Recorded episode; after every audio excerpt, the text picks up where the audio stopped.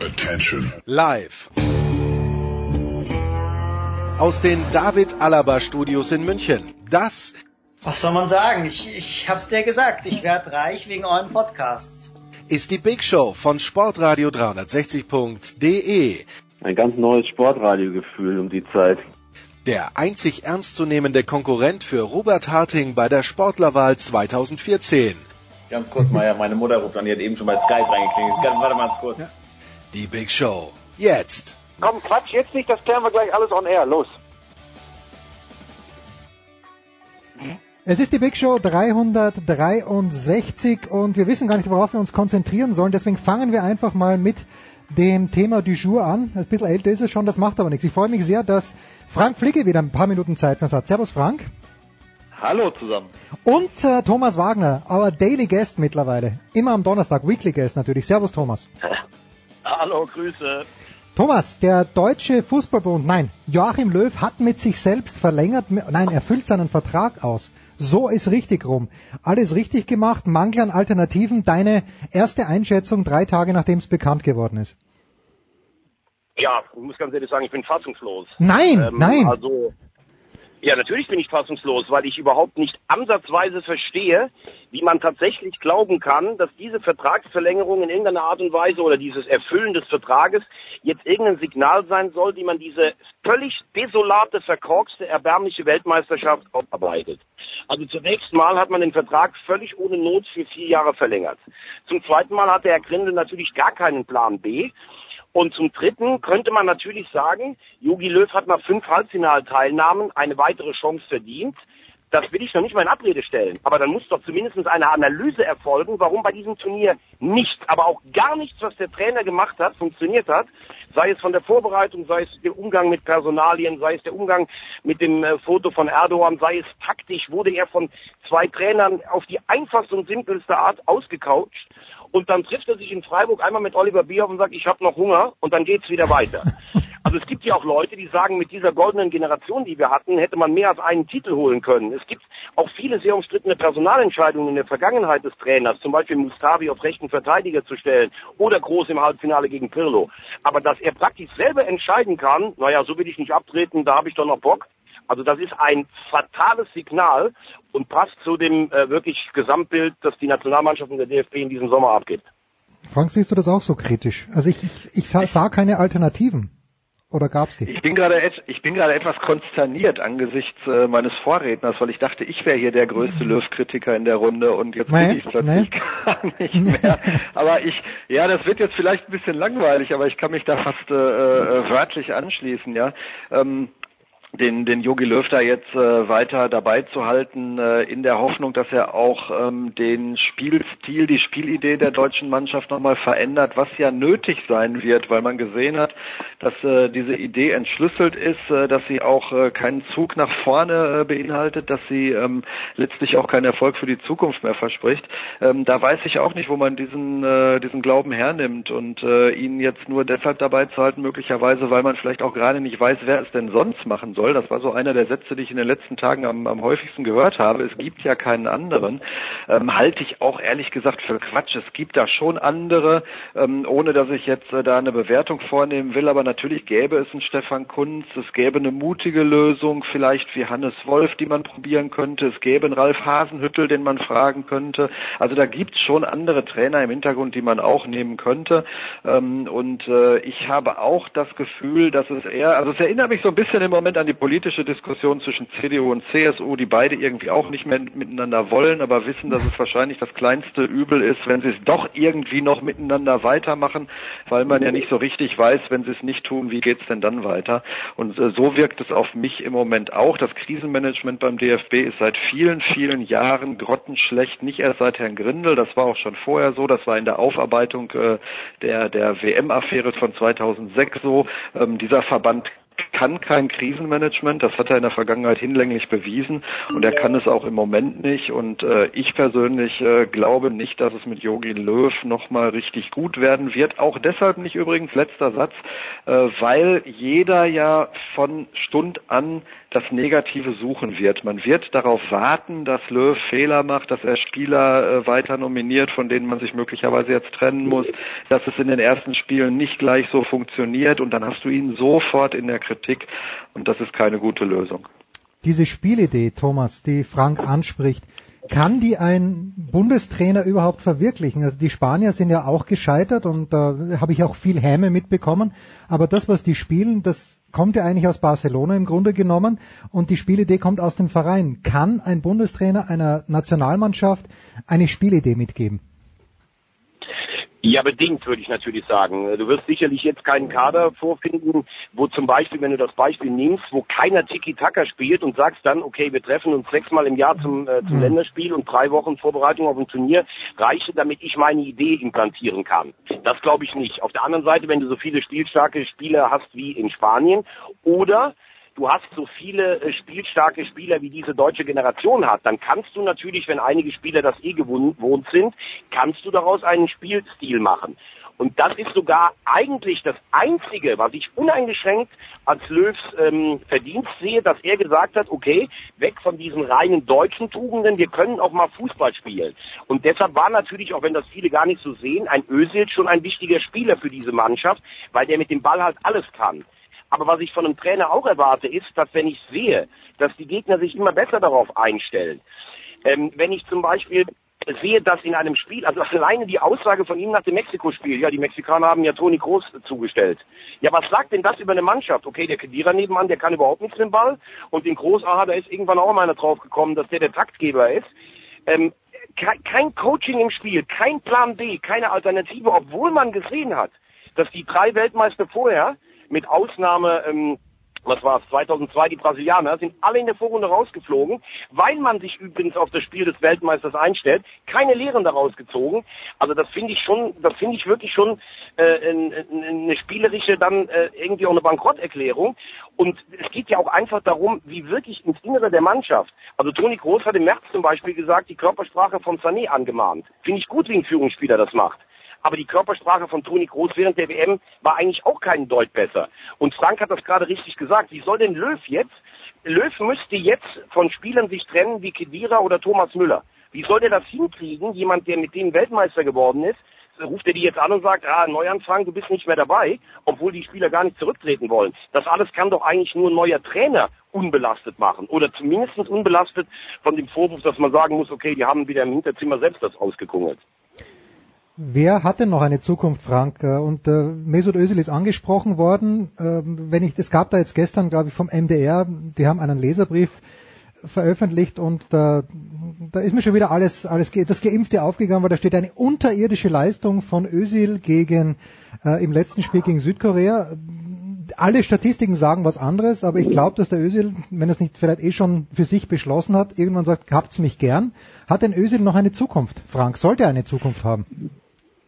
Ja, das ist eine schwierige Frage, weil bei, bei Mesut Özil natürlich äh, mittlerweile überhaupt keine, auch nur halbwegs sachliche äh, Analyse seiner, seiner Leistung äh, mehr erfolgt, sondern alles äh, überlagert ist von dieser unsäglichen Erdogan-Fotoaffäre im Vorfeld, ähm, wo auch da dann wieder der DFB, die Nationalmannschaft, ein, ein schreckliches Krisenmanagement betrieben hat, äh, zu Lasten dann letztlich auch des Spielers, der das alleine nicht, äh, nicht mehr managen konnte, der Hilfe gebraucht hätte. Diese Hilfe hat er nicht bekommen. Ähm, Ilkay Gündogan hat es ein bisschen geschickter gemacht. Mesut Özil ist aus der Nummer nicht mehr rausgekommen mhm. und deswegen wird es natürlich für ihn doppelt und dreifach schwer in dieser Nationalmannschaft äh, nochmal wieder Fuß zu fassen, weil auch einfach damit zu rechnen ist, dass er von den Fans im eigenen Land bei Heimspielen gnadenlos ausgepfiffen werden wird und eine Belastung für die Mannschaft darstellt. Und das alles unabhängig davon, dass er natürlich an guten Tagen ein grandioser Fußballer ist, der Spieler auch alleine entscheiden kann. Mhm. Also eine ganz schwierige Personalie. Man muss natürlich bei, bei allen Spielern jetzt auch mal schauen, äh, baut man die Mannschaft Mit Blick auf die Europameisterschaft 2020 neu auf oder nimmt man eher vielleicht sogar schon die WM 22 ins Visier? Dann kommt bei vielen auch der Altersfaktor eben äh, ins Spiel. Viele Spieler sind jetzt äh, Ende 20, 28, 29. Die werden in äh, vier Jahren ähm, 33, 32 sein. Ähm, natürlich kannst du einen Spieler, der 32, 33 ist, mit, einer, mit zu einer WM nehmen. Du kannst aber sicherlich nicht einen Kader mit zur WM nehmen, der ähm, überwiegend äh, in dieser Altersklasse unterwegs ist. Also es muss da eigentlich schon ein Neuaufbau erfolgen. Ich glaube äh, in der Tat auch, dass Spieler wie Semi Khedira über dem Punkt sind, ähm, dass äh, Thomas Müller einfach auch in den letzten zwei Jahren beim FC Bayern keine äh, so herausragende Rolle mehr gespielt hat und irgendwie auch so richtig seine Position nicht mehr gefunden hat, weil er hinter den Spitzen, wo er am liebsten spielt, nicht mehr so richtig gefragt ist und auf rechts, wo er dann eingesetzt wird, sich nicht so richtig wohlfühlt. Ähm, also da, da sind schon ein paar Spieler, über die man jetzt mal sehr intensiv nachdenken muss. A, aufgrund der Leistung, B, aufgrund des Alters.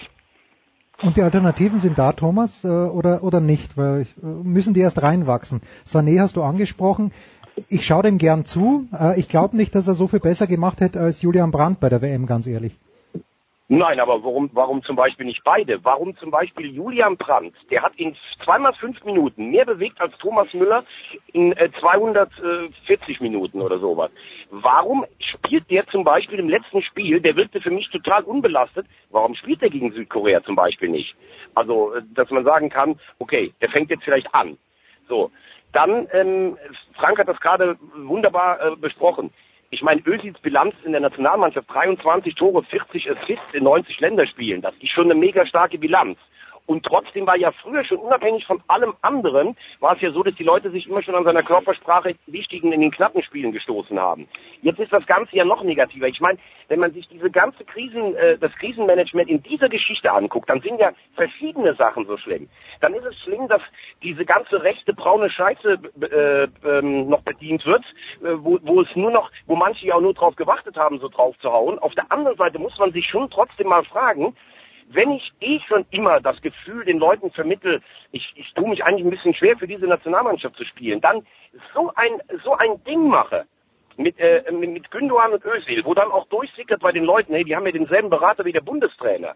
Und es der DFB, Frank hat das gerade auch gesagt, noch nicht mal schafft, mit Özil zusammen ein Kommuniqué irgendwie zu veröffentlichen. Mit Jungs, ihr macht jetzt eine Spende für ein Integrationsding vom DFB, niemand ist euch sauer, dass ihr zwei Herzen in eurer Brust habt, aber mein Präsident, und das in Wahlkampfzeiten, das ist ein bisschen zu viel dafür, entschuldigen wir uns, er wäre das alles vom Tisch gewesen. Diese Mannschaft hat ein Thema nach dem anderen ins Turnier eingeschleppt. Die Spieler verstehen auch nicht. Also ich habe mal in der Pressekonferenz, hat Hummels gesagt, der war der Einzige, der nicht in, äh, in, im Kniefall vor Manuel Neuer da lag.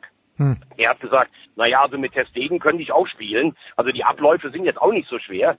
Das war ja vom ersten Tag an, hieß, war ja die ganze Diktion im DFB, oh, Manuel Neuer ist zurück. Wahnsinn. Der, äh, der, der Allmächtige ist da. Wie soll sich denn Testegen fühlen? Das ist einer der fünf besten Torhüter auf der Welt. Und es wird so getan, als wenn das Wohl und Wehe nur von Neuer abhängt. Der übrigens eine okay WM gespielt hat, aber der auch ganz klar nicht im Vollbesitz seiner Kräfte war. Das Leistungsprinzip wurde auch total außer Kraft gesetzt. Boateng hätte mit der Fitness nicht spielen dürfen. Punkt aus. Alles wurde, alles wurde ins Turnier mit reingenommen und dann diese zur Schau gestellte Gelassenheit am Strand von Sochi. Boah, also ganz ehrlich, da, da gibt es wirklich eine Menge aufzuarbeiten und es wundert mich, dass das angeblich in vier Tagen geschehen konnte. Ja, hat der Grindler gesagt. Dass so schnell geht's dann doch nicht, aber schön, dass Joachim Löw dabei geblieben ist. Jetzt habe ich die Kicker-Serie, die mit diesem Hashtag ein bisschen, das U hätte man sich sparen können, aber okay, der Kicker hat es Bruch genannt. Frank, äh, wo ihm auch äh, inner mannschaftliche Spannungen, und da geht's gar nicht um Gündogan und Ösel, sondern zum Beispiel zwischen Kedira und Hummels äh, benannt werden. Ist das einfach eine eine Zeiterscheinung, die spielen schon so lang zusammen, zwar nicht in der gleichen Mannschaft, also Verein, aber eben im Nationalteam, dass es irgendwann mal so weit kommen muss. Hat der Erfolg da vieles zugedeckt? Äh, wie bewertest du das denn? Na, ich glaube, was Yogi Löw ja über die ganzen Jahre immer wirklich hervorragend hinbekommen hat, also bei aller Kritik, die man an ihm üben kann, ähm, ist, dass er solche Prozesse in der Mannschaft sehr, sehr gut moderiert hat. Ähm, die Nationalmannschaft war unter Yogi Löw auch viele Jahre lang so, so eine Wohlfühloase, zu der Spieler, bei denen es gerade im Verein nicht so gut lief oder die aus einer längeren Verletzung kamen, hingefahren sind und du hast das Gefühl gehabt, äh, äh die werden da gerade wieder besser, ja, und er, er bringt die, er bringt ihnen Vertrauen entgegen und er bringt sie wieder auf ein Niveau und auf ein Level, äh, wo dann der Verein im Grunde sogar einen Nutzen rausgezogen hat, weil dieser Spieler glücklich und zufrieden von der Nationalmannschaft zurück zu seinem Verein kam. Das war so ein bisschen diese Nationalmannschaft unter Yogi Löw, viele Jahre lang, muss man sagen. Ähm, dass auch das diesmal nicht funktioniert hat, ähm, unterstreicht nochmal, finde ich wirklich ganz fett, ähm, dass äh, die Zeit jetzt vielleicht auch vorbei ist ähm, oder vorbei gewesen wäre. Ähm, er hat eben diese Prozesse jetzt nicht mehr gemanagt bekommen und da spielen ganz äh, viele Dinge rein, die Thomas ja gerade auch schon angesprochen hat. Du holst einen Torwart äh, zurück, der aus einer einjährigen Verletzung kommt. Ähm, als Torwart, wo jeder weiß, äh, gerade auf dieser Position ist Spielpraxis das A und O. Es ist gut gegangen. Neuer hat keinen entscheidenden Fehler gemacht, aber es hätte A schief gehen können und es ist gegenüber Ter Stegen ein total fatales Signal.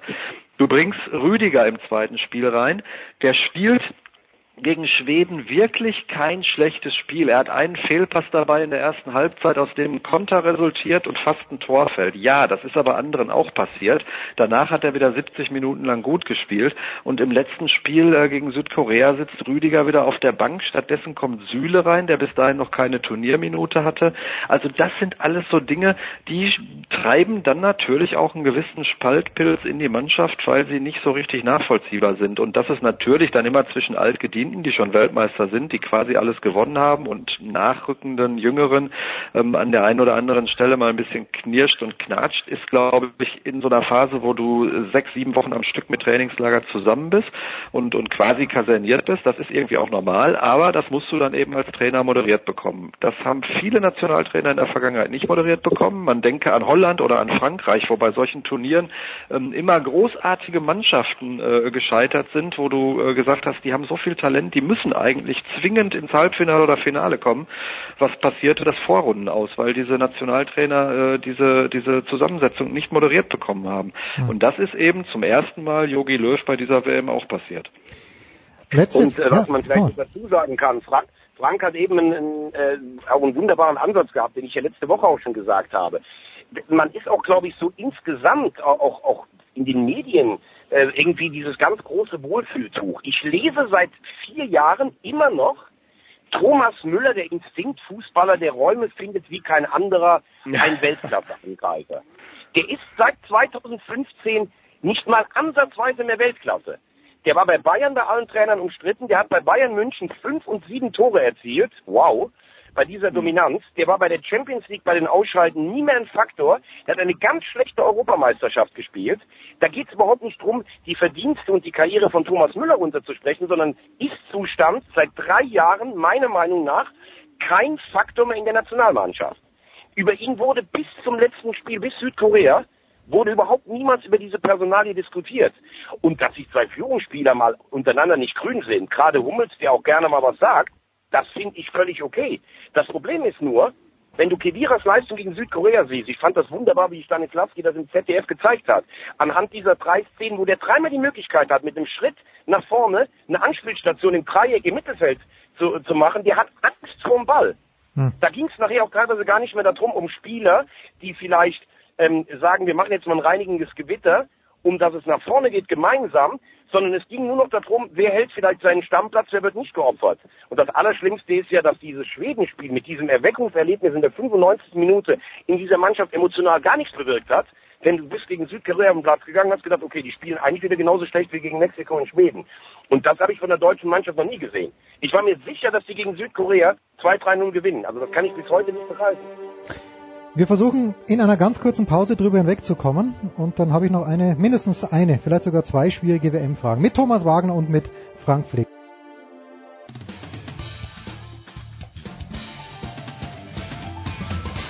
Hey guys, it's Michaela Schifrin and you're listening to Sport Radio 360. Es geht weiter in der Big Show 363 mit Fußball präsentiert von bet365.com. Da kannst du heute noch ein Konto öffnen bei bet365.com und einen Einzahlungsbonus von bis zu 100 Euro bekommen. Frank Fliege ist in der Leitung und Thomas Wagner von RTL ist in, ebenfalls in der Leitung. Frank, ist es für den deutschen Fußball ein unfassbar großes Drama, dass Dr. Felix Brüch nach Hause reisen muss? Oh Gott, nein, ich glaube nein. Ich glaube, der deutsche Fußball wird diese schwerwiegende Schiedsrichterkrise überstehen. Ähm, ich habe, ich weiß, ich glaube, er hat ein Spiel nur gepfiffen und Schweden, in dem einen äh, Spiel Schweiz gegen Serbien, er, ja. Schweiz gegen Ich Serbien. glaube, da war er auch nicht wirklich gut. Also da hat er sich ja hinterher auch vom äh, serbischen äh, Nationaltrainer einen äh, zugegebenermaßen ziemlich unterirdischen Spruch zu anhören äh, müssen. Ähm, ja, also irgendwie hat man ja so das Gefühl, äh, Deutschland ist auch bei den Schiedsrichtern nicht mehr international so allererste Wahl. Ähm, aber ich glaube, wir werden diese Krise überstehen. Hat der DFB keine Aber Lobby? auch da äh, in, in, interessant ja dabei, dass immer so geschrieben wird, ja, also der ist Weltschiedsrichter und das ist der beste Schiedsrichter. Auch da hat Frank wieder recht. Also Serbien, Schweiz, das war insgesamt, glaube ich, ordentlich, aber klare Elfmeter, den es hätte für die Serben geben müssen. Ich kann mich auch an viele Spiele in dieser Saison erinnern, wo ich jetzt Felix Brüch jetzt nicht gerade so überragend gesehen habe. Ähm, ist natürlich jetzt für ihn persönlich bitter, weil wenn die deutsche Mannschaft wirklich bei einer WM mal früh rausgeht, was es ja eigentlich nie gibt, dann wärst du vielleicht ein Andachter drauf, trotzdem Strich drunter gemacht, bei der WM nicht äh, in Weltklasse-Manier geliefert, auch teilweise vorher in der Saison nicht, dann ist es vielleicht auch dafür eine Quittung und das darf man ja übrigens auch nicht vergessen. Ich finde, dass der Videobeweis bei der WM sensationell gut funktioniert und frage mich eigentlich ganz entsetzt, warum das bei uns nicht ansatzweise so im letzten Jahr war. Ja, wobei es hat gut angefangen. Also ich fand äh, die eine Szene gut, wo Neymar dann sich natürlich windert, wo du ihm eine reinhauen könntest, nachträglich noch, aber wo ihm der Mexikaner draufsteigt auf den Fuß, ganz klar, das ist eine rote Karte und da verstehe ich dann nicht, warum Ja, aber nochmal, es geht ja gar nicht darum. Wir müssen ja mal von dem Ansatz weg, dass ein Videobeweis jede Fehlentscheidung Naja, das ja. Das ist, es, das ist es nicht. Ich finde, es ist relativ transparent, es geht schnell. Ich sage ja nicht, dass da alles richtig läuft. Hm. Aber den Ablauf des Ganzen finde ich total angenehm, wenn ich das mit, mit der Bundesliga vergleiche. Ja gut, aber da, da, da besteht die Hoffnung schon, oder Frank, dass wir nächstes Jahr vielleicht in den Bundesliga-Stadien auch mehr Transparenz haben, weil daran hat es ja hauptsächlich gescheitert. Naja, das ist ja angekündigt, das ist ja auch äh, bei, bei DFB und DFL äh, so analysiert worden und ich gehe mal davon aus, äh, dass wir das im nächsten Jahr auch in der Bundesliga besser hinkriegen werden. Äh, ich bin aber letztlich bei der Beurteilung äh, bei Thomas, also das hat bei der äh, WM jetzt schon wirklich zu einer ähm, äh, Vielzahl von Korrekturen äh, geführt, die sicherlich dann auch im Endeffekt im Sinne des Sports, im Sinne des Fußballs sind.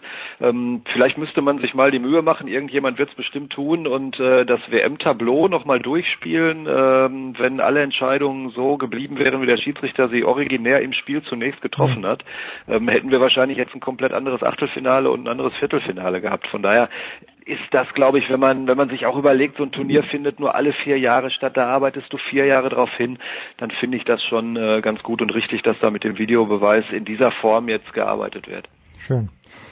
Jetzt habe ich noch äh, fast abschließend zur WM eine Frage. Thomas, ich erinnere mich, 2016 habe ich ja meinen, äh, meinen EM-Kalender äh, gemacht und da habe ich dich gebeten, ob du mir vielleicht ein Bild von dir in einem Trikot der deutschen Fußballnationalmannschaft schicken könntest. Du hast empört von dir gewiesen, dass du eins hast, aber du hast gemeint, du hättest noch eines von Schweden. Gibt's das noch und wir- wirst du es anziehen, wenn die Schweden gegen England spielen? Äh, also ähm, da, ich glaube, das ist jetzt ein bisschen übertreibt. Ich habe, äh, ich habe zum Beispiel mit einem Deutschland-Trikot ähm, zweit, äh, jetzt hier Olympia äh, in der Kneipe morgens zum Eishockey gesessen. Ähm, Ja, das ich ist- bin schon Patriot und immer für eine Nationalmannschaft. Nur mir ist das, das habe ich ja damals auch gesagt, alles im Moment auch so ein bisschen zu viel. Auch das ist viel besprochen worden. La Mannschaft, Hashtag Best Never Rest und sowas. Ich habe teilweise wirklich, wie gesagt, mit, mit der, mit dieser Marke so manchmal ein bisschen meine Probleme. Aber nicht empört, also ein völlig falscher Eindruck sollte hier nicht entstehen. Ich gebe aber zu, dass ich ein ganz großes Herz für die Schweden habe. Auf der anderen Seite muss ich sagen, ich habe mich am Montag echt für die Engländer gefreut, äh, am Dienstag, dass sie, dass sie weitergekommen sind. Fand es auch echt interessant, was Southgate da erzählt hat, was er mit den Spielern im Vorfeld gegen diese Elfmeterphobie gemacht hat. Also dass es ja nicht nur um den Elfmeter an sich geht, sondern die letzten Minuten der Verlängerung, dass du dich nicht auf den Elfmeterschießen einlässt, dass nur eine gewisse Anzahl von Betreuern überhaupt auf den Platz dürfen, dass schon klar ist, der Southgate geht nur hin zu den fünf Spielern, die er vorher schon mit denen das besprochen hat und fragt nur, ist irgendwas, warum du nicht schießen kannst. Also das hat mich schon imponiert. Und ich, ich mag diesen Sp äh, Spirit und Sportsgeist der, der Engländer. Also ich glaube, Schweden ist im Viertelfinale auch ähm, wirklich sehr zufrieden. Ich möchte das Halbfinale England gegen Kroatien und ähm, auf der anderen Seite würde ich mir Uruguay gegen Belgien wünschen. Da glaube ich aber, dass die Franzosen zu stark sind. Also ich glaube, es gibt ein rein europäisches Finale mit Frankreich, Belgien und Kroatien, England. Also die Brasilianer gehen ganz sicher nicht raus, Thomas, da muss ich dich leider enttäuschen. Frank, lass uns, vielleicht kommen wir zu den Brasilianern noch ganz kurz, aber lass uns bei den Engländern bleiben ganz kurz. Frank, das ist toll, dieser Enthusiasmus. Harry Kane gefällt mir wunderbar da vorne, ganz, ganz generell. Die Offensivabteilung, schnell sind sie ja alle, aber ich glaube, das wird nicht reichen. Es wird ganz sicher nicht gegen Kroatien reichen und die werden sich schon gegen Schweden schwer tun, glaube ich. Na, ich habe ja so, ein, so, eine Grundsympathie für den englischen ja, ich ja auch, und ich auch, ja für, auch. Die, für die englische Nationalmannschaft immer gehabt und habe immer sehr darunter gelitten, dass sie dann meistens früher aus den Turnieren rausgegangen sind und dann oft auch noch unglücklich, manchmal auch schlecht gespielt. Ähm, diesmal, äh, das war jetzt im Achtelfinale natürlich irgendwie keine keine Gala-Vorstellung. Das war eher ein ganz schrecklich, grausam, langweiliges und und fürchterliches Spiel mit mit fast nur Schwalben und Reklamieren, Rudelbildung. Also mir ging's auf den Keks. Ich habe irgendwann noch mal getwittert, Netto-Spielzeit in der zweiten Halbzeit 7:09. Minuten 3, Ja, ja. 709, wie auch immer. Also äh, das hat ja wirklich nicht Spaß gemacht, ne? Und das lebte dann hinten raus äh, ausschließlich von der Spannung und von der äh, Frage, ob England es denn hinbekommt, mal ein Elfmeterschießen beim äh, großen Turnier zu gewinnen. Äh, ich glaube aber, dass die sich nochmal steigern können. Ich äh, glaube, dass die wirklich einen sehr, sehr guten Team-Spirit haben. Das Talent haben sie ohnehin. Es ist nicht mehr der englische Kick-and-Rush-Fußball ähm, früherer Jahre. Sie haben da in der Liga auch mittlerweile ja in den meisten Spitzenvereinen spielen sie einen komplett anderen Fußball. Das überträgt sich natürlich auch auf die auf die Nationalmannschaft. Also ich glaube, dass da schon noch was geht für die Engländer. Und ich würde es mir auch wünschen. Ich fände es schön, wenn die weit kommen würden und äh, wir sie vielleicht sogar im Finale sehen würden. Frankreich, England wäre schon irgendwie auch ein geiles Finale, glaube ich. Vielleicht noch mal eben zum Thema Nationaltrikot. Ich habe natürlich auch keins der deutschen Mannschaft. Äh, ich besitze exakt ein einziges Nationaltrikot und zwar das von Ghana 2006. Äh, Die haben nämlich hier in Dortmund gegen Brasilien gespielt und ich hatte damals einen ghanaischen Kollegen, einen Fotografen, mit dem war ich bei dem Spiel im Stadion und da habe ich gesagt, da muss ich natürlich auch ein Trikot von Ghana anziehen. Herrlich. Ähm, gut, die sind nun raus bei der WM, sonst würde ich es nochmal überstreifen. Wobei, ganz ehrlich, das Ghanaische, das ist jetzt nicht so meins. Mich haben die Französen, äh, die Franzosen haben mich überzeugt, optisch, Thomas, muss ich sagen. Äh, und auch sogar die Portugiesen waren es, glaube ich, im letzten Spiel, wo sie rausgeflogen sind gegen, oh nein, die Kroaten waren es, die mich überzeugt haben. Das hat mir auch sehr gut gefallen. Warum, Thomas, ähm, wird Belgien gegen Brasilien gewinnen? Das kann ich nicht sagen. Also man muss Brasilien sicherlich mal schlagen, gar keine Frage. Aber ich, ich weiß es nicht. Also die, alles sagen so, ja, die Brasilianer sind so viel besser als vor vier Jahren und die haben die beste Mannschaft. Also ganz ehrlich, äh, der Torwart so hoch gelobt, der, der wurde noch nicht geprüft, äh, sah im ersten Spiel nicht gut aus. Die Abwehr unter Druck, weiß ich jetzt nicht, wenn wir wirklich eine, eine Offensivraketentruppe wie die Belgier aufkommen. Mittelfeld ist okay, das sind äh, alles internationale Spieler.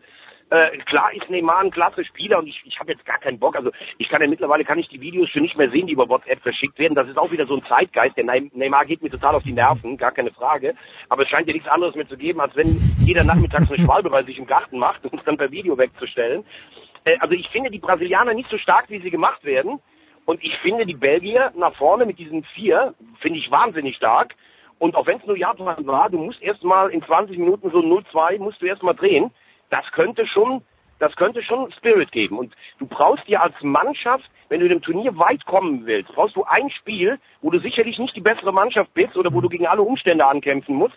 Frank hat das gerade auch beschrieben bei England. Ich fand sie zwar 90 Minuten die bessere Mannschaft. Ich fand Kolumbien unterirdisch von dem, wie sie, wie sie da, also ich mag Kolumbien eigentlich, aber die haben nur reklamiert, nur getreten, nur Schwalben gemacht. Das war, das war ganz schlimm.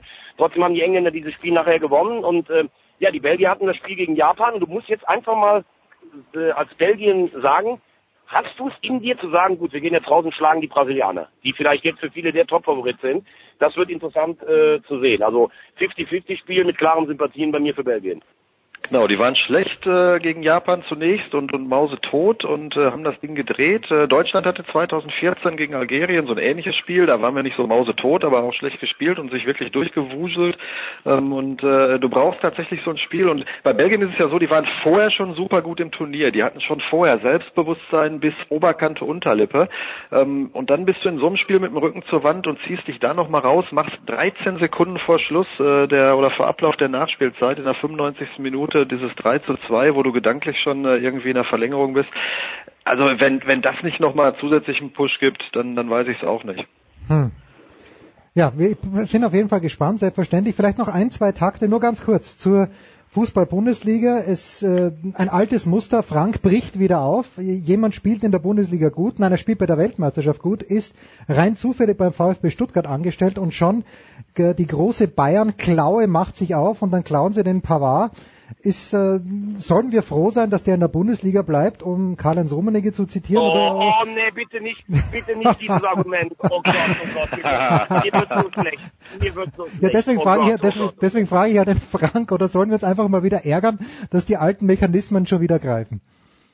Also, äh, also jetzt ganz ehrlich, ja, dieser Pavard war mir vorher jetzt noch nicht so als die Überrakete äh, im Okay. Weltfußball aufgefallen. Ähm, der macht bei der WM jetzt da irgendwie ein zugegebenermaßen galaktisch geiles Tor Ja. und ist plötzlich nicht mehr äh, 20, sondern 198 Millionen Euro wert. Ich komme da nicht mehr mit. Also das ist ehrlich gesagt, das ist nicht mehr mein Fußball. Meinetwegen sollen sich die Bayern den kaufen für ich weiß nicht wie viel Millionen und glücklich mit ihm werden. Äh, aber ich finde es ehrlich gesagt schräg. Also ich komme ja doch aus so einer Generation, da musstest du erstmal zwei, drei Jahre am Stück guten Fußball spielen, dann warst du einer. Äh, heute musst du einmal den Ball glücklich treffen, dann, äh, dann schießt du durch die Decke. Ja. Ich weiß auch gar nicht mittlerweile, ich stelle mir das immer so lustig vor, ganz ehrlich, ich stelle mir das mal so vor, wenn Bayern München so ein Scouting-Treffen hat. So, also es, gibt- es gibt ja keine Spieler mehr, die du, also Dortmund hatte das mal eine Zeit lang noch wirklich, dass diese Spieler oder jetzt Max, Max Eberl, der diesen Cuisance da gesehen hat, äh, also es gibt vielleicht noch so ein paar Pralinen, aber du sitzt dann da und sagst so, okay, was machen wir denn jetzt dieses Jahr bei, bei, bei uns? Dann sagt irgendeiner, ja, der Goretzka, der gefällt mir ganz gut. Ja gut, dann kaufen wir den Goretzka. Und dann schreiben alle, wunderbar, dass dieser großartige Fußballer der Bundesliga erhalten bleibt. Ich habe das nicht verstanden, weil wa- was, was bringt mir das denn als bekennender Nicht-Bayern-Fan, wenn der Goretzka jetzt auch noch dahin geht, der übrigens meiner Meinung nach auch nicht so gut ist, wie er jetzt schon gemacht wird. So, dann ein Pavard, okay, den kennen sie wahrscheinlich, der hat in Stuttgart ein paar ganz gute Ansätze gezeigt. Jetzt äh, trifft er mit diesem galaktischen Tor, Zitat Sligge, trifft er gegen Argentinien, wird jetzt teurer. Und jetzt denken wahrscheinlich alle so, oh gut, also bevor der jetzt woanders hingeht, vielleicht ist der ja gar nicht so schlecht, kaufen wir den einfach auch noch. Das ist dasselbe Argument wie bei bei Arp, was ich vor drei Wochen gebracht habe, wo ich den Eindruck habe, auf China Kurz früher bei Gladbach, die Bayern kaufen die zehn größten Talente in Deutschland. Wenn nur eins durchkommt, hat sich das schon gerechnet. Und wenn die anderen nicht durchkommen, dann sind sie wenigstens für die Konkurrenz auch nicht da. Also immer dieses Argument, wir müssen den Bayern dankbar sein, dass die Spieler in der Bundesliga bleiben. Also Leute, hört mir auf damit. Das ist ja Wahnsinn. Das wirst du von mir nicht hören. Ich habe nur Rummenigge zitiert. Das hat er bei, bei Goretzka gesagt und ich habe es auch eher als zynisch empfunden. Ich habe noch einen Vorschlag für den BVB, Frank. Äh, ich Ja, gerne. Ich würde äh, mit der vielen Kohle, die da noch herumliegt, Mario Mandzukic kaufen. Der wird nicht kommen. Was macht denn der BVB noch? Ach, ein paar Spieler loswerden erstmal wahrscheinlich. Ah, okay. Also dieser, dieser, dieser Kader äh, tendiert ja Richtung 30. Das ist selbst für eine Mannschaft, die äh, Champions League spielt und eine Dreifachbelastung hat, äh, ziemlich viel, zu viel eigentlich. Und bevor du jetzt äh, drüber nachdenkst, äh, wen du noch alles holen könntest, äh, musst du tatsächlich erstmal gucken, dass du noch äh, drei, vier, fünf Spieler äh, an den Mann bringst äh, und los wirst. Das hört sich böse an, aber ist halt so. Ähm, ja, sie werden äh, idealerweise für den Sturm noch was tun, aber ganz ehrlich gesagt kann ich mir auch vorstellen, dass da äh, am Ende alle sagen werden, boah, der ganz große Kracher ist es ja dann doch nicht geworden, weil du hast äh, mit Marco Reus und mit äh, Maximilian Philipp und mit Jamolenko äh, hast du Leute, Schürle ist auch noch im Kader, wenn er denn bleibt, äh, die können auch vorne drin spielen. Man muss auch mal gucken, wie spielt Favre das System. Er hat damals in Gladbach ein 4-4-2 gespielt, auch ohne einen echten äh, äh, Neuner, also ohne einen Mittelstürmer. Das war damals äh, mit, mit Marco Reus und äh, Kruse, wenn ich mich recht erinnere, als äh, Mike Hanke, glaube ich, am Anfang. Mike Hanke, stimmt, also als Doppelspitze. Ähm, das kann ja auch äh, hier in Dortmund möglicherweise funktionieren. Äh, du hast dahinter für die Positionen, hast du mit Götze, Kagawa und anderen auch Leute, äh, die das spielen können. Also ich, ich weiß es nicht, das hängt viel vom System ab, aber sicherlich werden sie äh, natürlich in der Offensive noch gucken, was zu machen. Ganz klar. Und dann, ja, die, die wirklich letzte Frage jetzt, Thomas, äh, nachdem wir viel über Thomas Müller gesprochen haben heute, sind die Bayern dennoch unangreifbar, weil das hat mich jetzt nicht überzeugt. Ich meine, ist toll für den BVB mit Jamolenko und allem drum und dran, aber ich sehe, dass Forsberg aus Leipzig weggehen wird, das wird die schwächen. Ähm, ich sehe wieder eine langweilige Saison auf uns zukommen. Gut für die Bayern-Fans, nicht so gut für alle anderen. Ja, äh, ich ähm, würde jetzt auch mal eher dazu tendieren zu sagen, die Bayern äh, machen das äh, machen das zum siebten Mal in Folge. Auf der anderen Seite wenn man es jetzt mal objektiv betrachtet, äh, es wird ja eh immer schwieriger, diese Lücke zu schließen, aber die Bayern-Spieler kommen alle mit relativ, ähm, also keiner kommt mit Rückenwind von, von dieser WM zurück. Das ist schon mal das Erste. Dann hast du einen neuen Trainer, da weißt du natürlich nicht, äh, wie sich das manchmal auch dann im Zusammenspiel auswirkt. Du hast Robben und Freddy in ihrer letzten Saison, denen man auch erklären muss, warum sie dann jetzt vielleicht gerade nicht spielen. Und diese Leute kommen natürlich irgendwann auch in, in ein Alter. Also wie gesagt, wir haben eben über Thomas Müller gesprochen. Äh, Thomas Müller ist nicht der Thomas Müller vor zwei oder drei Jahren und so gibt es ein paar, äh, ein paar andere. Äh, aber natürlich ist das Material, was sie haben, immer noch gigantisch, äh, muss man sagen. Meine Hoffnung wäre, ich, äh, also ich finde Favre einen sensationell guten Trainer, mhm. muss ich ganz ehrlich sagen. Und ich kann, ich kenne viele Gladbacher Spieler, die mir gesagt haben, ja, nach vier Jahren ist er einem natürlich manchmal mit seiner Pedanterie auch so mal ein bisschen auf die Nerven gegangen, aber als er drei Wochen weg war, haben wir schon alle vermisst. Ähm, Frank hat, glaube ich, eben noch diesen diesen äh, Sancho vergessen, der vorne, der hat ja auch am Ende richtig gut gespielt. Ja also klar, Christian Pulisic ist auch noch da. Ich wollte damit ja. nur sagen, du hast auf Außen auch noch so viele andere Leute, die Außen spielen können, ja. dass du durchaus auch Philipp und, und Reus ins Sturmzentrum ziehen könntest, ja, wenn du das willst. Genau. Und meine, mein, mein Ansatz wird bei Dortmund sein, du musst dich halt in der Abwehr verbessern. Also ich fand, das war im letzten Jahr, das hatte nichts mit internationalem Niveau in der Innenverteidigung zu tun. Sokrates an einem guten Tag, wenn er geführt wird. Und jetzt weiß man natürlich nicht, äh, Akanji, Diallo, wie die sich entwickeln, aber das sieht für mich mal wieder ein bisschen vielversprechend aus. Also wenn nur Dortmund, definitiv. Ich würde es mir total wünschen, aber ich befürchte, dass es trotzdem wieder sehr schwer wird, die Bayern abzuhalten. Ja, ich, also ich teile, ich teile deine, deine Analyse äh, äh der möglichen Probleme beim FC Bayern zu 100 Prozent. Äh, du hast da auch noch einen Lewandowski, der ja plötzlich auch gar nicht mehr unangefochten ist oder unbestritten ist, weil äh, eben mittlerweile so dieser Malus anhaftet, äh, eben in äh, großen Spielen äh, keiner zu sein. Ähm, aber beim BVB, das ist das Problem, ist einfach zunächst mal zu viel Aufräumarbeit äh, zu leisten, äh, als dass man schon in dieser Saison davon ausgehen kann, dass die da eine ganz entscheidende Rolle äh, mitspielen. Ich sehe die schon auch oben äh, unter den ersten drei, vier wieder, aber ich glaube nicht, dass das dieses Jahr schon funktionieren kann, dass die da irgendwie den FC Bayern ernsthaft angreifen. Naja, hoffen und harren. Warten wir halt noch drei, vier Jahre, wenn die Bayern dann zehnmal Meister sind. Vielleicht ergibt sich irgendein Zufall. Ich danke ganz, ganz herzlich wie immer, Frank Pflege und Thomas Wagner. Das war's noch nicht ganz mit dem Fußball. Wir machen trotzdem eine kurze Pause. Big Show 363. Danke, meine Herren.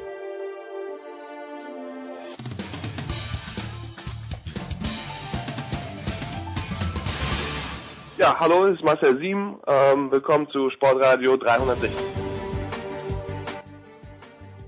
Ja, und äh, auch in dieser Woche haben wir es tatsächlich geschafft, jemanden in Russland zu erreichen. Jetzt möchte ich bitte keine Beschwerde über die Qualität hören. Ein bisschen schwierig. Über Skype konnten wir Sven Heiß nicht anrufen. Da hieß es, the number is restricted, aber wir haben es jetzt irgendwie doch geschafft. Servus Sven. Hallo, guten Mittag, ich freue mich. Wir freuen uns auch, Sven. Wo bist du denn gerade? Bist du in Kasan, in Moskau, in Sochi? Erzähl mal ein bisschen. Nein, ich bin gestern Abend von Moskau nach St. Petersburg zurückgefahren nach dem Spiel von den, von den Engländern und bin jetzt hier noch ein, zwei Tage ein paar Informationen einholen und dann werde ich äh, weiterreisen nach Samara zum, zum Viertelfinale am Samstag. Es hat ja in Deutschland und natürlich noch mehr in England diese Riesenaufregung gegeben, diese Freude auch, möchte ich sagen. Ich glaube auch viele Deutsche haben sich gefreut, dass die Engländer endlich mal ein Elferschießen gewonnen haben. Für mich war das eine mathematische Notwendigkeit. Irgendwann gewinnen sie es mal. Du warst im Stadion.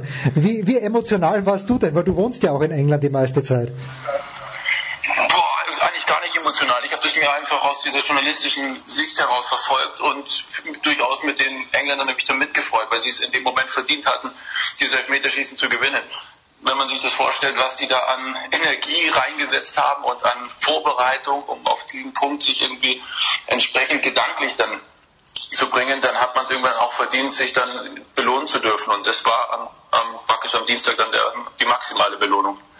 Haben sie dir auch spielerisch gefallen? Also wir haben ja vorhin schon ein bisschen gesprochen da im Fernsehen. Wir haben eine wüste Treterei gesehen, die eher von den Kolumbianern ausgegangen äh, ist. Wie, wie war der spielerische Aspekt aus deiner Sicht? Ich glaube, dass ein anderer Punkt wichtiger ist, und zwar die Engländer sind ruhig geblieben. Von Minute eins an, auch Gareth Southgate schon vor dem Spiel mit einer Wasserflasche gekommen, hat er einen sehr lockeren Eindruck gemacht, ein bisschen rumgespielt und wollte das auf seine Mannschaft übertragen, eine gewisse Art Leichtigkeit.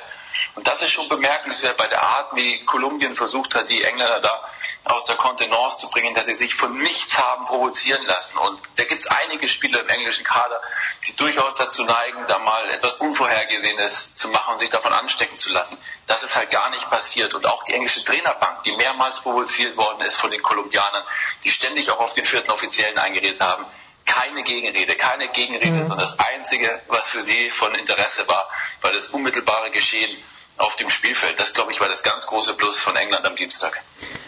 Kannst du vielleicht nochmal in kurzen Worten die Genesis über Gareth Southgate nacherzählen? Weil wenn ich mich richtig erinnere, der war ja wie Franco vor in Österreich die vierte Wahl und jetzt sind aber doch alle happy, allen voran Gary Lineker.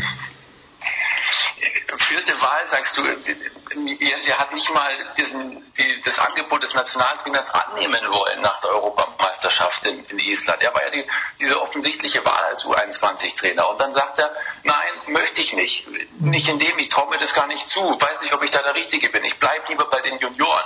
Dann nimmt der englische Verband Sam Allardyce. Als das dann nicht funktioniert ist, kommen sie wieder zurück praktisch zu Gary Southgate und er zögert wieder und weiß nicht, ob er das machen soll und was das denn für seine Karriere bedeutet, wenn er dann mit England scheitern sollte. Davor hat er ja auch nicht unbedingt viel Erfolg gehabt bei seinen Einstiegsstationen, bis dann der walisische Nationaltrainer, der ehemalige Chris Coleman kommt und sagt, hey, Gareth, du musst die Chance nehmen. Das, das ist das weiß nicht, das ist das Grundprinzip des Trainerjobs, da auch ein Risiko zu nehmen. Traut es zu, geh selbstbewusst dran. Dann sagt Gary Southgate erst zu. Dann kann man ja auch erkennen, was er für eine Persönlichkeit hat und wie, wie labil das war und wie, wie sehr er versucht hat, diese ganzen Dinge irgendwie durchzudenken und wie sehr ihm auch diese Situation von 1996 nachgehangen ist, der verschossene Elfmeter gegen Deutschland. Das betont er ja auch jetzt wieder. Das geht auch immer noch nicht aus meinem Kopf raus. Und das wird mich ein Leben lang begleiten. Wenn jemand solche Sätze sagt, dann wissen Sie, weiß jeder, wie nah das ihm geht und was ihm das dann bedeutet hat, dass diese Mannschaft das gestern geschafft hat, zum ersten Mal ein Elfmeterschießen ähm, bei einer Weltmeisterschaft zu gewinnen. Ich glaube, das, das, lässt sich, glaube ich, in Worten nicht beschreiben, wie, wie er sich da gefühlt hat. Hast du als zwar in England lebender, aber doch ausländischer Journalist, äh, hat man da irgendwie Zugang zu ihm oder hängen da die englischen Kollegen in Hundertschaften in seiner Nähe und man, man kriegt nur ein paar Häppchen ab? Lass mich eine Geschichte erzählen, Jens. Nach dem Elfmeterschießen am Dienstag sind die ganzen Spieler inklusive Trainerstab zu einer Ehrenrunde aufgebrochen. Die Ehrenrunde war vorbei und alle sind in die Kabine rein. Die Leute sind aus dem Stadion gegangen, die, die Journalisten sind in die Medienzone und zur Pressekonferenz. Eigentlich war nur noch ein kleines Grüppchen an englischen Fans übrig, die einfach nicht gehen wollten und ein paar, äh, ein paar Kollegen vom Fernsehen, die halt die, die Monitore eingeräumt haben und die, äh, aufgeräumt haben und die Kabel. Die englischen Fans haben dann angesetzt zu so einem Lied über Gary Southgate. Das ist jetzt so ein Internet-Hit geworden vor, vor fünf, sechs Tagen. Praktisch in Anlehnung an Hole Again und, und Southgate You're the One. Das haben die gesungen und haben damit natürlich bezwecken wollen, dass dieser Gary Southgate nochmal zurückkommt auf den Platz. Ja. Weit nach Mitternacht, Jens, ist er zurückgekommen auf den Platz. Alleine. Herrlich. Und lief von der Mittellinie aus auf diese Fans zu, die hinterm Tor für ihn gewartet haben. Das war ungeschönt. Da, da war kein Pressesprecher da, da war kein Medienberater, da hat ihn niemand irgendwie von seinem Naturell was weggenommen. Das war 100% Gary Southgate, wie du ihn vielleicht so nie bekommst. Dann geht er da auf diese Fans zu, die singen. Gareth Southgate fängt an, dieses Lied zu dirigieren und dazu zu tanzen. Zu seinem eigenen Song, den die Fans auf ihn gedicht, umgedichtet haben. Das waren, das waren großartige Minuten. Dann geht er rüber, auf dem, auf dem Rückweg praktisch zur, ähm, wieder zur Mittellinie und sieht an der Seite, dass wieder ein paar Fans da sind, die unbedingt wollten, dass er zu denen geht. Er geht auch zu denen rüber. Alle haben Autogramme bekommen. Einer hat ihm, glaube ich, noch eine russische Wollmütze mitgeschenkt für, für, für, den, für den nächsten Winter. Als das erledigt war, sind irgendwann von ganz, weiß gar nicht, von, von irgendwoher aus der Haupttribüne seine Familie runtergekommen. Auch die umarmt, das, war, das ging, das ist eine Kurzversion, das ging über Minuten, bis er irgendwann mal alle Wünsche praktisch sozusagen bedient hatte und zurückgegangen ist in die, in die Pressekonferenz. Das war Gary Southgate hundertprozentig. Ich kann ihn hier nicht authentischer beschreiben als in der Situation. Du kannst dich sehen, Sven, aber ich habe ein bisschen Tränen in den Augen, weil wenn so menschelt, na wirklich, wenn so menschelt, das gefällt mir extrem gut. Jetzt geht's äh, in Samara im Viertelfinale gegen die Schweden. Wenn man das vor der WM gesagt hätte, hätten alle gesagt, ja bitte, gerne. Wäre ähm, das Ausscheiden verkraftbar oder sind die Engländer so hoher Favorit, jetzt weil es eben nur Schweden ist, noch dazu ohne Slatan, äh, dass, dass er ins Halbfinale kommen muss, der Southgate und die Engländer? Englische Nationalmannschaft und Gary Southgate war das entscheidende Spiel dieses Achtelfinale gegen Kolumbien. Hm. Man stellt sich mal vor, die wären da ausgeschieden, egal ob nach regulärer Spielzeit oder sogar dann im Elfmeterschießen. Dann wäre diese Weltmeisterschaft womöglich nicht als Erfolg gewertet worden, sondern als Fortsetzung des Misserfolgs in den vergangenen Jahren. Dann hätten die englischen Medien gesagt, ein Last-Minute-Sieg gegen Tunesien, dann noch ein Erfolg über die fußballerisch eher wenig begabten Panamer. Hm. und, und dann hat er auch noch eine B-Mannschaft gegen Belgien geschickt, das ging schief. Und siehst du, wir haben doch gleich gesagt, er bringt die ganzen Spiele aus dem Rhythmus, auch noch eine Niederlage gegen Kolumbien. Und Kolumbien, okay, vielleicht sind die ein bisschen stärker als, als Island zuletzt oder Costa Rica bei der WM 2014, aber so viel klangvoller ist der Name auch nicht da stand, das war sein wichtigstes Spiel der Trainerkarriere, da stand auch für den englischen Fußball extrem viel auf dem Spiel und deswegen gab es diese Szenen nach Schlusspfiff, weil diese Bedeutung und der Stellenwert jedem bewusst war. Weil sie das gewonnen haben jetzt, es gibt nichts mehr zu verlieren für England. Diese Weltmeisterschaft ist ein riesiger Erfolg, egal ob sie jetzt gegen Schweden auf welche Art und Weise immer aus dem Turnier gehen oder sogar nochmal den nächsten Schritt schaffen. Die Erfolgsgeschichte, die ist mit, mit Kolumbien perfekt. Das war ein Ergebnis und dieses Ergebnis haben sie bekommen. Du, ich war total auf der Seite von England. Äh, ich als Fan, ich hab, muss ja keine journalistische Distanz haben, aber natürlich mit einer mitgehalten. Aber äh, mich haben sie halt nicht hundertprozentig spielerisch überzeugt. Frank Fliege, de, den du nicht hören konntest, hat vorhin gemeint, er geht davon aus, dass sich die Engländer noch steigern können. Siehst du dieses Potenzial aus und wenn ja auch und wenn ja, wo? Diese Mannschaft hat ich würde schon fast schon sagen, unendliches Potenzial, weil keiner weiß, wo bei vielen jungen Spielern überhaupt das Limit zu sehen ist. Ich bin kein großer Fan gewesen von der Entscheidung, Gary Southgate im, im, im, im ja, Frühwinter zu sagen, wir spielen ein, eine Dreierkette, davor ein, ein Fünfer Mittelfeld und, und vorne zwei Spitzen. Und egal was kommt, mit dieser Formation mhm. werden wir durchgehen. Im Nachhinein halte ich das für einen gar nicht mal so uncleveren Schachzug, weil er dafür gesorgt hat, dass diese Mannschaft etwas hat zum Anlehnen. Sie haben sich nicht verzettelt in der kurzen Vorbereitung in drei verschiedenen Formationen, wovon alles nur halb funktioniert, sondern diese Formation, die funktioniert perfekt und jeder Spieler weiß, was er zu tun hat. Und gerade für eine unerfahrene Mannschaft und gemessen an Länderspieleinsätzen sind sie die unerfahrenste Mannschaft bei dieser Weltmeisterschaft. Ist es wichtig, so eine Richtgröße zu haben, woran sie sich anlehnen können. Und in der Verlängerung war das, um das Wort zu bemühen, Gold wert, mhm. weil sie diesen Schock verkraften mussten des Ausgleichs und sie aber nicht gezweifelt haben, sondern jeder wusste, okay, wir müssen das tun, was unser Trainer uns ein halbes Jahr lang beigebracht hat, diese Formation, diese Laufwege und runter geht's. Wenn du immer in der Formation spielst jetzt, dann ist es aus meiner Sicht eine logische Folge, dass Kreativität drunter leidet. Und wenn du immer das Aufbauspiel hast, hinten mit drei Spielern, dann ist es natürlich in irgendeiner Form begrenzt. Wenngleich ich dir sage, dass ähm, John Stones, der Abwehrchef in der Mitte, ganz häufig mit reingeht ins Mittelfeld. Es ein großes Risiko ist, wie er das macht, aber er macht es unglaublich gut. Das hat ihm Pep Guardiola bei Manchester City beigebracht. Hm. Allein an der Anekdote, glaube ich, lässt sich einschätzen, dass da noch enorme Steigerungspotenzial da ist. Klar hätte man sich gewünscht, dass England irgendwie Kolumbien dann auseinanderspielt oder so, aber das ist einfach auch zu viel erwartet. Die Mannschaft, die Kolumbien so wie die da reingegangen sind und auch mit, dieser, mit diesen beiden Innenverteidigern hinten, welche Wucht die beiden haben, die einfach mal auszuspielen, das ist unglaublich schwierig. Und dafür, finde ich, hat es England gut gemacht und sie haben auch keine unnötigen Ballverluste kassiert, wo, wo sie dann eventuell in Kontestationen geraten wären, die unangenehm vermutlich gewonnen werden. Also insofern, mich hat diese Leistung sehr überrascht, weil sie sehr stabil und sehr gut war. Ein Wort noch zu den Enkeln, wenn du sagst unerfahren, das gilt natürlich auch für den Torwart, egal wen sie da genommen hätten. Jetzt haben sie den Pickford genommen. Vor dem Ausgleich hat er einen Ball sensationell gehalten, möchte ich sagen, dieser Weitschuss. Wie äh, gibt es denn irgendwelche Bedenken aus deiner Sicht, aus Sicht der Engländer, dass jetzt in der entscheidenden Phase, dass es ganz hinten brenzlig werden könnte? Nicht, dass du mich falsch verstehst. Gary Southgate ist kein Wundertaktiker, hm. der da irgendwie das komplett neu erfunden hat. Aber er hat es verstanden, seiner Mannschaft und den einzelnen Spielern ein unwahrscheinliches Vertrauen mitzugeben. die Spieler wissen, dass sie sich auf seine Entscheidungen und auf ihn verlassen können und nicht gegeneinander ausgespielt werden. Oder im letzten Moment heißt dann doch, ah, jetzt doch, auf den anderen Torwart. Oder hm. Harry Kane, na, okay, danke für deine Tore, schön, dass wir jetzt im Elfmeterschießen im Achtelfinale sind, aber jetzt schießt ein anderer für dich den Elfmeter. Nein, jeder wusste genau, Gary Southgate kommt und er wusste die Schützen und er hat sie nacheinander besprochen und, und Jordan Pickford im Tor, um auf ihn zu sprechen kommen, wusste, ich stehe hier jedes Spiel im Tor und ich habe den Rückhalt und ich habe einen Trainer, der meine Fähigkeiten gut findet, der nicht öffentlich irgendetwas erzählt, was er dann intern nicht ganz so meint, sondern ich habe genau diese Rückendeckung. Und für diese jungen Spieler, bei dem, was sie auch an Geld verdienen, ist eines nicht kaufbar, nämlich das Vertrauen und die, das Gefühl, wertgeschätzt zu bekommen. Dieses Gefühl hat Gary Southgate jedem einzelnen Spieler mitgegeben. Und er hat das, und dafür steht dieses Belgien-Spiel auch durchgezogen. Er hat jedem Spieler, der in diesem Kader ist, bislang mindestens einen Einsatz gegeben. Er hat sich an das gehalten, was er ihnen versprochen hat. Und ich glaube, deswegen blüht jemand wie Jordan Pickford aus und spielt vielleicht dann auch, äh, wenn äh, das Spiel seines Lebens ist so, so floskelhaft dahergesagt, aber vermutlich war es das ja gegen, gegen, gegen Kolumbien. Hm. Vermutlich werden auch noch weitere folgen.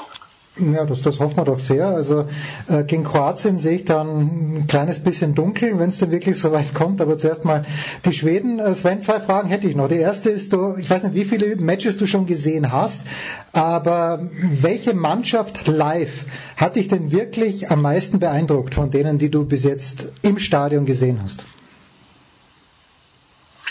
Inwiefern beeindruckt? Ja, wo, wo du sagst Favorit, wo du wirklich sagst, okay, äh, kann, also das müsste natürlich eine sein, die noch dabei ist. Wenn du jetzt sagst, die Deutschen, okay, haben, dann, dann nicht, aber eine, die noch dabei ist, wo du sagst, könnte ich mir am ehesten vorstellen, dass sie Weltmeister werden. Lass mich anders sagen. Mit der Art und Weise, wie bei dieser Weltmeisterschaft Fußball gespielt wird, kommt mir es nicht ganz so gelegen, weil ich dann doch eher favorisiere, dass Mannschaften gerne sich einem Spiel annehmen, gerne den Ball am Fuß haben und Ideen entwickeln, wie sie eine, eine defensiv eingestellte Mannschaft aushebeln. Davon habe ich jetzt bei dieser Weltmeisterschaft wenig gesehen. Deswegen glaube ich, dass am Ende, und das ist für mich der Trend des Turniers, eine Mannschaft Weltmeister wird, die das körperliche Spiel, die Physis als Basis ihres Erfolgs nimmt. Da ist diese russische Mannschaft zu nennen, da ist die äh, uruguayische Mannschaft zu nennen, die besinnen sich darauf, eine enorme Präsenz zu haben. Auch gerade, glaube ich, kommt eventuell eine zweite Spitze wieder in Mode, weil du irgendein Gegenmittel brauchst gegen diese massiven Mannschaften. Das ist für mich der Trend. Und wenn du Belgien nimmst, die kommen auch über diese körperliche, körperliche Robustheit, spielen dann, in, haben ein enorm gutes Konterspiel. Die Engländer kommen über die körperliche Robustheit in, in dem Stadion, in dem Spartak-Stadion, jetzt am Dienstag bei dem Achtelfinale, bist du extrem nah dran an, am Spielfeld. Da kommt dir das nochmal ganz anders vor, okay. wenn so ein, wenn so ein Trippier an dir vorbeiläuft. Das ist, das ist eine der ist nicht der größte, aber der, ich würde nämlich sagen, er ist breit, aber unglaublich muskulös und da steht ein richtiger, weiß ich nicht, wie, wie so ein Bulldog vor dir, wie so ein Boxauto und du weißt genau, wenn du gegen den läufst, dann, dann prallst du wieder zurück und dasselbe ist mit Harry Maguire hinten in der Innenverteidigung oder, oder Stones und auch Kyle Walker, das ist, ach, das ist eine, eine Physis, die, die am Fernsehen teilweise gar nicht so rüberkommt. Und das verkörpert diese, diese Weltmeisterschaft. Insofern gehe ich davon aus, dass, dass eine Mannschaft das am Ende schafft, ja, die diese, diese Physis am besten einsetzen kann. Jetzt wirklich die, die Frage zu den Arbeitsbedingungen vielleicht noch, also es hieß ja vor der WM und die russische Mannschaft hat es in der Vorrunde, glaube ich, ja vorgemacht mit 9000 Reisekilometern. Du sagst, du bist mal schnell zurückgefahren nach St. Petersburg. Ist es denn schwierig, also gerade was die Distanzen angeht, wie sind deine Erfahrungen gut, die du gemacht hast? A, mit der Reise, B, mit den Bedingungen, mit den Menschen vor Ort? Aus einer persönlichen Sicht herausgesprochen, fand ich irgendwie, finde ich diese Distanzen sehr interessant, weil sie mir gezeigt haben, wie, wie groß das Russland ist. Nun kann man sagen, ja, guck halt die Landkarte an, siehst du ja, das ist mit, die, mit einer der größten Länder der Welt ist. Ja, ist schon richtig, aber wenn du das dann erlebst, dass ein Flug von St. Petersburg nach Wolgograd halt drei Stunden dauert und da tausende Kilometer überbrückt werden, dann wird einem die Dimension des Landes halt doch mal anders bewusst und auch einfach auch die klimatischen Unterschiede und die, der unterschiedliche Aufbau der Städte, äh, auch die, der Charakter der Leute, das ist eine enorme Erfahrung, die ich überhaupt nicht, auch nicht missen möchte. Klar lässt sich sagen, in einem, in einem kleineren Land, wenn das alles kompakter ist, da setze ich mich schnell ins Auto rein oder ins Zug und zwei Stunden später bin ich da. Ja, das geht halt nur zwischen St. Petersburg und Moskau vielleicht, weil es halt die Fahrzeit dreieinhalb Stunden besteht. Aber wenn ich da jetzt am, am, am Samstag zu dem Spiel nach Samara gehe, ja, das sind, kann, kann man halt nicht ins Auto sitzen und mal kurz drei Stunden fahren. Und das wäre halt eine, eine zwei Tage lange Reise. Und selbst mit die Züge brauchen schon, schon eine Ewigkeit, weil es natürlich auch keine direkten Verbindungen da richtig gibt.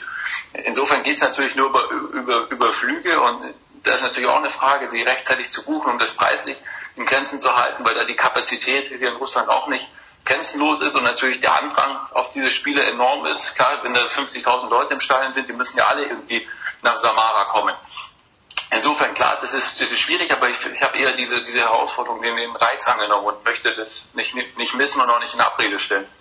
Das ist großartig, Sven. 2022 äh, fahren wir dann gemeinsam nach Katar. Da können wir alles mit dem Fahrrad bewältigen. Von einem klimatisierten Stadion ins nächste. Ich hätte schon fast gesagt, zu Fuß, ja. ja, auch das ist möglich, aber da sind wir dann doch zu faul. Fantastisch. Sven heißt, lest ihn bitte in der Süddeutschen Zeitung und hört ihn dann nächstes Jahr wieder bei Sky. Sven, ich danke dir ganz, ganz herzlich. Big Show 363, wir machen eine kurze Pause.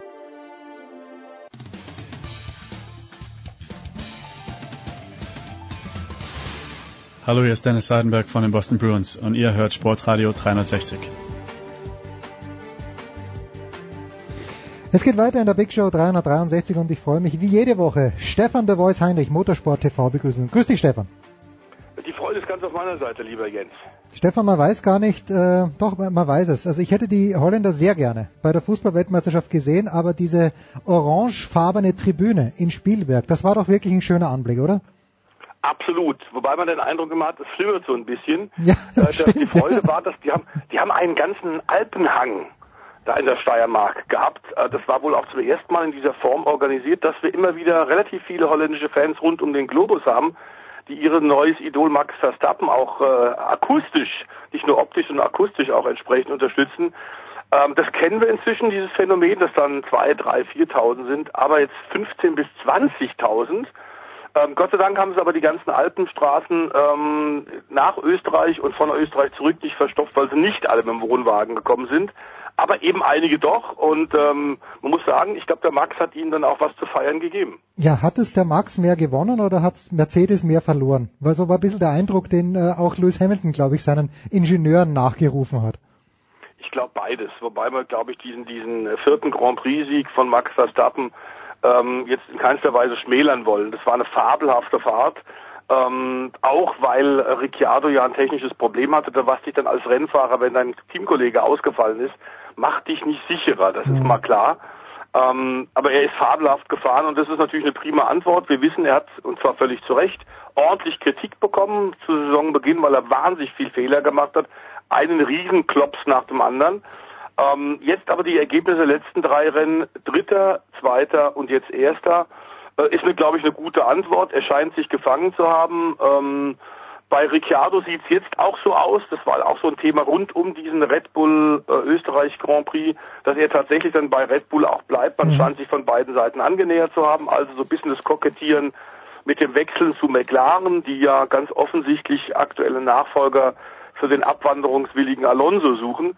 Ähm, da hat er abgesagt, das ist mal klar. Und äh, Dr. Helmut Marko hat im Vorfeld des, des Grand Prix letzten Mittwoch, Donnerstag in Graz ziemlich deutlich gesagt, der Daniel geht nirgendwo hin, der bleibt bei uns, auch wenn der Vertrag nicht unterschrieben ist.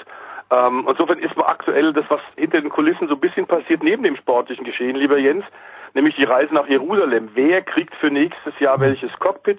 In diesem Jahr begann die Suche da ja relativ früh und das äh, Karussell rotiert nach wie vor. Aber einige Sachen sind jetzt geklärt, auch wenn zum Beispiel der Vertrag zwischen Lewis Hamilton und Mercedes noch nicht unterschrieben ist. Auch Mercedes wird im nächsten Jahr mit dem angestammten Duo Valtteri Bottas und Lewis Hamilton fahren. Und 2019 werden wir also auch den Max Verstappen und den äh, Daniel Ricciardo in Blau sehen. Warum, Stefan, in Gottes Namen sollte jemand von Red Bull zu McLaren gehen, außer die zwingen einen mit Geld? Dann ja. Aber ansonsten, äh, sportlich hast du ja keine Perspektive, oder siehst du? sportlich eine Perspektive für McLaren? McLaren muss einiges tun, das ist klar. Das ist aber, glaube ich, den Verantwortlichen Zach Brown und Co. auch klar. Und es gab jetzt gerade ja vor dem Heim Grand Prix am kommenden Wochenende in Silverstone für McLaren, die in Walking zu Hause sind, also südlich von London. Silverstone auch für die ein ganz wichtiges Rennen, weil sie ihr ganzen Hauptsponsoren, ihre Anteilseigner da eingeladen haben. Die Leistung stimmt überhaupt nicht, seit vielen Jahren schon nicht. Es gab viel zu viel Unruhe im Team. Ähm, es gab diverse Teammanager, die sich versucht haben. die haben keine Konstanz reinbekommen. Und das, was im letzten Jahr oft noch gesagt haben, ja, wir sind deswegen so schlecht, weil wir einen schlechten Motor haben, äh, das kann jetzt auch nicht mehr gelten, seitdem sie mit Honda äh, sich von Honda sich getrennt haben und äh, zu Renault gewechselt sind, haben die den Motor, den Red Bull unter anderem eben auch hat und den das Renault Werksteam hat. Und trotzdem sind sie nicht vorne dabei. Also offenbar ihre ihre äh, Ausreden im letzten Jahr, dass das Chassis gut sei, aber der Motor eben nicht konkurrenzfähig, stimmt einfach auch nicht. Das hat man bei McLaren inzwischen auch erkannt und deswegen gestern die Bombenmeldung, die die Formel 1 äh, so ein bisschen erschüttert hat, weil wir haben nicht unbedingt damit gerechnet, dass Eric Bouillet, der für vier Jahre jetzt ja am Ruder war, Nachfolger unter anderem also auch von Martin Whitmarsh. Ähm, es gab damals ziemlich Ärger. Ein Deutscher sollte eventuell Teammanager werden, Jost Capito. Der war für ein paar Monate auch dann tatsächlich in England. Dann haben sie ihn wieder rausgedrückt, um Eric Boyer zu holen. Der war damals Chef von Renault, dem Renault Formel 1 Team. Und haben gesagt, jetzt haben wir einen richtig guten, einen richtig erfahrenen. Der hat also das Ruder auch nicht rumreißen können und es ist dringend notwendig, dass sich da einiges ändert. Das glaube ich, das wird es sich auch. Aber die Frage ist natürlich beim Daniel Ricciardo, und damit komme ich zurück auf dein, dein Anliegen, ähm, hat er noch so viel Zeit, jetzt zwei, drei oder vier Jahre auf Änderungen zu warten, bis die wirken, bis McLaren wieder zu alter Form ist? Man darf nicht vergessen, der letzte Grand Prix-Sieg von McLaren ist schon viele, viele Jahre mhm. her und der letzte WM-Titel auch. Ja, einige Zeit. Der letzte WM-Titel von Michael Schumacher, ich weiß gar nicht, war das der letzte WM-Titel von Michael Schumacher, wo es hieß, let Michael pass for the championship. Das ist natürlich in Österreich passiert und diesmal, und das fand ich schon sehr ansprechend, durfte Kimi Räikkönen als Zweiter reinfahren und Sebastian Vettel musste Dritter bleiben. Eine sehr sportliche Entscheidung von Ferrari. Stefan, ist es auch die richtige gewesen? Absolut, überhaupt keine Frage. Wir sind, glaube ich, alle keine äh, keine Fans von Absprachen während einer Veranstaltung davor oder äh, danach fürs nächste Rennen. Äh, überhaupt keine Frage. Ähm, ich glaube auch, dass in der Tat, äh, auch wenn Kimi Räikköns Platz für nächstes Jahr alles andere als sicher sind und Insider gehen klar davon aus, dass wahrscheinlich Charles Leclerc der erstaunliche Rookie aus äh, Monaco, mhm. der in diesem Jahr für Sauber ja schon mehrfach Punkte geholt hat, dass der das Cockpit kriegen könnte, ist meiner Ansicht nach noch ein Tick zu früh. Das ist Ferrari. Ich bin nicht sicher, ob er mit dem gewaltigen Druck der ja. italienischen Presse auskommen wird, denn die ist Gewalt, der Druck ist gewaltig. Das kriegt der Sebastian Vettel auch immer mit. Es ist himmelhoch jauchzen und zu Tode betrübt. Entweder ist alles toll und du bist der Renngott oder du wirst in die Tonne getreten. Ob so ein junger Mann das schon aushalten kann, äh, bin ich mir nicht so ganz sicher. Ähm, Fakt ist aber, dass äh, ganz klar auch äh, Toto Wolf äh, Ferrari gelobt hat. Das kommt ja nun nicht so oft vor. Ich habe mir nur gedacht, ähm, er hat dann selber behauptet, also ähm, nach seinem Desasterwochenende für Mercedes, äh, hat er dann ganz klar gesagt, also wir hätten es auch nicht gemacht, ähm, eine Stallorder zu diesem Zeitpunkt, nämlich Anfang Juli schon, hm. ähm, brutaler Eingriff in, in die sportliche, äh, sportliche Geschehen, das würden die Fans auch nicht gutieren. Ähm, ich habe mir nur gedacht, mein lieber Toto, ich nicht auch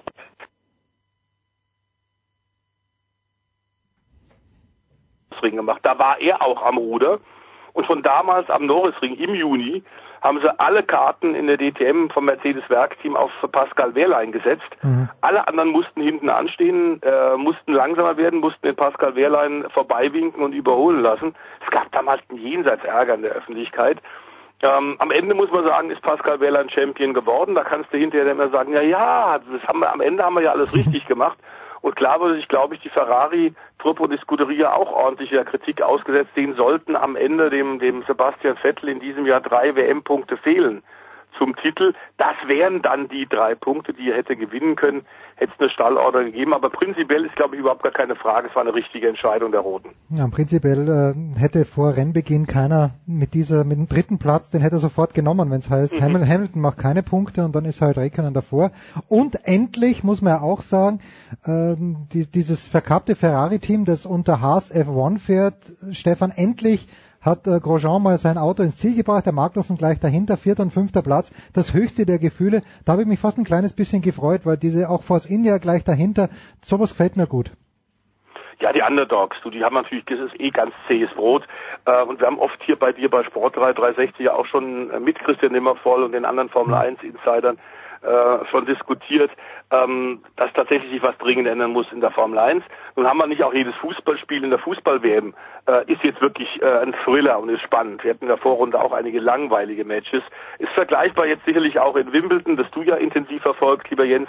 Auch da ist nicht jedes äh, äh, Match Nicht richtig spannend, aber Leckerli, klar ist, wir haben ein, ein großes Problem mit der Über Überholung. Das war auch in Spielberg das große Thema. Das wird in Silverstone jetzt am kommenden Wochenende ähnlich sein.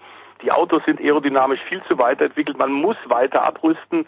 Die neuen Besitzer der Formel 1 Liberty Media haben das auch erkannt. Und trotz Widerstand einiger Teams sind die ganz klar in, gehen in eine richtige Richtung. Ähnliches wie ja Gerhard Berger mit der DTM auch macht. Weniger Aero, mehr wieder Verantwortung den Fahrern geben, dass öfter mal Fehler passieren. Und ich war genau, genau wie du, habe ich mich gefreut. Nicht nur weil Haas ähm, Gene Haas äh, der erste amerikanische Teamchef seit über 30 Jahren ist, der das konsequent und gut macht.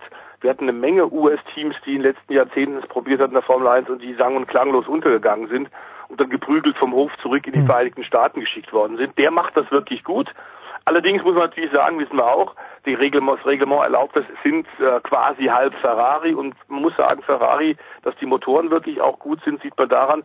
Zum allerersten Mal sind sechs Autos mit Ferrari-Motoren in den Top 10 gelandet. Unter anderem, du hast gesagt, eben auch die beiden Haas, äh, die jetzt schon in diesem Jahr 2018 jetzt mehr Punkte auf dem Konto haben durch diesen vierten und fünften Platz von Österreich als in der kompletten vergangenen Saison. Also es geht wirklich aufwärts bei denen. Ja, die anderen beiden sind die Saubers, oder? Die sind auch mit Ferrari. Genau. Ja, sind auch mit. Genau. Und das war zum ersten Mal seit China 2015, dass die beide drin waren, wobei man da sagen muss, der Charles Leclerc ist nicht umsonst so hoch gelobt als Rookie. Der hat jetzt neun Starts in der Formel 1 in diesem Jahr ähm, und hat jetzt schon mehr Konto als sein mehr Punkte auf dem Konto als sein Teamkollege Markus Eriksson und der hat äh, 85 Formel 1 Rennen gestartet. Ähm, da muss man sagen, ich glaube, äh, der Schwede hat seinen Meister gefunden im eigenen Team. das ist ganz schlimm. Der große Meister ist nach wie vor Lewis Hamilton und äh, das, äh, die Frage ist ja schon, das ist ja glaube ich das erste Mal, ich habe die Statistik nicht parat, du wahrscheinlich schon, dass beide wegen technischen Problemen beide Mercedes ausgeschieden sind. Ich werde nicht so recht schlau aus Mercedes. Ich dachte jetzt mit dem neuen Paket, das da seit zwei, drei Wochen am Start ist, da wird es wieder so dominant wie im letzten Jahr. Gibt es irgendeine Erklärung oder war das jetzt einfach Pech an diesem Wochenende, Stefan? Eine Erklärung gibt's nicht, die haben die natürlich selber auch schon gesucht. Aber du siehst das, was wir bei dir schon ein paar Mal rausgearbeitet haben in deinen Benzingesprächen, lieber Jens, bei Sportradio, dass es tatsächlich auf Nuancen in diesem Jahr ankommt. Red Bull, Ferrari sind deutlich näher dran an den Silberpfeilen und da darf bei denen eben auch nichts schiefgehen beim Konstrukteursweltmeister und Serienfahrerweltmeister letzten Jahre. Der Doppelausfall war tatsächlich, also aus, aus sportlichen, aus technischen Gründen der Doppelausfall, äh, war das erste Mal ein, ein, ein Ausfall seit 1955. Ich hab Nein. nachgeguckt. Wahnsinn. Grand Prix Monster 1955. Ähm, da war der Alfred Neubauer, der legendäre Mercedes-Teamchef noch am Ruder. Äh, wir hatten in Barcelona vor zwei Jahren, so erinnert sich die Kollision, äh, Nico Rosberg gegen Lewis Hamilton. Ja. Da sind sie sich gegenseitig in die Mühle gefahren, deswegen ausgefallen. Aber Ausfall zweier Mercedes-Werksautos wegen technischem Defekt tatsächlich Monza 1955. Es war knapp vor unserer Zeit, also so ganz werden wir uns nicht mehr dran erinnern. Am Ende gab es aber trotzdem einen Doppelsieg, weil die hatten nämlich damals vier Werks-Mercedes dabei. Insofern, damals war es für Mercedes, glaube ich, weniger bitter als diesmal. Und jetzt kommt es drauf an. Ähm, Teil der Mercedes-Entwicklung findet ja in Brixworth statt, nämlich die Motorenentwicklung des gesamten Antriebsstranges. Das ist vor den Toren von Silverstone, also für die auch Silverstone ein Heimspiel. Da muss es jetzt wirklich besser laufen. Wahnsinn, ein Heimspiel jagt das andere. Eine Geschichte haben wir noch in dieser Woche und äh, nächste Woche werden wir uns wieder ein bisschen ausbreiten dann, aber eine Geschichte habe ich, ich habe gerade gelesen, dass äh, nicht nur Toto Wolf Teamchef ist, sondern seine seine Frau äh, in der Formel E jetzt einen prominenten Posten begleitet. Du begleitest ja auch die Formel E, zumindest in Deutschland. Was genau hat Susi Wolf jetzt für eine Aufgabe und wie betrifft das dich, mein lieber Stefan? Äh, Die Formel E Weltmeisterschaft entwickelt sich ja gewaltig, wobei wir auch wissen, das äh, ist ein äh, schmaler Grad wie üblich, denn es werden mehr und mehr Hersteller kommen und sobald Hersteller in der Rennserie einsteigen, ist der Zwang da zu gewinnen. Das heißt, die kommen mit entsprechenden Ressourcen, Geld, Geld Manpower und dann wird ganz klar die momentan positive Entwicklung der Formel E wird an ihre Grenzen stoßen. Das ist ganz logisch, äh, weil dann einfach einige irgendwann enttäuscht sind und sich zurückziehen. Wie wir es in der Formel 1 ja auch erlebt haben, zum Beispiel mit Toyota, zum Beispiel mit BMW, die ja auch äh, mit enormer Werbe, mit großem PR-Aufgebot, mit wie wahnsinnig viel Geld in die Formel 1 gekommen sind und dann am Ende geprügelt vom Hof gegangen sind, weil sie es nicht geschafft haben und keinen WM-Titel holen konnten. Das wird in der Formel E dann auch sein. Also so schön wie aktuell der Boom ist, hat der natürlich auch seine Schattenseiten. Zu Susi Wolf, ähm, die ja äh, vor zwei Jahren, 2015, damals als Entwicklungsfahrerin Formel 1 für Williams dann zurückgetreten ist, weil so den ganz großen Rückhalt ähm, von Williams hat sie nicht gespürt. Sie kam zum Fahren, ist hervorragend unterwegs gewesen. Aber ähm, es kam dann eben nicht das Angebot, dass sie auch mal Formel 1 Grand Prix wird bestreiten können. Da hat sie die Konsequenzen gezogen, hat gesagt, ich höre jetzt auf. Ich lasse es, nachdem sie auch sieben Jahre DTM gefahren ist für Mercedes und dabei im Übrigen dann auch ihren späten Ehemann Toto Wolf kennengelernt hat. Äh, Susi ist jetzt Teammanagerin bei Venturi. Das ist Ah, okay. nicht ganz ungewöhnlich, ähm, denn wir haben tatsächlich auch da äh, bei gerade bei Venturi ist ein kleines Kleinserienhersteller für Elektrosportwagen aus Monaco. Wir kennen den Besitzer seit vielen, vielen Jahren. Der ist in den äh, 80er und 90er Jahren selbst Hobbyrennfahrer gewesen, ist einen Porsche Supercup gefahren. Ich habe ihn damals auch ein bisschen betreut. Äh, sehr eloquenter Mann mit ordentlich Geld, der auch Visionen hat. Und Visionen, aber nicht diese Art, wie Helmut Schmidt damals sagte. Ja, der muss zum Arzt hat, gehen. äh, Soll zum Arzt gehen, Ja. genau. Sondern der legt dann auch Geld rein und äh, Venturi will den nächsten Schritt machen. Die haben jetzt Felipe Massa für die nächste Formel E-Saison, den Ex-Formel 1-Fahrer, verpflichtet. Und Susi Wolf wird da Teamchef, Chefin sein, hat sich da auch sicherlich auch mit Geld der Familie, also der Familie Wolf, ähm, beim Venturi-Team eingekauft, ist Teilhaberin und hat da dann jetzt in absehbarer Zeit ab nächste Saison das Sagen.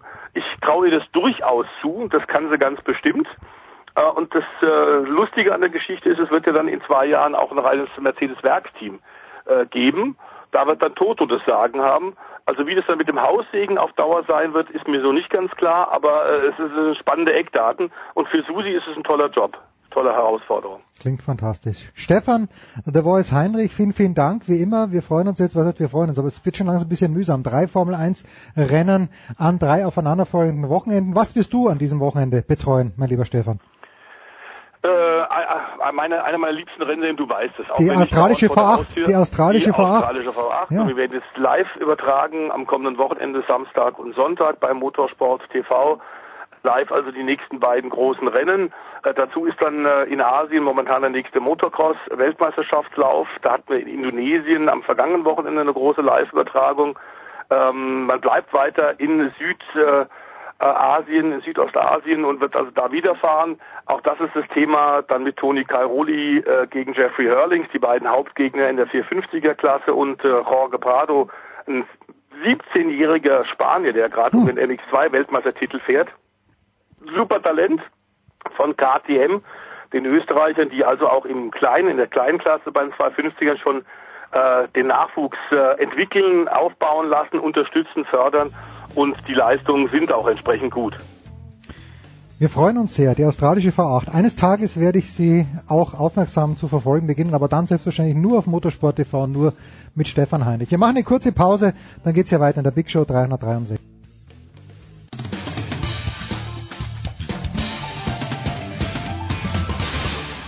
Hallo, hier ist Ralf Schumacher und ihr hört Sportradio 360.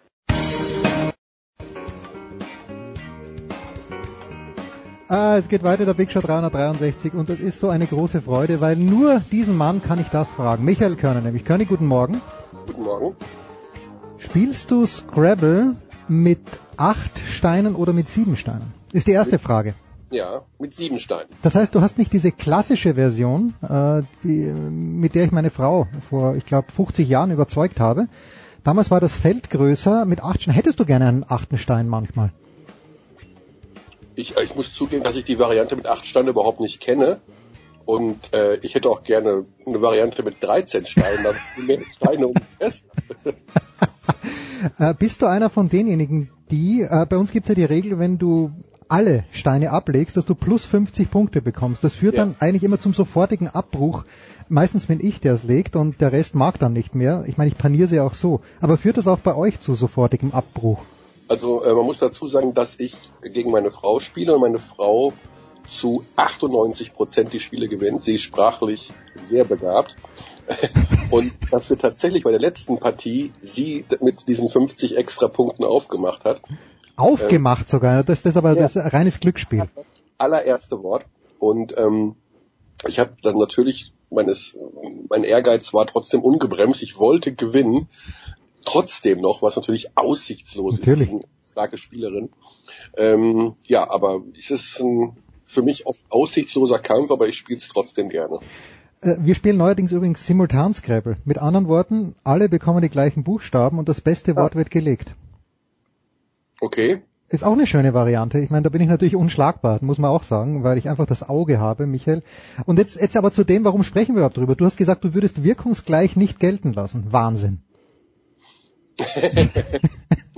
Ja, ich äh, hab das, ich kannte das Wort in dem Sinne nicht und es wurde ja natürlich in der Asyldebatte jetzt ständig benutzt und ich habe mir am Anfang wirkungsgleich, also natürlich hat sich irgendwann mir erschlossen, was es bedeutet, aber es ist ja oft beim Scrabble die Diskussion, Ja. äh, wenn zwei Wörter zusammengesetzt werden, ähm, ob man sie äh, überhaupt gelten lassen kann.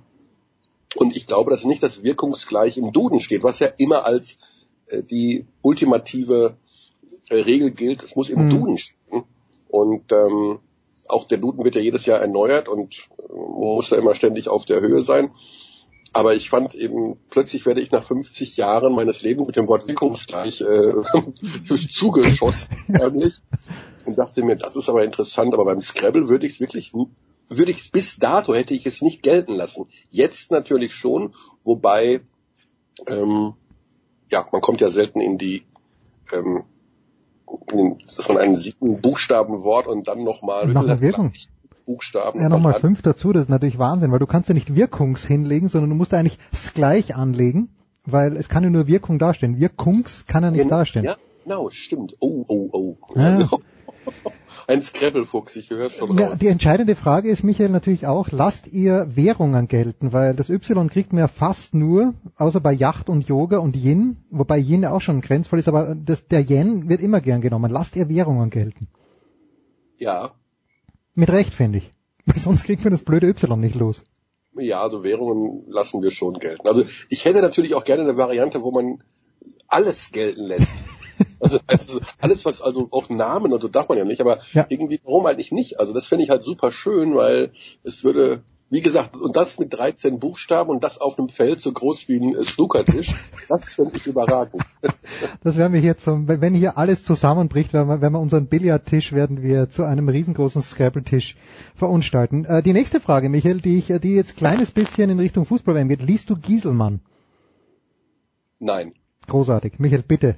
Li- Lies dir diesen Live-Ticker, den Gieselmann schreibt für sz.de. Ach, das ist der. Äh, ja, den habe ich gelesen. Es Ähm, ist teilweise so großartig. Ich, Ja, ich habe den äh, nicht mit dem Namen in Verbindung gebracht. Ich hatte, ähm, ich kam über meinen Chef drauf, der mir irgendwann sagte, liest du den SZ Live-Ticker? Und ab dann habe ich ihn gelesen, weil ich ihn wirklich großartig fand äh, und habe mich dann ständig gefragt, wie viele Leute hängen da wohl dran? Also das klang mir nach einer redaktionellen äh, Massenveranstaltung, weil so viele gute Ideen kann ein einzelner Mensch gar nicht haben. Mhm. Wenn es wirklich nur ein einzelner Mensch ist und er heißt Gieselmann, dann an dieser Stelle Chapeau. Chapeau und äh, welche Preise man bekommen kann in diesem Jahr für solche Dinge sollte er bekommen. Also am besten fiel mir äh, Joachim Löw, das war glaube ich nach dem äh, Schwedenspiel, schaut gerade aus wie Mick Jagger, der sich als Winnetou verkleidet hat. Das, das war ein ganz, ganz großer Vergleich, fand ich. Und äh, nicht untreffend. Wobei ich weiß nicht, ob man die neue Generation der an Fußballfans, ob ich meinen Sohn mit Winnetou noch irgendwie was sage. Das ist die andere Frage. Das stimmt auch wieder. Michael, das deutsche Basketball-Nationalmannschaft, äh, das, nein, so das deutsche Basketball-Nationalteam, damit ich es einigermaßen auf die Reihe bringe, hat die eigentlich unbesiegbaren Österreicher in Braunschweig besiegt und dann aber einen Pflichtsieg in Belgrad oder in Serbien eingefahren. War mit letzterem tatsächlich zu rechnen. 88 zu 81, Dennis wieder Topscorer. Ist, äh, darf ich dieses Ergebnis so feiern, wie ich es gerne möchte? Ja, bevor wir aber dazu kommen, feiern wir heute, also wir reden jetzt über den 4. Juli, Ja. das 25-jährige Jubiläum der deutschen Basketball-Europameisterschaft, damals errungen in München. Unter Coach Fritz von Thurn und Taxis, darf man nicht vergessen. Unter Coach Fritz von Ton und Taxis. Kennst du die Geschichte nicht? Fritz hat uns hier in der Sendung ja erzählt, dass er sich mit Sveti Pesic hingesetzt hat und die ganze Nacht über die Taktik geplaudert hat und eigentlich war er es, der, der Sveti den entscheidenden Hinweis gegeben hat. Die Russen waren es, glaube ich, im Finale, oder? Die geschlagen wurden. Ja, die Russen, ja. Genau, und äh, das hat, also Fritz hat natürlich ganz charmant erzählt und natürlich auch mit einem Augenzwinkern, aber er meinte, dass er schon einen recht großen Beitrag dazu geleistet hat. Also die Geschichte kenne ich nicht. Ähm, es kann aber passieren, dass ich Fritz irgendwann mal sehe im Laufe des Sommers, weil er ja zum äh, erweiterten Team gehört. Ähm, und immer wieder mal zu Gast ist. Ähm, ich würde ihn darauf ansprechen Bitte. und ich würde verdammt gerne wissen, welche Taktik es war, um einen serbischen Trainer namens Svetislav Pesic davon zu überzeugen, von extern einen Ratschlag anzunehmen und ihn in einem EM-Finale gegen Russland anzuwenden. Also das hätte ich doch gerne mal präzisiert, bitte. Ja, also Frage mit lieben Grüßen von mir. Weißt du was? Ich habe Fritz ähm, drei, vier Mal habe ich ihn, äh, haben wir telefoniert und dann treffe ich ihn äh, in der Allianz Arena das erste Mal und äh, er wusste nicht, wer ich bin und ich natürlich kenne ihn aus dem Fernsehen und gehe hin und wollte mich nur bedanken bei ihm und sag ja, Fritz, Servus, äh, Jens Huber. Und, und er schaut mich an und brüllt so, dass das bis in den Oberrang zu hören war. Mensch, du hast tolle Haare. und ich, und ich, ich sehe das überhaupt nicht so. Michael, du weißt, äh, auch, auch mein Hinterkopf wird schon langsam kahl, aber ich habe es gern genommen und ich, ich liebe Fritz. Also wirklich. So, Ja. so ein Sir, so ein, ein Jetzt kenne ich dich auch schon ein paar Jahre und ich muss zugeben, wir sehen uns ja jetzt gerade nicht, wir hören uns ja nur. Wenn ich mir aktuell deine Frisur vor Augen führe, ich glaube tatsächlich, dass du schöne Haare hast. Das ist schön. Wobei die Glatze von Krawinkel ist unerreicht, finde ich. Also jedes Mal, wenn ich Markus sehe, äh, du darfst ja Karl sagen, für mich ist er Herr Krawinkel, möchte ich ihm die Glatze küssen, weil es so schön rasiert ist. Ja, sie steht ihm wirklich äh, sehr gut. Also besser als die paar äh, Merino-Wollenflusen, die vorher noch übrig waren. Ja, vielleicht sollte man auch Karl mal wieder einladen. Also, 25 Jahre ist es her und damals dachte man, glaube ich, äh, Michael, Wahnsinn, Boom, oder? Basketballboom. Ganz Ah. Deutschland geht Basketball spielen. Ja, das war eine ganz, also das war wirklich, das war ja noch damals die Zeit, wo alle Streetball gespielt haben. Hm, naja. man, Hatte, äh, Busch, hatte Buschmann, entschuldige, ich unterbreche, hatte Buschmann damals nicht noch lange Haare, sogar gelockt? Ja, das kommt schon hin, ja. Das waren schon die langen, äh, die langen Löckchen, die war eine lange äh, Frisur, aber die, der damals übrigens wurde Streetball, glaube ich, in den Duden aufgenommen, also zum beim Scrabble verwendbar. Das könnte das erste Jahr gewesen sein. Und das Problem war, dass der Basketballboom nicht eingesetzt hat, weil also einer der Hauptgründe damals war, dass ähm, die Liga und der DBB oder ich weiß gar nicht mehr, wie das genau damals strukturiert war, äh, die Fernsehrechte in Deutschland ähm, an die öffentlich-rechtlichen für vier Jahre verkauften im Zuge dieses Booms, im Zuge dieser Europameisterschaft und haben einen vierjährigen Vertrag abgeschlossen zu sehr guten Konditionen, aber daraufhin ist Basketball wieder in der Versenkung verschwunden, weil natürlich äh, sowas wie die Sportreportage dann maximal zwei Minuten 45 pro Jahr zeigen von irgendeinem Spiel. Ähm, und dort werden alles andere als taktische Finessen serbischer Trainer dann ausgetauscht, sondern das ist dann sehr plump aufbereitet gewesen. Und da hat man diesen Boom sozusagen versacken lassen. Im Privatfernsehen kam dann damals ähm, Reinhold Beckmann äh, auf uns zu, der da seinerzeit, also nach dem WM-Titel oder Juli 93 der Sportchef war bei Sat 1 und diese Verbindung schaffen wollte zwischen NBA und ähm, deutschem Basketball. Mhm. Und, äh, hat damals auf die Karte NBA ja auch gesetzt, erstmal mit einer Sendung namens Jump Run, wo äh, NBA Basketball, wie ich finde, recht unterhaltsam aufbereitet wurde. Aber äh, das, dann kam da auch schon diese Geschichte auf, die bis zum heutigen Tag leider ähm, den Basketball auch so ein bisschen am massiven Erfolg hindert. Die Fanlager sind ja zweigeteilt in Deutschland. Äh, Du hast zum einen die NBA-Fans, Hm. von denen sich viele überhaupt nicht für den deutschen oder europäischen Basketball interessieren. Also die sagen, das ist einfach minderwertig. Und äh, du hast die anderen, die treuen BBL oder auch Euroleague oder Fans des europäischen Basketballs, die nicht unbedingt NBA schauen, weil der ist weit weg und die spielen halt nachts. Ähm, und dieser Riss durch die Fankultur in Deutschland ist äh, leider bis zum heutigen Tag hat er Bestand und ähm, ja, ist tatsächlich, wie ich finde, ein kleines Problem, weil das gibt es, glaube ich, in keiner anderen Sportart, dass man sich nur für eine Liga interessiert oder für ein Land oder wie auch immer, für eine, wie man das mal äh, nennen mag, und die andere völlig ablehnt. Also auch, es gibt viele Meinungen von NBA-Fans, die wirklich sagen, dass man sich BBL-Basketball nicht anschauen kann. Und das finde ich natürlich Na, das stimmt ja nicht. Also ich weiß noch, das allererste Mal, als ich in den Audi Dome gefahren bin, war netterweise, hattest du mir hier einen Arbeitsausweis besorgt, auch für meinen Sohn. Und du hast, glaube ich, angegeben, mein Sohn heißt Rigobert oder irgendwas, was, äh, was großartig war. Namen, den es gar nicht gab, aber ich habe es verdrängt. Aber wenn man das mal live sieht, dann ist es natürlich großartig und noch besser war allerdings für mich quasi ein Erweckungserlebnis, als die Bayern das letzte Mal in der Euroleague gespielt haben, haben sie glaube ich gegen ZSK Moskau gespielt. Und ich hatte noch nie davor eine Mannschaft gesehen, die so gut verteidigt hat wie Moskau. Die waren so flink und so, so hartnäckig, das war großartig. Und dann haben wir gedacht, na, so viel besser kann die NBA auch gar nicht sein.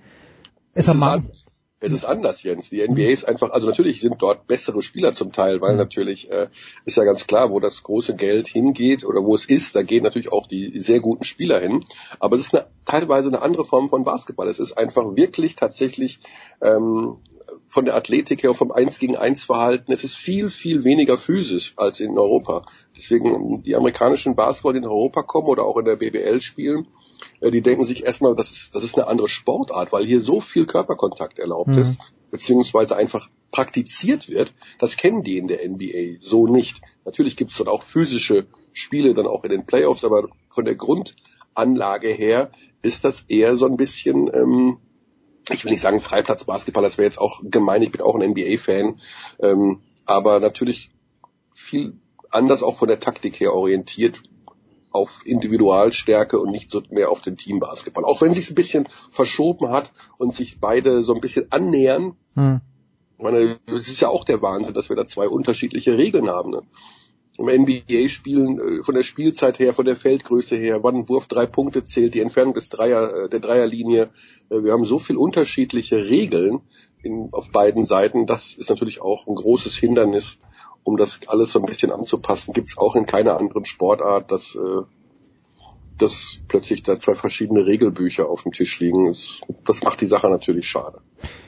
Kann denn Dennis Schröder, und das war eine überragende Überleitung meinerseits, kann denn Dennis hier die Brücke bauen, der ja jetzt wieder Topscorer war in Serbien, der, wenn ich es richtig verstanden habe, in Braunschweig auch ein bisschen was von seinen 2,50 Euro, die er in Atlanta verdient hat, investiert und der, der, der hat schon Potenzial, dass er ein Local Hero ist. Spielt der in der Nationalmannschaft NBA Basketball oder spielt er BBL Basketball?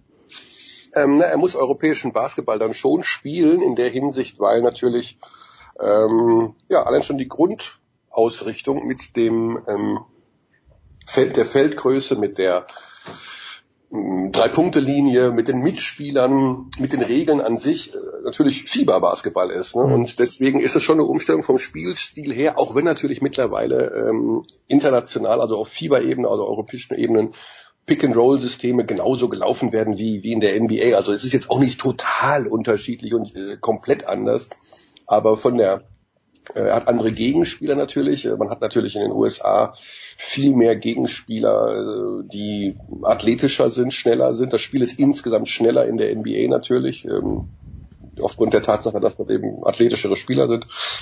Ähm, deswegen ist es schon eine Umstellung für ihn und aber er hat das jetzt auch wieder gut gelöst, wie ich finde, weil er ähm, natürlich auch älter geworden ist und diese Umstellung viel besser praktizieren kann. So, wer, äh, wenn ich mir die Startaufstellung anschaue, der Carsten Tada war, glaube ich, von Beginn an dabei in der Starting Five. Ich weiß schon, das hat uns ja der, der Sveti Pesic immer gelehrt. Es ist Wurst, wer beginnt. Wichtig ist, wer aufhört. Aber mm, gut, Bartel, MVP, glaube ich, Finale, Johannes Vogtmann. Da fehlt mir zum Beispiel ein Maxi Kleber. Ist das äh, taktisch bedingt gewesen, dass der gegen Serbien nicht anfängt? Weil ich meine, gegen Österreich war er noch in der Starting Five. Ja, also das ist jetzt ein nettes Detail, was du als scharfsinniger Beobachter hervorragend äh, gesehen ah, hast. Das ist lieb.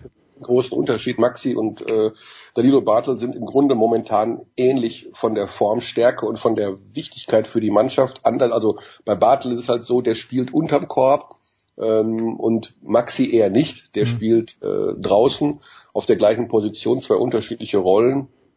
Aber ich meine, das musst du dir mal vorstellen, was wir auch, wenn wir, wenn alle Spieler gesund sind, was wir auf den großen Positionen im deutschen Basketball für ein, tatsächlich für einen Konkurrenzkampf haben, ja. Also Theis, Kleber, Bartel, äh, Vogtmann, ähm, Pleis kommt noch dazu. Hm ich habe bestimmt jetzt jemanden vergessen auf groß, weil ich. Äh, wo, wo ist, Entschuldigung, wo spielt denn Tibor im Moment? Ist er noch in Barcelona? Ich ja, nein, nein, Tibor war in äh, Valencia, aber die wollen ihn nicht mehr. Er ist sozusagen jetzt auf dem freien Markt. Also kommt er zu Bayern, willst du mir damit sagen? Ähm, ich weiß es nicht. Es ist eine Option, hm. äh, die ich nicht ausschließen würde, aber ich habe überhaupt keine Informationen darüber. Ich habe keine Ahnung. Äh, hm. Es würde natürlich irgendwo passen, weil ähm, die Bayern brauchen einen Euroleague-Kader. Tibor Pleiss ist der All-Time-High äh, deutsche Spieler mit Euroleague-Einsätzen, hat die letzten sieben Jahre Euroleague gespielt. Ähm, würde hervorragend natürlich passen zu den Bayern, überhaupt gar keine Frage. Die hatten in den letzten Jahren auch immer wieder mal Interesse an ihm. Ähm, wenn ich mir jetzt den Kader anschaue, ähm, ich vermute, dass Radojevic kommt von Bamberg zu den Bayern. Das ist meines Erachtens relativ sicher. Hm. Ähm, dann hättest du noch den äh, Booker auf der 5. Ähm, Zirbis ist, äh, wenn ich jetzt sagen könnte, würde, man ersetzt Zirbis durch Pleis, ähm, ja, kannst du Argumente finden, die dafür und die dagegen sprechen. Äh, insofern wird das die, ich weiß nicht, ob sie Preis überhaupt kriegen jetzt, äh, keine Ahnung, mhm. aber wenn man sich jetzt überlegt, okay, der oder der, da muss man sich überlegen, was ist der Plan dahinter, was, was kann der uns bringen, was kann der uns bringen. Ähm, aber ist eine spannende Personalie. Also Tibor Pleiss ist eine sehr, sehr spannende Personalie, auf jeden Fall. Sondern ganz kurz noch, zwei Fragen habe ich noch. DBB-Team, Sie spielen jetzt weiter gegen Israel, Sie spielen äh, Griechenland und Estland. Ich habe wie immer keine Ahnung. Mich dünkt, dass Griechenland da der größte Gegner ist. Äh, wie, wie hoch müssen Sie denn abschließen in dieser Gruppe, damit Sie tatsächlich zur WM fahren dürfen? Ja, es wird jetzt äh, vier neue Sechsergruppen geben. Äh, sie gehen mit Serbien und Georgien in diese Gruppe rein, ohne nochmal gegen die zu spielen. Das haben sie ja bereits getan. Mhm. Äh, die drei Gegner, die neuen hast du genannt. Man muss mindestens Dritter werden in dieser Sechsergruppe. Man hat jetzt mit Griechenland zusammen eine 6 zu 0 Bilanz. Dann kommen die Serben, dann Estland, Georgien, Israel ähm, ohne jetzt unken zu wollen, aber das muss machbar sein. Also wenn du die Heimspiele gewinnst, bist du quasi durch. Hm. Ähm, Estland dürfte auch in beiden Spielen schlagbar sein. Auch die Israelis sind nicht so wahnsinnig stark. Ähm, ich bin super, super zuversichtlich, dass es klappen wird. Alles andere wäre echt eine massive Enttäuschung. Also es ist alles so perfekt bereitet.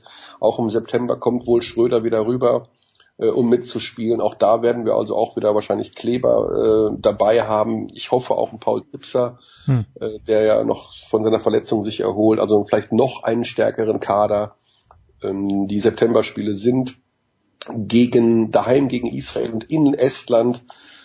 Also ich bin da sehr, sehr zuversichtlich, dass das klappt und dass wir 2019 dann die Weltmeisterschaft mit Deutschland erleben können. Da schickt man dann den Körner hin. Äh, 16. September übrigens in Leipzig gegen Israel. Letzte Frage, Michael. Teamsportreisen Körner.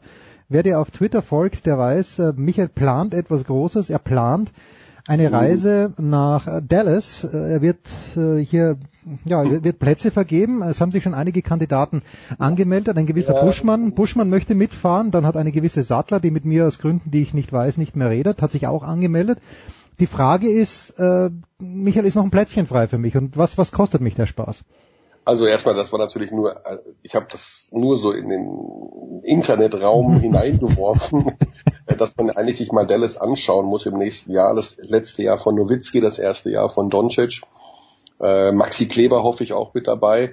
Äh, Wäre natürlich eine fantastische, äh, ein fantastischer Anlass, da mal hinzufahren. Und daraufhin kam eben dann die Welle, dass alle mitwollen. Ähm, ich bin ja ein Sozialautist, insofern weiß ich, groß die Reisegruppe werden soll, ohne dass wir alle auf, die Eier gehen. Du bist natürlich, kannst natürlich sehr gerne mitkommen. Äh, das habe ich mal bis jetzt zu jedem gesagt, der mich angesprochen hat. Und was ich auf gar keinen Fall mache, ist für äh, zwölf Mann äh, so Reiseplanung übernehmen und Hotels buchen und Flüge mhm. buchen und Geld einsammeln. Also da, das muss dann vielleicht, vielleicht doch Bushy machen, weil wir haben ja rumgeflaxt, dass er das Charterflugzeug besorgt und er hat gesagt, er kümmert sich und wer ihn kennt, der weiß, das muss nicht unbedingt nur eine leere Phrase sein. Der weiß, er sagt, Lisa, kümmere dich mal. Und übrigens muss, übrigens muss Buschi kein Geld einsammeln, er hat nämlich, glaube ich, genug. Michael, es war wie immer eine ganz große Freude. Wirkungsgleich wird jetzt sofort mal, je nachdem, ob über dreifachen Wortwert, dann sind vielleicht sogar ein paar dreifache Buchstabenwerte dabei. Es ist so, nein, drei, nein, das, das schließt sich aus, weil so krumm kann man ein Wort nicht legen, aber vielleicht ein doppelter Buchstabe. Es wird ganz schwer. Es ist alles ganz schwer. Nur Michael Kahn ist großartig. Äh, Michael, wer wird Weltmeister ganz schnell noch? Kroatien. Das ist ein wunderbares Schlusswort. Wir machen eine kurze Pause. Aber weil ich auch drauf gesetzt habe vor dem vor der WM und jetzt nicht mehr zurück kann. Selbstverständlich bei unserem Partner bet365.com. Das war's.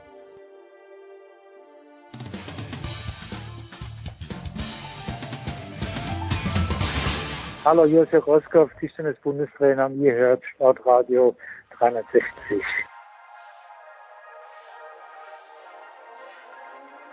Ja, es geht gleich munter weiter in der Big Show 363 und wir stürzen uns auf die Tour de France, aber nicht bevor wir unseren Lieblingsredakteur bei der Süddeutschen Zeitung, und das ist jetzt nichts gegen dich, Saskia Leite, denn du bist unsere Lieblingsredakteurin.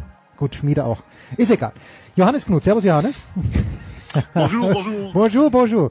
Ähm, die Frage, die ich äh, Körner schon gestellt habe, mit wem spielst du eigentlich Scrabble? Wenn überhaupt. Bist du ein Scrabbler?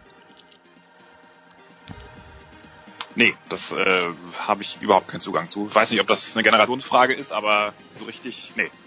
Okay, das ist eine klare Antwort. Ich meine, da, da, da, dafür leben wir ja. Die andere klare Antwort hat wer eigentlich gegeben? Johannes, es hieß Anfang der Woche oder nein, Ende letzter Woche, Chris Froome darf nicht starten von der ASO aus. Die sagt, nee, wollen wir nicht, weil du schadest unserem Ansehen.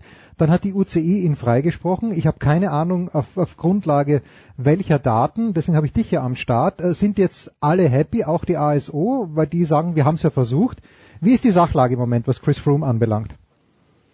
Naja, also ich glaube schon, dass es in der Außenwirkung immer noch ein mittleres Desaster ist, um es sehr wohlwollend äh, zu formulieren, so wie sie das Ganze jetzt gelöst haben. Und äh, die ASO ist natürlich insofern einerseits happy, weil sie jetzt zumindest geschafft haben, wahrscheinlich mit ihrem Startverbot, das sicherlich irgendwo eine Art auch PR-Show war und vielleicht auch ein bisschen Druck ähm, äh, auf, auf die UCI und die WADA ausüben sollte, die diesen Fall ja ewig äh, vor sich hingeschoben haben und äh, Chris Froome bis Anfang Juni Zeit gegeben haben, sich zu erklären, was, was wirklich, äh, wenn, wenn die Probe im vergangenen September ausgefallen ist. Also das ist schon wirklich äh, sehr bemerkenswert, äh, dass, dass jemand da so viel Zeit erhält. Er hat natürlich da auch eine Armada von teuren Anwälten, äh, Mike Morgan unter anderem, der auch Lance Armstrong vertreten hat und noch ein paar andere Größen. Also der hat das wirklich da sicherlich mit allen ähm, äh, Mitteln da gespielt und solange er natürlich dieses Verfahren sich in die Länge gezogen hat, so lange durfte er starten. Also das war durchaus in seinem Sinne. Letztlich glaube ich, dass es ähm, wirklich ähm, einigermaßen äh, katastrophal deswegen ist für den Radsport, weil sie jetzt ein der, der große Fahrer, der ähm, immer als das leuchtende, transparente, saubere Beispiel gelten sollte. Äh, in dieses Bild haben sie ja schon schon seit Jahren tiefe Schrammen und Rissen, ähm, äh, Risse reingezogen durch durch alles, was wir wissen. Mittlerweile auch äh, rund um das Team Sky dass der nun im Schnellverfahren kurz vor Toreschluss freigepaukt wird mit mhm. einer Begründung, die keine ist, weil wir einfach nicht genau wissen. Sie sagen ja, es ist, äh, also das muss man sich mal vorstellen, die sagen ja, er hat den Grenzwert überschritten, wofür übrigens andere vorbehaltlos oder mehr oder weniger im Eilverfahren äh, einfach gesperrt wurden. Äh, natürlich Eilverfahren nicht, aber sie wurden einfach gesperrt, weil sie keine, keine Erklärung präsentieren konnten. Und, und seine Anwälte haben jetzt gesagt, gut, kann sein, er hat es überschritten, aber es könnte ja auch sein, weil er so krank war und weil er so anstrengend war und wegen irgendwelchen Nierenfehlfunktionen und hier und dort und jenes. Also genaues wissen wir nicht, weil es nicht genau feststeht, aufgrund von einer Vielzahl von Faktoren und weil ganz viele Experten sich da ganz viele Gedanken gemacht haben. Hm. Können wir, könnte es sein, dass er ähm, über dem, dass er trotz, obwohl er das Asthma ganz normal eingeworfen hat, dieses Asthmamittel ähm, könnte er trotzdem rübergegangen sein über den Grenzwert. Also sprich, euer indirekt sagen, euer Test ist nicht ganz zuverlässig. Ihr könnt im Ausnahmefall kann es ähm, kann auch mal ein Wert zu hoch sein. Eigentlich müsste er das laut Reglement mit einer Studie nachlegen. Jetzt äh, sagt aber die WADA, naja, er kann das ja schlecht nachstellen, diese ganze, wo älter, in der das passiert ist und er war krank und er war angestrengt, das, das, das kann man ja gar nicht nachstellen und deswegen erlassen wir ihm die Studie.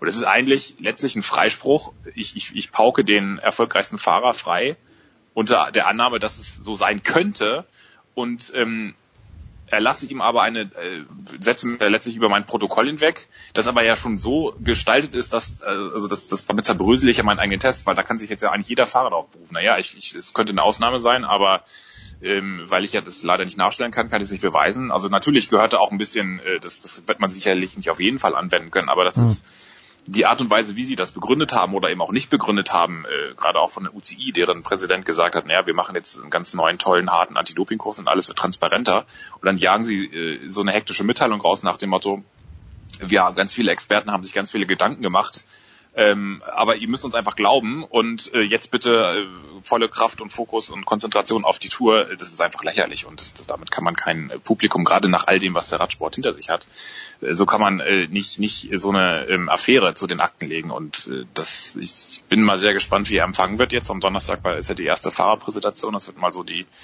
in, in La Roche-sur-Yon. Das wird mal so die erste, der erste Indikator und dann wird man sehen. Contador, wenn man so die Vorgänger sieht, wie die empfangen wurden in Frankreich, das war nicht ganz so äh, fein und, und Froome hat ja auch schon einige Anfeindungen Mhm. hinter sich. Also ich, ich will jetzt, ich hoffe nicht, dass es irgendwie eskaliert, aber es ist natürlich ähm, alles andere als optimal und äh, das ist dann irgendwo natürlich auch schon ähm, natürlich schon eine gewaltige Schuld irgendwo auch oder so wie sie das gehandelt haben, äh, hat das natürlich, hätte das dann schon da auch seine Wurzeln und das, das kann nicht im Interesse des, des Sports sein. Ja, also zwei, zwei Sachen dazu. Er hat ja, glaube ich, der Wert, den hat er nicht um, um drei Mühe überschritten, sondern war doppelt so hoch, Mhm. als was er haben sollte. Und das andere, was ich gelesen habe bei Chris Froome, dass er sich auch Bodyguards engagiert hat, ob die, da habe ich mir nur dann bildlich vorgestellt, wie schaut das dann aus, wenn er in Alpe d'Huez, ich weiß nicht, ob die heuer Alpe d'Huez fahren, aber egal, wenn er da, wenn er da durch die Massen durchfährt, äh, rennt der Bodyguard neben ihm mit oder fährt er mit einem mit einem E-Bike mit? ja, das wäre eigentlich, äh, eigentlich gar nicht so schlecht. Äh, so auch was, was, äh, das ist ja sowieso in diesen Kernen immer dann äh, in diesen äh, bei diesen Anstiegen immer schwierig von Fans, die da oft dann auch vor die Fahrer, auch wenn, weil sie einfach nur anfeuern und dann Ja. teilweise da die die Fahrer behindern, wobei sie das in den letzten Jahren ganz gut in den Griff gekriegt haben, glaube ich, äh, mit Absperrgittern.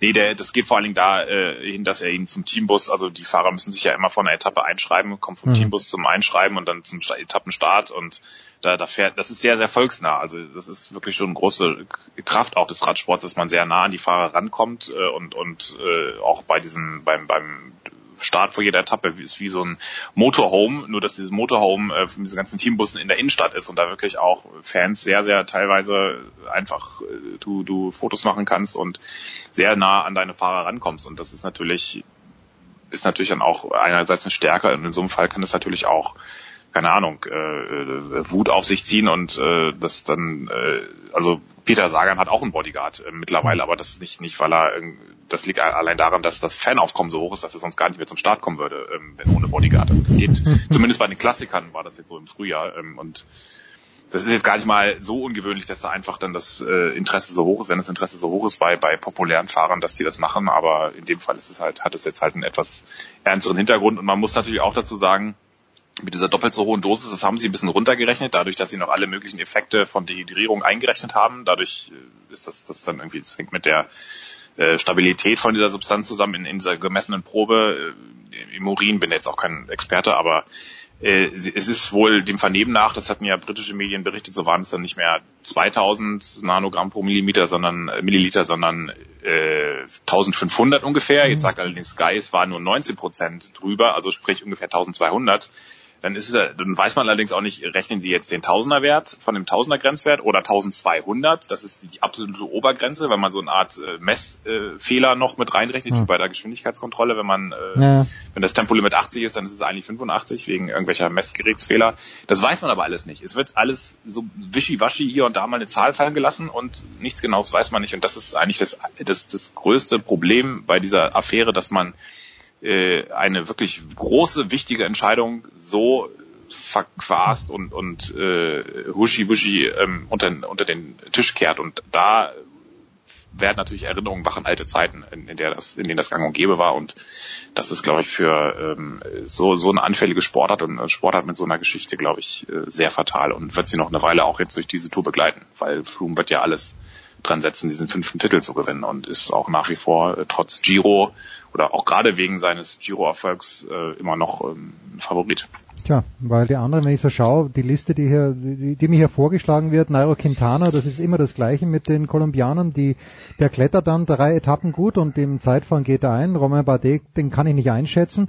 Und äh, Vincenzo Nibali, da war doch auch irgendwann mal was, dass er vielleicht äh, ein Vitamin zu viel genommen hat. Äh, also es ist ganz, ganz schwierig. Äh, vielleicht kommen wir gleich zu den Fahrern, aber zuerst mal die Frage, es äh, gab ja, und haben wir nicht mit Giro, haben wir doch mit Ruben gesprochen, der in Israel begonnen hat dieses Mal die Tour nur in Frankreich, Johannes, wa- weil sich niemand gefunden hat, der viel Kohle auf den Tisch legt, dass in Düsseldorf der Start ist oder wo auch immer.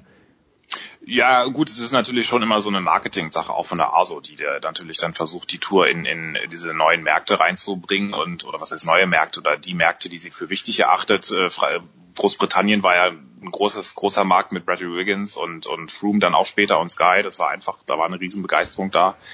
Das ist natürlich jetzt auch ein bisschen komplizierter, die Beziehung geworden. Äh, Deutschland war für, ist immer ein großer Markt, weil einfach die meisten Spon- Sponsoren sitzen und auch, im, man hat es auch letztes Jahr in Düsseldorf gesehen, trotz schlechten Wetters und auch äh, schwieriger, immer noch schwieriger, was so diese Doping-Vergangenheit angeht, immer noch schwieriger ähm, Dunkelziffern, sage ich mal, trotzdem eine sehr große Begeisterung gewesen in, im, im Westen Deutschlands. Das war wirklich beachtlich.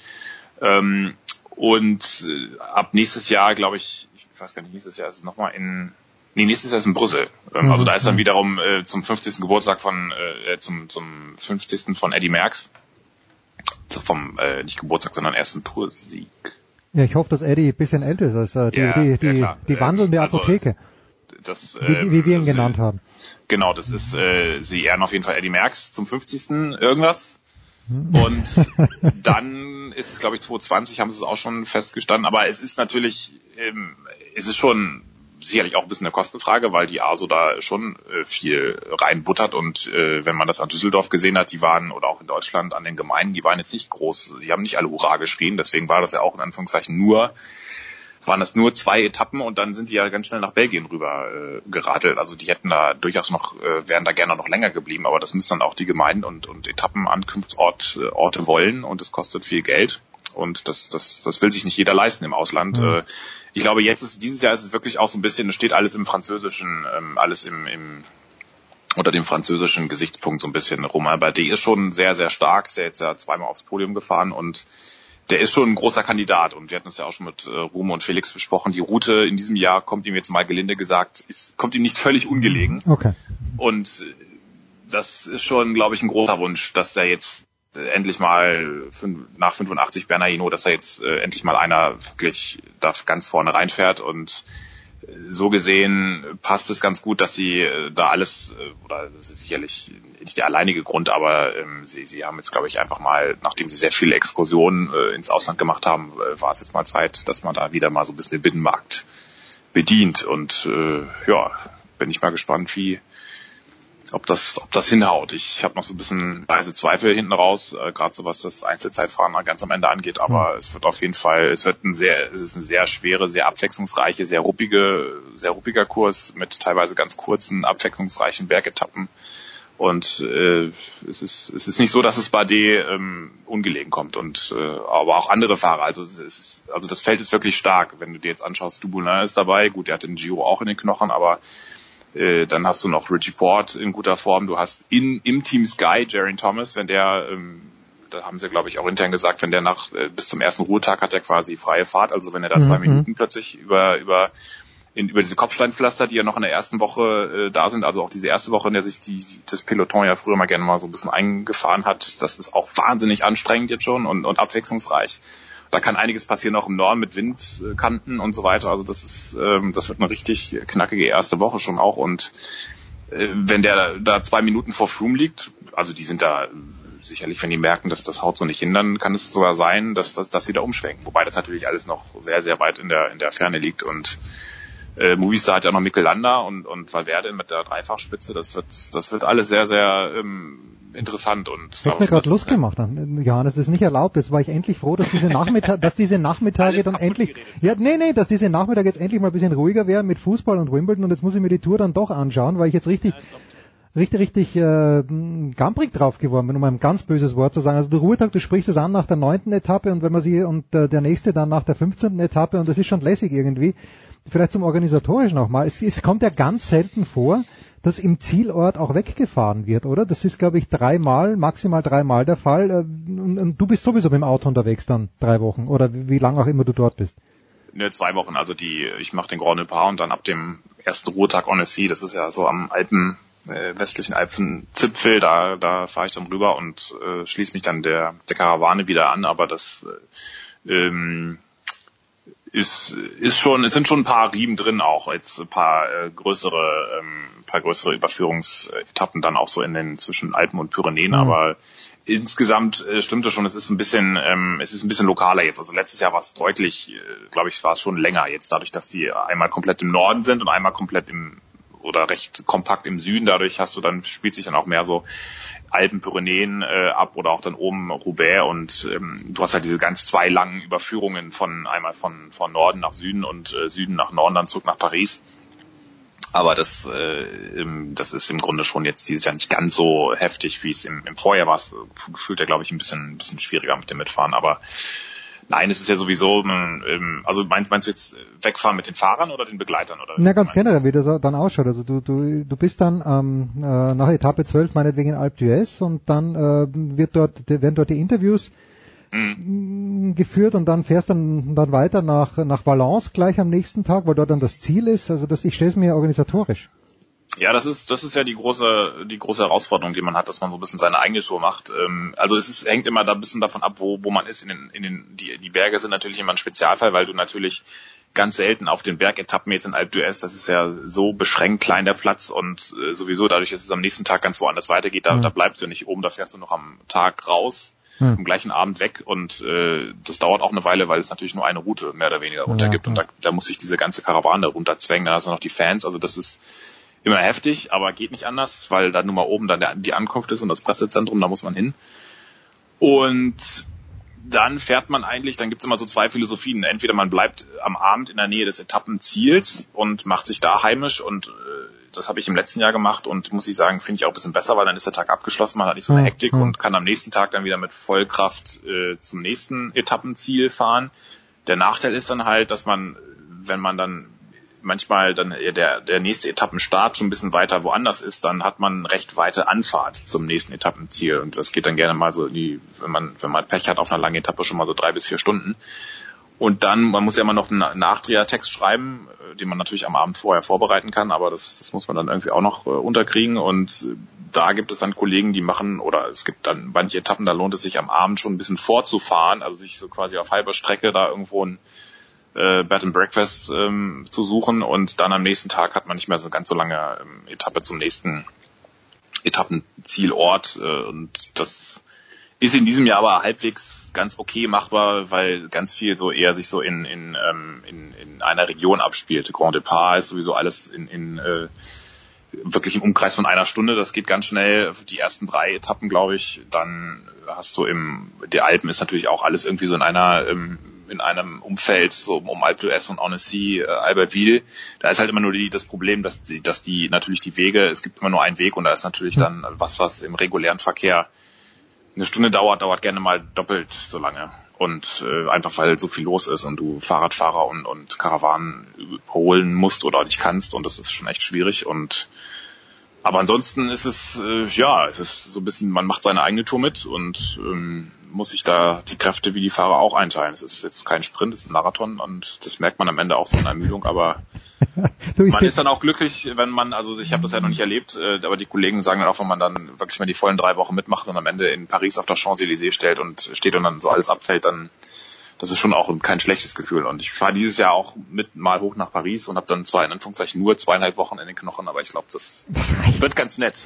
Du, ich sagte, wie es ist, nach zwei Wochen French Open, da fällt dann auch was ab, ob es glaubt ja. oder nicht. Ja, und da muss ich mich gar nicht bewegen. Da muss ich, da habe ich mich vom Hotel ins äh, auf die Anlage bewegt und wieder zurück. Aber wenn du da dann neun, zehn Stunden herumdödelst, dann natürlich arbeitet man nicht die ganze Zeit, aber es ist, ist schon anstrengend. Johannes, ganz, ganz fantastisch. Wir werden dich natürlich quälen äh, über die nächsten drei Wochen. Ja, natürlich. Und jetzt hast du mich aber wirklich äh, so heiß gemacht, dass ich mir schon äh, die ganzen 201 Kilometer will ich mir vielleicht nicht anschauen. Nach Fontenay-le-Comte, das ist auch großartig immer die, was man da, was es für kleine Örtchen gibt, die sicherlich ja. auch, wo der örtliche Fremdenverkehrsverein sicherlich auch 3,50 Euro auf den Tisch legt.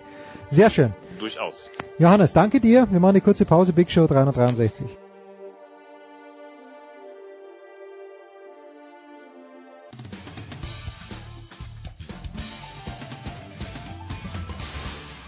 Servus, hier ist der Markus Rogan und ihr hört Sportradio 360.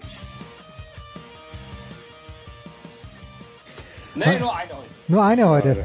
The Big Show 363. Und Sie haben heute erst eine Stunde miteinander geredet. Da geht doch noch ein Viertel hier bei uns, nämlich der eine von der Five, der Chefredakteur André Vogt. Hi Dre. Mahlzeit Jens. Und äh, Sepp Dumitro, der NBA-Chefkoch. Hi Sepp. Hi Jens. Dre, mal wieder mal wieder der, der rote Faden, der sich durch die heutige Sendung zieht, ist folgender. Ähm, ich habe Körner gefragt, ob er beim Scrabble gewisse Dinge gelten lässt. Hat er gelten lassen. Dann habe ich Johannes Knut gefragt, der sehr jung ist. Körner und ich sind alt. Äh, wie er es denn mit Scrabble hält und seiner Freundin. Ihr, nein, Dre, du bist ungefähr in der Mitte. Sepp ist auch sehr jung. Aber Dre, spielst du mit deiner Frau noch Scrabble? Oder hast du jemals mit deiner Frau gescrabbelt? Ich glaube, ich bin noch jung genug, dass wir andere Sachen spielen als Scrabble, ja. oh, das ist eine Härte. Sepp, muss ich bei dir überhaupt nachfragen? Sowohl als auch. Ich bin Oldschool und Newschool, Jens. Ja, ist doch herrlich. Siehst du? Nein, ich wusste, irgendeinen Glückstreffer hat man dann immer. Jetzt lese ich äh, auf den schlauen Seiten, die nicht halb so schlau äh, sind wie ihr, äh, ob denn es eine Chance gegeben hätte, und damit gehen wir gleich mitten rein, und ich bin mir sicher, Ray, ihr habt das auch schon besprochen, aber es wird eben, es wurde gefordert, dass Adam Silver irgendetwas dagegen tut, dass der Marcus Cousins zu den Warriors geht. Meine Frage ist schlicht und ergreifend, hätte er was tun können? Nein, und äh, ich weiß auch mal nicht, also ich weiß schon, wo es herkommt, dass gewisse Leute das immer wieder denken, ähm, aber die NBA ist eben nicht die WWE. Also es ist halt Sport und es ist ein Sport, der sich halt gewisse Regeln gibt. Äh, daran ist sicherlich Adam Silver oder der jeweilige Commissioner beteiligt, der ja als Vertreter der 30 Teambesitzer die ja alle quasi die Chefs sind äh, der NBA und bei denen eben der Commissioner angestellt ist. Ähm, also sagt, er verhandelt zwar dieses CBA, also diesen Tarifvertrag, der alles regelt, auch zum Beispiel wie Spieler Teams wechseln können, wie Teams Spieler verpflichten können. Und äh, da ist er aber nicht der, der das im Endeffekt entscheidet, sondern die 30 Besitzer entscheiden das. Und die mhm. haben sich äh, im Verbund mit der Liga eben gewisse Regeln gegeben. So, und unter diesen Regeln operieren halt alle 30 Teams. Und es gibt da keinen, ich habe glaube ich im Podcast gesagt, es gibt keinen Erdogan äh, der NBA, der da alles mit, einem äh, ja, Federstrich das, das bestimmen kann, auch keinen Trump, der da eine Executive Order ausfüllt, sondern es gibt diese Regeln, daran müssen sich alle halten. Daran haben sich in dem Fall auch der Marcus Cousins und die Golden State Warriors gehalten. Ähm, und woher kommt es also, dass Leute immer wieder denken, äh, es gebe da ein Vetorecht vom, vom Liga-Boss, der bestimmte Transfers verhindern kann. Das liegt daran, dass wir einmal ja, ich erinnere mich vage, eine ganz vage hatten, ja. äh, nämlich die, die New Orleans Hornets damals war eine Zeit lang quasi unter Verwaltung der NBA. So und ähm, das heißt, der also der Besitzer, der Hornets damals waren halt die 30 Teambesitzer. Das war unter anderem schon mal Cuban hat 31. quasi gehört. Ähm, jeder Besitzer hatte halt den gleichen Anteil. Aber natürlich gab es auch da einen Verwalter und das war damals David Stern, der Commissioner. Klar, wenn er für die arbeitet, soll er das auch noch machen. Und damals gab es halt einen Deal, der Chris Paul zu den Lakers geschickt hätte. David Stern hat dann im Endeffekt gesagt, nee, das, also alle waren sich einig, meine Teams waren sich einig, General Manager war alles okay. Nur David Stern dann quasi als de facto Beauftragter der 30 Besitzer gesagt, nee, das ist nicht gut, äh, kein guter Deal, ich will was Besseres. Danach gab es einen anderen Deal, ob der jetzt besser war oder nicht, glaube ich, kann man drüber streiten. Mhm. Äh, aber das war diese einzige Mal, wo es es gab. Und äh, momentan gibt es halt eine ganze, oder wird es immer noch, wird es auch in 20 Jahren schon noch geben, gibt es eine Menge Halbwissen. Leute kramen das immer wieder raus, äh, in sozialen Netzwerken wird dann halt wieder gecallt. Ist aber einfach falsch, dass ein äh, Liga Commissioner, also ich würde ich will, ich will mal Boss sagen, weil er nicht der Boss der Liga ist, äh, dass der solche Mächte halt hat. Und ist natürlich auch gut, dass er die nicht hat, denn äh, warum sollte er sie haben? Das, das tut ja keinem, keinem gut. Ja, so, und das ist ganz wichtig, wenn ich da kurz einhaken darf. Dieser kleine Unterschied, den muss jeder begreifen. Damals Chris Paul, Hornets, nicht als Commissioner das Veto eingelegt, sondern als Besitzer der Hornets. Diesmal als Commissioner kann er dieses Veto gar nicht einlegen. Warum? Weil es gegen die Statuten des Collective Bargaining Agreement verstoßt. Der einzige, der also ein Veto hätte einlegen können, wäre Marcus Cousins gewesen. Der hat sich aber aus eigenen Stücken als Free Agent, der keine anderen Angebote bekommen hat, die seinen Vorstellungen entspr entsprochen haben, sich dazu entschieden, die Golden State Warriors anzurufen, was wir übrigens so gut wie nie sehen, dass ein Spieler mit anderen Besitzern oder General Managern direkt in Kontakt tritt, so wie das der Marcus Cousins übers Telefon mit Bob Myers, dem äh, General Manager der Golden State Warriors getan hat. Er hat sie angerufen, er hat gefragt, wie sieht's aus. Dann hat er das mit Steph Curry, Kevin Durant, Clay Thompson, Draymond Green abgesprochen. Ich glaube, Thompson war nicht dabei, aber mit drei dieser vier, mit allen vieren hat er schon zusammengespielt. in der Nationalmannschaft der USA mehrfach. Ich habe sie auch äh, drei von diesen Jungs zusammen erlebt. Ähm, und die haben gesagt, klar, komm zu uns. Hm. Und er wettet auf sich selbst. Er nimmt jetzt weniger Geld, kommt von einer schweren Verletzung zurück und er kann im Endeffekt von Gold State im nächsten Sommer dann nur über diese kommende Saison 2018-19 hinaus gehalten werden, wenn er sich für die nächsten Jahre dazu entschließt, viel, viel weniger als Marktwert zu nehmen. Er hat sich jetzt für ein Jahr dazu entschlossen. Natürlich auch irgendwo, weil er sich, weil er sich irgendwie vor den Kopf gestoßen fühlt. Äh, Und jeder, der den Marcus Cousins kennt, weiß, dass es ein emotionaler Typ ist, der sich denkt, Moment mal, was ist denn hier los? Warum bekomme ich, Ich nicht keine. Angebote als Ja. Max-Player? Und deswegen sagt er, okay, ich nehme 5 Millionen und spiele jetzt ein Jahr und danach kann ich nächsten Sommer richtig absagen. Was jetzt daran verwerflich sein soll, das wissen nur die wahren Experten da draußen vermutlich. Bin ich natürlich überhaupt keiner, aber vielleicht noch mal ein Wort dazu. Wir hätten niemals Dre bei Roger Goodell, da, da sind wir uns alle einig, der, der macht ja wirklich nur das, was die Teambesitzer sagen, aber seit David Stern und Adam Silver glauben auch Leute wie ich, dass die ein bisschen mehr Macht haben. Liegt es nur daran, dass das einfach äh, coolere Typen sind als Roger Goodell? Äh, ist die NBA anders organisiert, dass es die Besitzer nicht so raushängen lassen? Hast du diese, diesen Eindruck auch? Weißt du, weil bei mir, es kommt schon so vor, ich war immer unter dem Eindruck, dass jemand wie David Stern, der sehr eloquent ist, der eine gute Presse meistens hat oder sich die gute Presse selbst macht, dass der einfach mehr Macht hat auch. Ähm, Ah, jetzt ist er weg. Da wollte er- Wo ist er? er Wo- wieder, sorry. Jetzt ist er wieder. Also, ähm, also ähm, ich weiß nicht, ob er, ob er mehr Macht hat, aber ähm, wenn wir jetzt von David Stern, dem Vorgänger von Adam Silver, nochmal ausgehen, das war natürlich jemand, der dieser Liga unglaublich gut getan hat. Also der kam ja damals Anfang der 80er Jahre da ans Ruder und hat eine Liga, die ja nicht mal ihre Finalspiele live im Fernsehen zeigen konnte, auf einen beispielsloses, beispielslosen Siegestum die Welt geführt. So.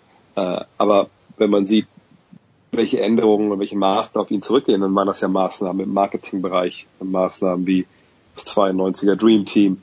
Ähm, aber was so auf dem Feld passiert ist, das war ja nicht, das war nicht seins. Also dafür Hm. gibt es ja zum Beispiel ein Competition Committee, die dann mal den Dreier eingeführt haben, die ein paar Jahre vorher schon, die dann, das All-Star Weekend war seine Mitidee, also kam aus seinem Stab die Idee, ähm, sicherlich. Aber wie gesagt, auf dem Feld, das haben andere entschieden. Das hat, er hat ja nie was mit zu tun gehabt. Nur eben in diesem einen Fall damals, wo man da auch nicht weiß. Äh, wird sicherlich irgendwo einen Doku geben, habe ich auch noch nicht gesehen. Ähm, aber es ist nicht, dass David Stern aufgewacht ist morgens und sagt, nee, den, den Deal will ich nicht, sondern da gab es ja wie gesagt, 30 Mann, die vielleicht Interesse daran hatten, dass Chris Paul nicht zu den Lakers kommt. Oder 29, der, der 30. Direkt nach dem 8, Knockout auch noch, ne? 28. Ja, 28. Von daher, ähm, ich glaube, das Problem, was viele Fans einfach haben momentan, das kann ich auch, auch nachvollziehen, ist halt, dass sie natürlich sehen, okay, jetzt waren die, die Warriors viermal in Folge im Finale, sogar viermal das gleiche Finale mit Cleveland, das werden wir nächstes Jahr nicht sehen. Ähm, aber sie sagen, es ist langweilig. Und jetzt wird diese Mannschaft, die schon extrem gut ist, die vier All-Stars hat, wo Kevin Durant hingegangen ist, was ja auch eine totale Ausnahmesituation war, genau in dem Jahr, wo das TV-Geld in die Liga geströmt ist, wo alle auch mal Cap Space hatten und Platz auf Salary Cap. Nur deswegen konnte er da anheuern, so. Ähm, und viele haben natürlich Angst, jetzt kommt noch ein super Center dahin. Jetzt ist es halt mega langweilig, sind die nicht mehr zu schlagen. Und das ist natürlich das, was wir im Sport gar nicht wollen. Wir wollen im Sport halt keine Vorhersehbarkeit. Das Ding ist halt aber, ähm, dass man was sagen muss, klar, Basketball hat ein einzelner Spieler wahrscheinlich den meisten Einfluss von allen Mannschaftssportarten. Mhm. Ja, ist halt so, wenn ich, na klar, ich kann Ronaldo haben, aber wenn der Rest meiner Truppe halt crap ist, dann wäre ich halt nicht Champions League äh, Sieger. Ähm, die Bayern können Lewandowski haben und trotzdem werden sie nicht gewinnen, wenn sie nicht auch noch eine Hummels, Boateng oder sonst wen haben. In der NBA reicht dann stellenweise LeBron James und dann kommst du trotzdem in die Finals mit, ja, ein paar Jungs, die vielleicht nicht unbedingt so richtig gut sind. Ähm, von daher, ich kann das alles verstehen, aber jetzt gerade nochmal in Cousins Fall, muss ich noch ganz klar sagen, das ist keine gemachte Sache, dass der dieses Jahr überhaupt einen großen Einfluss nimmt Hm. auf diese Mannschaft der Golden State Warriors. Und ähm, das ist jemand, der kommt zurück von einem, von einem äh, Achillessehnenriss. Das ist die eine Verletzung. Früher hat man gesagt, Kreuzbandriss ist das Todesurteil für die Karriere. Ist ja schon lange nicht mehr so. Aber beim Achillessehnenriss, da ist es noch so. Und es gibt keine Beispiele, überhaupt gar keine. Das ist natürlich Verletzung, die nicht so oft vorkommt, aber es gibt keine Beispiele, wo man sagt, Spieler A, auch von dem Fall auch ein langer Spieler, schwerer Spieler, hat das gehabt, kam zurück, war wieder der Alte. Gibt's einfach nicht.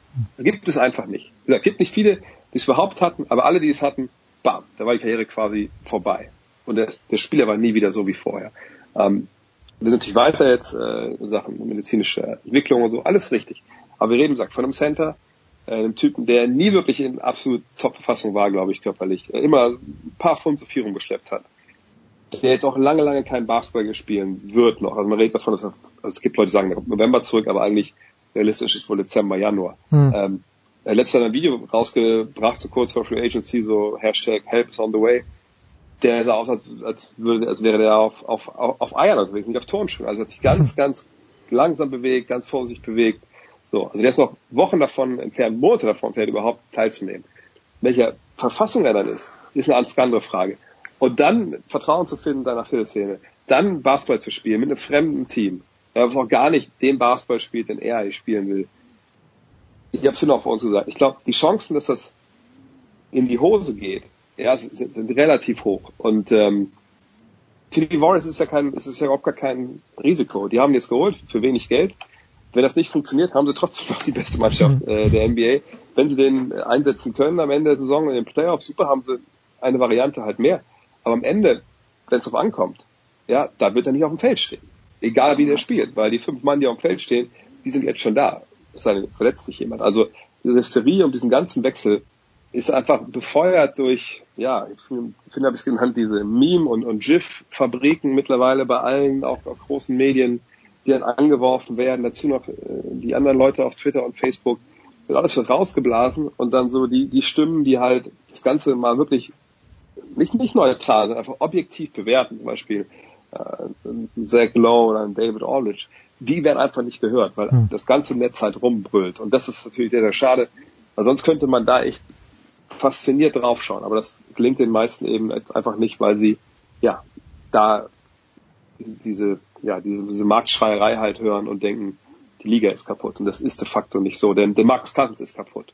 Hm. Und der muss erstmal heile werden ist das, und das, Sepp, ist der Grund, warum eben zum Beispiel die Lakers, wo man, wo schlichte Gemüter, wie ich gedacht habe, ne, das würde ja gut zusammenpassen mit LeBron James, ist das der Grund, warum sich die das nicht anschauen, weil sie kein Risiko eingehen wollen? Oder haben die zu wenig Cap Space? Warum hat da niemand angerufen aus deiner Sicht?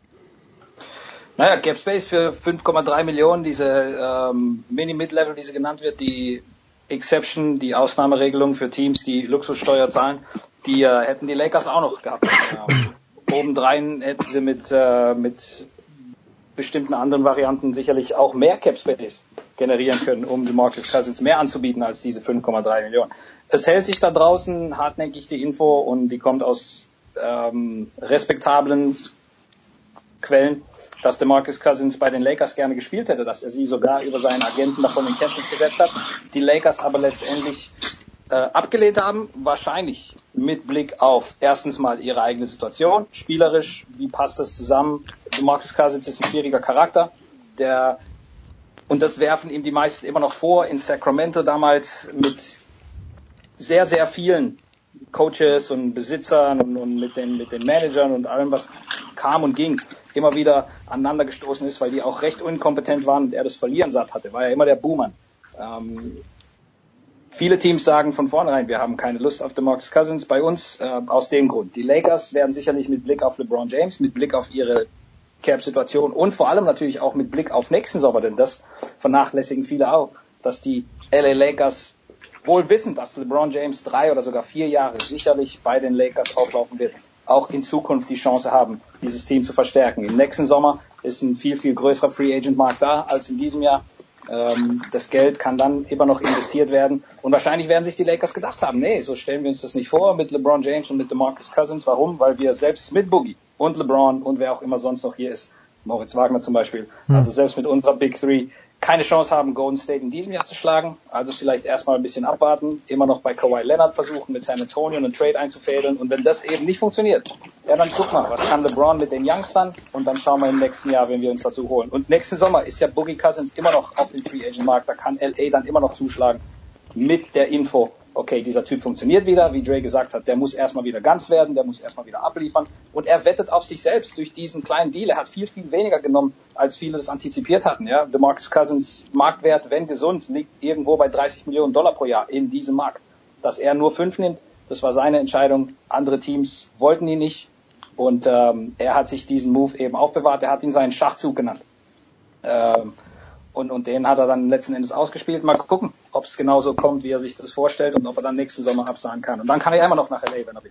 Zwei große sportliche Comebacks nach Achillessehnenrissen sehe ich. Hulber auf der Skipiste und äh, ja, den Marcus Cousins auf dem Basketballcourt. Ich habe noch eine quasi abschließende Frage, Dre, und zwar habe ich gelesen und ich konnte es gar nicht glauben dass die Oklahoma City Thunder eine Summe von 150 Millionen Dollar Luxury Tax bezahlen. Ist sowas möglich? War das, war das auf fünf Jahre verteilt? Das kann ja nicht sein.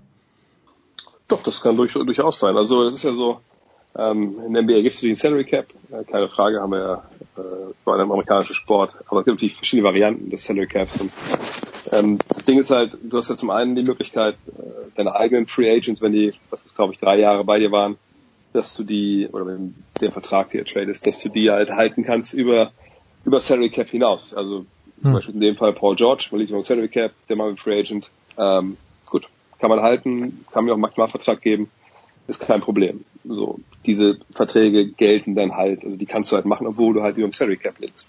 Ähm, dann gibt's Ausnahmen zum Salary Cap, diese sogenannten Exceptions, die du halt verschiedene Formen, zu weit führen, das alles zu erklären, aber ähm, die kannst du halt auch noch nutzen. Die sind eingebaut worden, damit halt Teams, im Salary Cap liegen, sie auch verstärken können. Hm. Mit halbwegs guten Spielern. Ähm, Spieler, die das Minimum nehmen, kannst du eh immer aufnehmen. Ähm, und so kann das halt kommen, dass du natürlich, wenn du eigene Free Agents hast, und in dem Fall war es zum Beispiel Russell Westbrook, zum Beispiel Steven Adams, dann die Rechte bei Paul George hat man sich ja ertradet. Wenn man die hat alle verlängert, Andre Roberson auch so ein Fall. Ja, dann kannst du eigentlich mal teuer werden. Das Problem ist natürlich bei Oklahoma City, dass, ähm, dass alles zusammen so an die 300, über 300 Millionen Dollar kosten kann oder wird. Ähm, das ist eine Menge Holz für die Franchise, die mal James Harden getradet hat, weil sie gesagt haben, nee, der will irgendwie 8 Millionen mehr haben, dann auch Luxussteuer zahlen, nee, da haben wir keine Lust drauf. Aber äh, Zeiten ändern sich halt, ne? manchmal werden Taschen noch ein bisschen tiefer bei den Besitzern und ähm, von daher ja, zahlen sie das jetzt halt. Wir haben in der NBA eine Menge Teams, glaube ich, die dieses Jahr eine Menge Luxussteuer zahlen, ohne dass sie irgendwas mit dem Titel zu tun haben. Ähm, da gehören die Thunder auch für mich dazu. Aber ja, liegt ja an jedem Besitzer selbst, selbst ob er denkt, dass das Geld will ich ausgeben, auch wenn ich nicht den Titel gewinne. Ich finde super, was sie da gemacht haben. Ist da wahnsinnig teuer. Äh, in so einem kleinen Markt muss man vielleicht ein bisschen Sorge haben. Uh, das nicht vielleicht zu weit ins Kontor? Ähm, aber sie, sie sind da all in gegangen mit Paul George, mit, mit Carlo Anthony und, und dafür kann man sie ihnen ja, nur Respekt zollen, weil das macht längst, längst nicht jeder, der nicht in New York, Chicago, LA äh, oder Golden State spielt. Ja, na gut, also ich bin konsterniert. Ich kenne es nur vom Baseball natürlich, wo die Yankees und ich glaube in diesem Jahr, wenn ich es richtig verstanden habe, sind die Red Sox die, die sogar am meisten zahlen. Aber ja, dann äh, haben wir das auch geklärt. Sepp, vielen Dank, dass du so spontan dazugekommen bist. Im Osten gewinnt jetzt ganz sicher Boston, weil wir dann wahrscheinlich gleich mit Heiko Oldepp sprechen. Darf ich Heiko das jetzt schon aufs Brot schmieren? Kannst du machen. Conference Finals Favorit definitiv und äh, Stand heute, glaube ich, und das stimmt mit Dre vermutlich zu, auch auf dem Papier zumindest, und das wird Vegas wahrscheinlich auch bald so raushauen, der Favorit zusammen mit den 76ers wohl. Ja. Und Toronto, nicht vergessen, Toronto immer noch da. Im- Immer noch da, aber jedes Jahr, na gut, ohne LeBron in Cleveland vielleicht ein bisschen anders. Danke Dre, danke Sepp, wir machen eine kurze Pause, dann geht's ja weiter in der Big Show 363.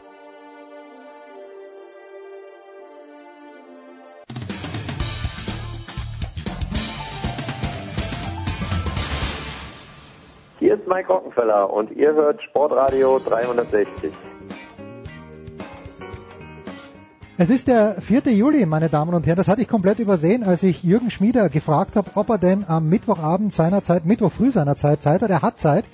Und das freut mich sehr, Schmiedi. Hast du reingefeiert in den 4. Juli? Nein, man feiert ja jetzt erst. Also America. Äh, hier in, in Hermosa gibt's ja immer den Triathlon, Ja. äh, wo man Meile, Meile am Strand laufen, Meile paddeln und sechs Bier auf Decks trinken. Die laufen hier immer um sechs los. Ich, ich habe noch nie mitgemacht. Ich wollte gerade fragen, ob du Titelverteidiger bist. Nein, weil, weil die übergeben sich dann alle. Also anscheinend ist es so, das ist so eine Tradition und, und wenn man dann das Bier trinkt mit der Kohlensäure und keine Ahnung, dann, dann fangen die alle, ja, das kommt alles wieder hoch. Und ich denke mir dann, wenn ich da mitmache, dann will ich als Deutscher irgendwie gewinnen. Also ich, ich gehe da nicht hin und blamier mich dann. Und vierte Teildisziplin ist dann Red, White and Blue zu pinkeln. Ne? Nee, ist wirklich interessant. Also ich, das ist mein erster 4th of July äh, in Deutschland im Facebook-Zeitalter. Ähm, in Amerika denkt man ja, das interessiert so ein bisschen die ganze Welt, aber hier, das geht mir einigermaßen auf den Zeiger. Also so ungefähr, ja toll. Wir haben, also wenn ich das so sehe, alle schön äh, angezogen und America hier und Fahne da und alles drum und dran. Also ist interessant, finde ich, wie, wie komplett anders ich das hier aufnehme. Sogar meine Frau, äh, heute Morgen durch Zufall hat sie nur, ach ja, ist ja 4th of July, hatte sie natürlich gleich für unseren Sohn die Badehose rausgezogen, die amerikanische, mit der wir am Strand waren. Ähm, das ist Wahnsinn bei den Amis. Ich weiß nicht, Jürgen, du hast ja keine amerikanische Frau, aber da muss irgendwie alles, die Farben müssen immer stimmen. Die müssen patriotisch sein und sonst geht's nicht aus dem Haus. Es ist ja, naja, es ist natürlich bei euch an der Ostküste vielleicht auch noch ein bisschen anders oder, oder im Süden. Ähm, es wird hier in Kalifornien, frönt man ja den Patriotismus dann doch nicht so, man nimmt es so ein bisschen lockerer. Ähm, aber es ist schon, mein, man geht halt jetzt dann heute auf so ein Barbecue und, und dann geht man am Strand und dann gibt's vielleicht ein Feuerwerk. Das Lustige ist bei uns im Dorf, weil, weil dann abends immer die Hölle los ist, haben sie das Feuerwerk schon am Wochenende gemacht. Also das 4th of July Feuerwerk gab's am 1. Juli. Ja. Das ist schon vorbei. Ist ja, die Amerikaner, die, die nehmen das nicht so. Die sagen ja auch drei Tage vorm Geburtstag schon äh, Happy Birthday. Da sage ich immer, hast du sie nicht? Also, willst du, dass ich sterbe oder was? Also da sind wir Deutschen ja so ganz anders. Ähm, wir haben auch schon Partys gehabt, weiß ich, da sollte man in den Geburtstag reinfeiern. Da sind die um halb zwölf los, haben gesagt, okay, Happy Birthday. Also ja. Naja, äh, du, das erinnert mich daran, das einzige Silvester, das ich jemals in Los Angeles verbracht habe. Da sagt dann der DJ, da war in so einem Club äh, in Malibu, und der DJ sagt um 12.15 Uhr, now we play the last song. Und ich dachte, das Lied heißt The Last Song, aber er hat tatsächlich gemeint, das ist das letzte Lied des Abends und um 0.30 Uhr haben sie alle rausgeschmissen dort. Das war's dann. Ich, ich habe es nicht länger gebraucht, aber ich war etwas überrascht als Europäer. Ich glaube, ich, glaub, ich habe das hier schon öfter mal erzählt. Ich bin ja am 31. Dezember 2006 umgezogen, wenn man so will. Bin nach New York geflogen, habe da mit meiner da mit Katie getroffen, bei einer Freundin noch gepennt und wir waren dann auch in der Bar, ich glaube an der Third Avenue wenn da nicht jemand gesagt hätte, da um Mitternacht war ein paar, eine Tröte links, ein bisschen Konfetti rechts und ähm, Happy New Year, also das hätte auch der 17. März, der 18. August oder der sonst was gewesen sein können.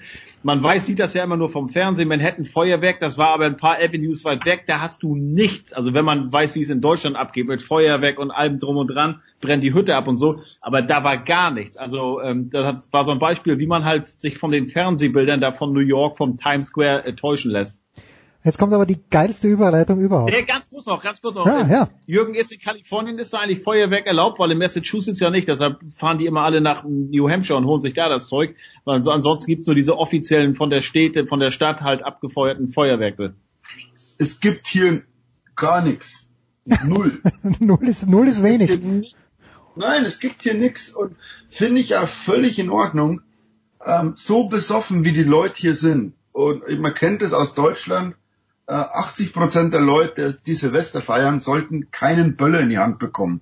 Ja. Ähm, deswegen finde ich das völlig in Ordnung. Ähm, macht ein offizielles Feuerwerk, das schaut sehr schön aus, ähm, gibt aber keinem besoffenen Menschen so, so Rakete in die Hand. Seid ihr wahnsinnig? Da kommt jetzt gleich die Anschlussfrage, Jürgen. Ich hatte einmal mit meiner Frau, äh, das war bevor unsere erste Tochter auf die Welt kam, äh, in Kalifornien Weihnachten gefeiert. Wir sind auf einen Markt gefahren, haben uns dort einen fantastischen Weihnachtsbaum gekauft und dann verzweifelt nach echten Kerzen gesucht. Gibt es mittlerweile echte Kerzen oder darf man nur elektrische, Ker also Lichter am Baum anbringen? Es gibt alles. Also Schon, wir, wir, okay. wir, wir hatten bisher immer so einen Fake-Baum, aber meine Frau ist wild entschlossen in diesem Jahr. Äh, echter Baum, echte Kerzen, alles echt. Warum auch nicht? Ja, ist großartig. Gibt's. Großartig. Äh, jetzt, jetzt habe ich irgendwie Feuerwerküberleitung, ich krieg's ja nicht mehr hin, aber ich kann mich erinnern, Jürgen, als Slatan nach Los Angeles gekommen ist, war derjenige, der am aufgeregtesten war, Slatan selbst. Ist das jetzt anders, wo LeBron kommt? Der aufgeregteste ist nach wie vor Slatan, glaube ich. also er hat ihn, ja, hat ihn ja bei Twitter begrüßt. Äh, nach, nach Gott ist jetzt auch King in LA. Ähm, das hat aber irgendwie keinen interessiert. Also natürlich interessiert jeden, dass LeBron da ist, aber es wird keinen interessiert, dass Slattern sich darüber freut oder so. Ähm, na, die Aufregung hier ist natürlich Wahnsinn. Also das ist schon, wenn, wenn die Lakers sind schon der, be, ja, der bekannteste Sportverein der Welt, würde ich fast sagen. Und, und in, in Los Angeles der Club irgendwie. Die Dodgers, ja, aber die Lakers sind schon noch so der Glanzclub und jetzt kriegen sie endlich ähm, endlich den ja, wahrscheinlich immer noch besten Spieler der Welt. Also man hat hier schon gemerkt, Titelseite LA Times und, und keine Ahnung, die Aufregung ist groß. Muss man wirklich sagen. Also sowas habe ich Sport, wegen Sport in dieser Stadt noch nicht erlebt, mhm. so eine Aufregung. Und das ist, glaube ich, das, was man den deutschen Medien mal erzählen sollte, weil ne, letztes Jahr als Schweini da nach Chicago kam, dann haben da 600 Leute oder 500 waren da am, am äh, am Flughafen haben ihn, haben ihn äh, begrüßt, war ja auch ganz nett. Oder dann Slatan kommt nach, nach äh, LA und so und alle denken, oh, die Amis drehen am Zeiger. Nein, so ein Move von LeBron, das ist was Großes. Alles andere, da hast du mal vorm Auftakt ist ein bisschen mehr, äh, aber du wirst nie haben, dass ein MLS-Spieler und selbst wenn Wayne Rooney jetzt, oder ist er schon da oder kommt er erst noch im Juli, nein, das Leben geht ganz normal weiter, das äh, freut die die äh, normalen Soccer-Fans, äh, da kommt vielleicht auch ein bisschen mal ein paar mehr ins Stadion, aber den normalen Ami, dem ist das total egal. Aber wie, hier, hier wird dann immer so ein, ne, Schweinimania oder was weiß ich in, in Chicago, das, nein, dem ist einfach nicht so. Na, die freuen sich schon. Also ja, aber Jürgen, das ist doch nicht jetzt und ist ja auch schön, wenn Slatan mal dabei Jimmy Kimmel auftaucht oder so. Ja. Aber aber da ist doch, da dreht doch keiner am Rad deshalb. Naja, das, das, oder, das, oder, oder, oder so, wie du es gerade beschrieben hast, halt bei LeBron. Ne? Das ja, aber schau, das, es ist, Mai, es ist halt Sportarten abhängig. Das ist so, wie wenn in der Basketball-Bundesliga, keine Ahnung, jemand von, von jemand aus Amerika zum FC Bayern wechselt oder zu, zu Brose Bamberg oder keine Ahnung. Ähm, da ist schon ein bisschen was los, aber letztlich, hm, wenn aber natürlich, keine Ahnung, Cristiano Ronaldo jetzt zum FC Bayern Fußball wechseln würde, ähm, dann ist die Hölle los in München. Und genauso ist es. Ja, es kam sehr, sehr guter Fußballer. Sagen die Leute, schön, dass Slatan hier ist, freuen wir uns. Ähm, aber Basketball ist natürlich und LeBron und keine Ahnung, ist natürlich auf, auf einer ganz anderen Ebene. Und wie Heiko sagt, es ist einfach drei Ebenen höher. Hm. Oder vier Ebenen. Nicht vergleichbar. Jetzt haben wir vorher Trey schon ein paar Fachfragen gestellt und Sepp auch von wegen Salary und Luxus-Tax.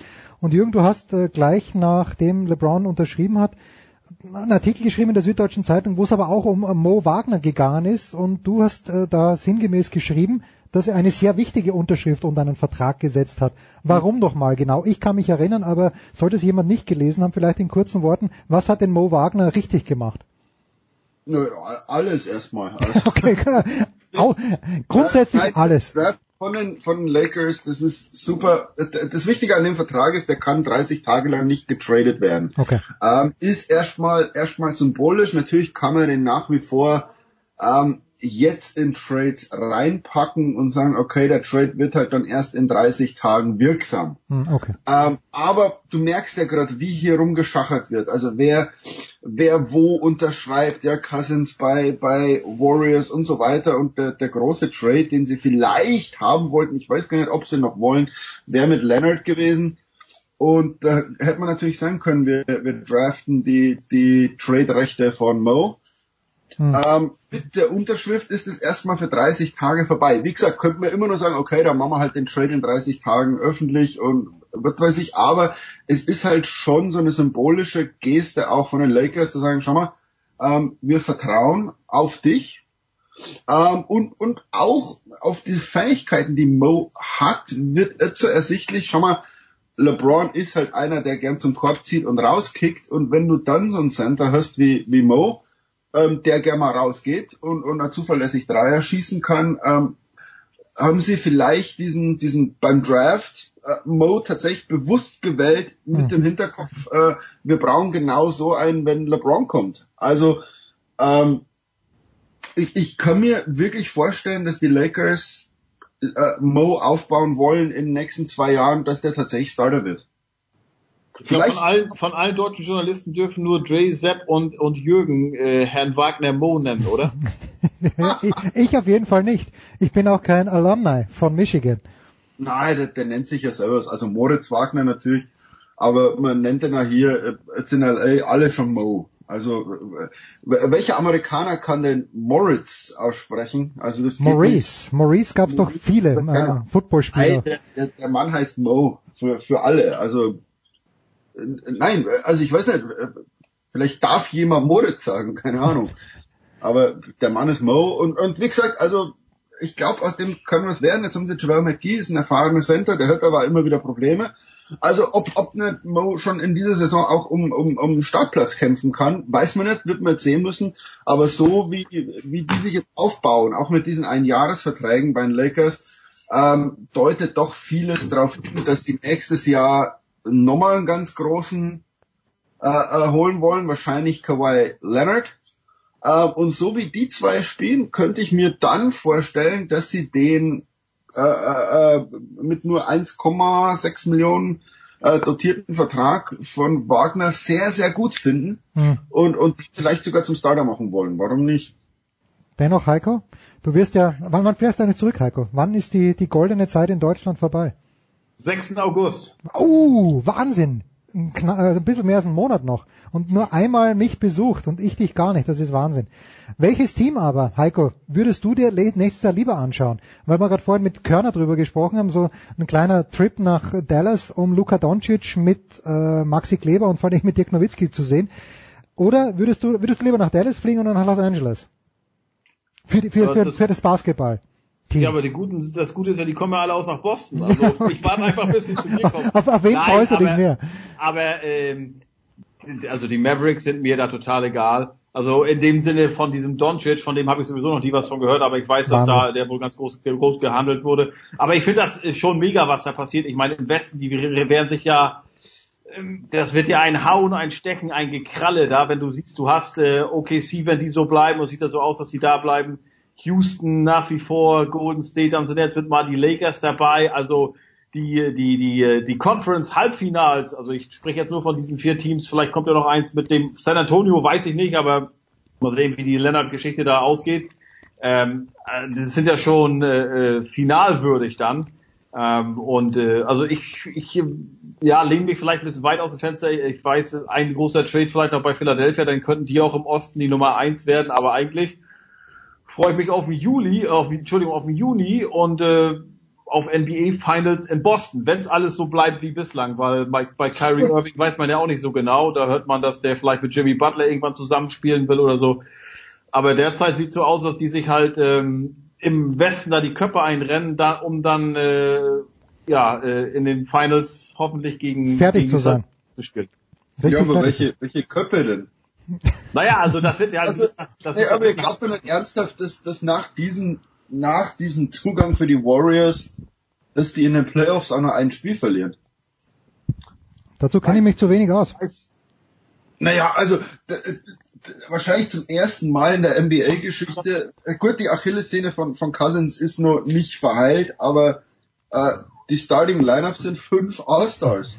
Ja. Das sind fünf All-Stars. Und das gab's noch nie. Noch nie in der NBA-Geschichte hat ein Verein fünf All-Stars gestellt. Und wenn Cousins fit wird, rechtzeitig ist er auch ein All-Star. Und dann haben wir fünf All-Stars. Und, und jetzt mal ganz ehrlich, wer soll denn die, die kannst du schon mal schlagen, aber wer soll die denn in einer Best-of-Seven-Serie bitteschön Darum geht's ja nicht. Darum geht's ja. Ich habe ja nicht nicht an der Stärke der der Golden State Warriors gezweifelt, sondern es geht darum, dass die halt sicherlich nicht mit 4-0 durchmarschieren, sondern sechs Spiele brauchen, vielleicht auch mal sieben. Und man, man bin gespannt, ob so ein Steph Curry, so ein Clay Thompson, Kevin Durant, ob die wirklich noch, wir haben es ja gerade bei, bei Weltmeister Deutschland gesehen, ob die wirklich noch so hungrig sind. Ist natürlich schön, wenn du neue Leute da reinbringst. ähm, aber ähm, also ich ich find's toll, was da über Nacht quasi da in LA passiert und da wie gesagt, äh, die Semifinals, je nachdem, wie sie dann auch, wer da gegen wen spielt, ich finde das, ich finde das höchst spannend und äh, lass die, lass die doch einfach nur sechs Spiele jede Runde gehen oder zumindest dann nachher ähm, vielleicht sogar Viertelfinale, schon Halbfinale. Ich finde das gut. Kurze Pause, dann hören wir, was äh, Jürgen an, die, an diesen seinen Tagen auch gut findet. Ich habe eine Idee.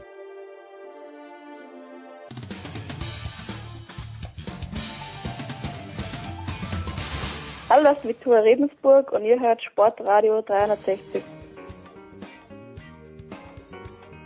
So, es geht weiter in der Big Show 363 mit Jürgen Schmieder und mit Heiko Olderb. Und Jürgen hat ein besonderes Privileg. In der Früh, wenn er aufwacht, zumindest in den letzten Tagen, kann er Fußball schauen. Aber was mich irritiert, Jürgen, du hast gesagt, du gehst mit Wimbledon schlafen. Das ver verstehe ich nicht ganz. Es gibt noch Sport, der nicht live gesendet wird. Es ist tatsächlich so und es ist zum ersten Mal, dass ich das richtig, richtig gut finde.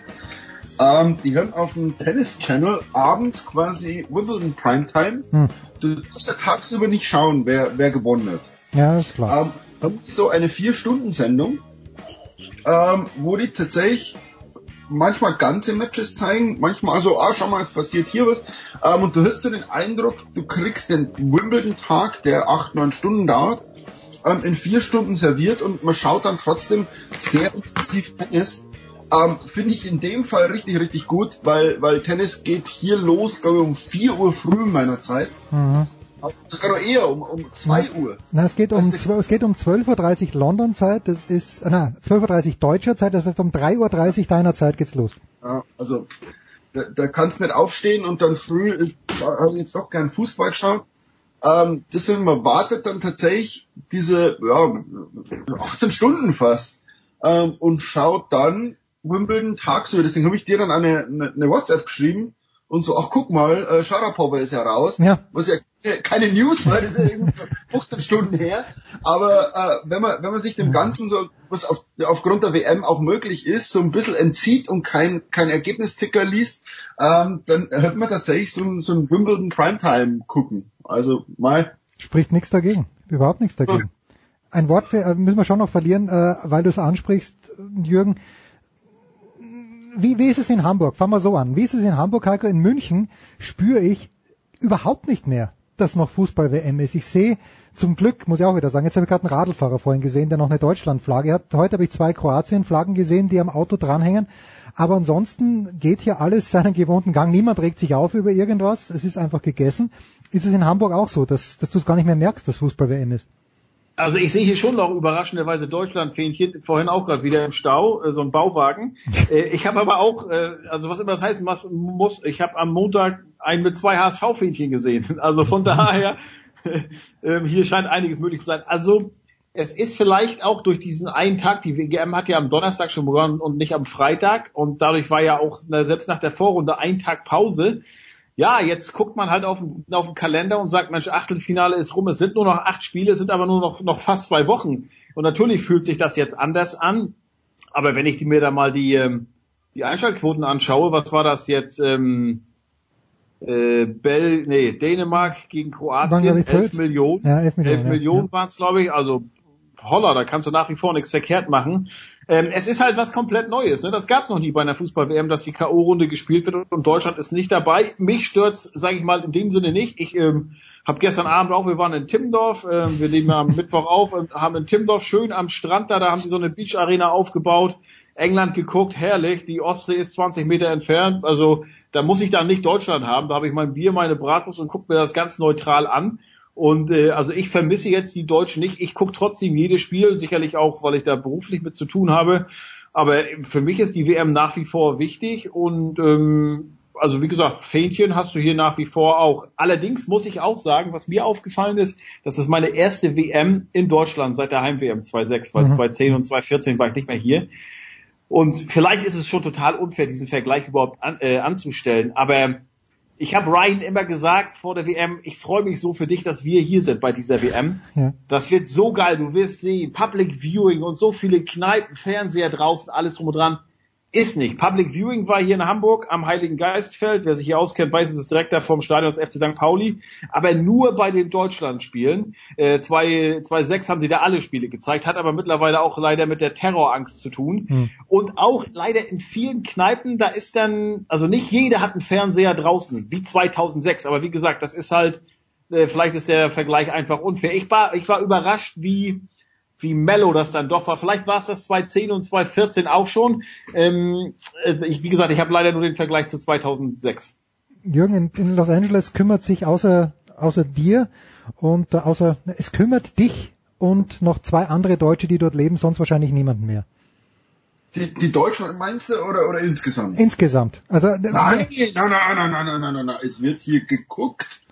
Also äh, äh, die Mexikaner waren natürlich jetzt bis zum Ausscheiden ganz heiß. Äh, mein ehemaliger Nachbar hat Wurzeln in Belgien, deswegen ist er jetzt hier auf dem Belgienzug. Ähm, aufgrund der Präsenz der Premier League äh, freuen die sich jetzt alle mit England. Mhm. Also das ist schon, es ist natürlich auch sonst nichts los. Also es wird ja hier gerade nur Baseball gespielt, klar, NBA Trades. Also die Leute schauen tatsächlich Fußball, die stehen auch früh auf, treffen sich in Bars. Also es ist schon was los. Ich habe nur nicht auf die Einschaltquoten geschaut, aber ähm, ich glaube zum Finale wird man wieder so 20, 25 Millionen hinkriegen. Das, das ist dann relativ wurscht, ob die Amerikaner dabei sind oder nicht. Ihr habt ja ich beide. muss ganz ehrlich sagen, ich habe, ich habe, ich war gespannt, nachdem Deutschland raus war, weil ich so gesagt habe, hm, jetzt zeigt sich vielleicht, ob wir wirklich eine Fußballnation sind oder nur zu einem Eventvölkchen verstümmelt sind. Weil wenn das nämlich der Fall ist und von wegen, ach ja, interessiert mich nicht mehr. Ich meine, ich habe ja auch schon beim NDR, aber es sind dann so Kommentare oder Fragen von, von den Planern, eher, die mit dem Sport nicht so viel am Hut haben. Da hieß es dann, äh, machen wir die Achtelfinals jetzt eigentlich auch noch weiter? Also das spricht, dann ist selbst der Fußball in einigen Köpfen so wie jede andere Sportart, sprich sobald die Deutschen raus sind, beim Tennis ist das ja auch so, dann wird sie komplett eingestellt oder runtergefahren oder Eishockey, WM ja auch. Ähm, aber ich habe ja vorhin die Einschaltquoten erwähnt, anscheinend scheinen wir doch nach wie vor eine solide Fußballnation zu sein und nicht nur die Fähnchen zu schwenken oder einzuschalten, wenn da Schwarz-Rot-Gold spielt. Ja, aber natürlich. Also es war ja immer so. Klar gibt's die Event-Fans. Ähm, ist vielleicht einmal gut, dass die jetzt wissen, äh, dass man nicht nur zum Party machen Fußball schaut, sondern auch mal wegen Sport. Und, und da gibt's auch genügend. Also wenn es in Deutschland keine Fußballfans mehr gibt, dann kann man, kann man den Laden zusperren.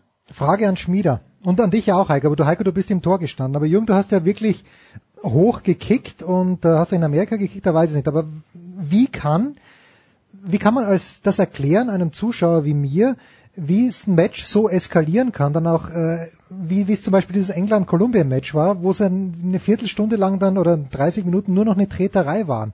Kriegt man da, wird man da angestachelt von seinen Mitspielern? Entwickelt man da selbst so einen biblischen Hass auf den Gegner? Kann man das Nein. überhaupt steuern? Nein, du, du, es gibt eine alte, ich hätte, als ich mit, als ich 17 war, hatte ich so einen ganz alten Haudegen als Libero. Mhm. Und, und der sagte immer, ich mache so lange weiter, bis ich Gelb krieg.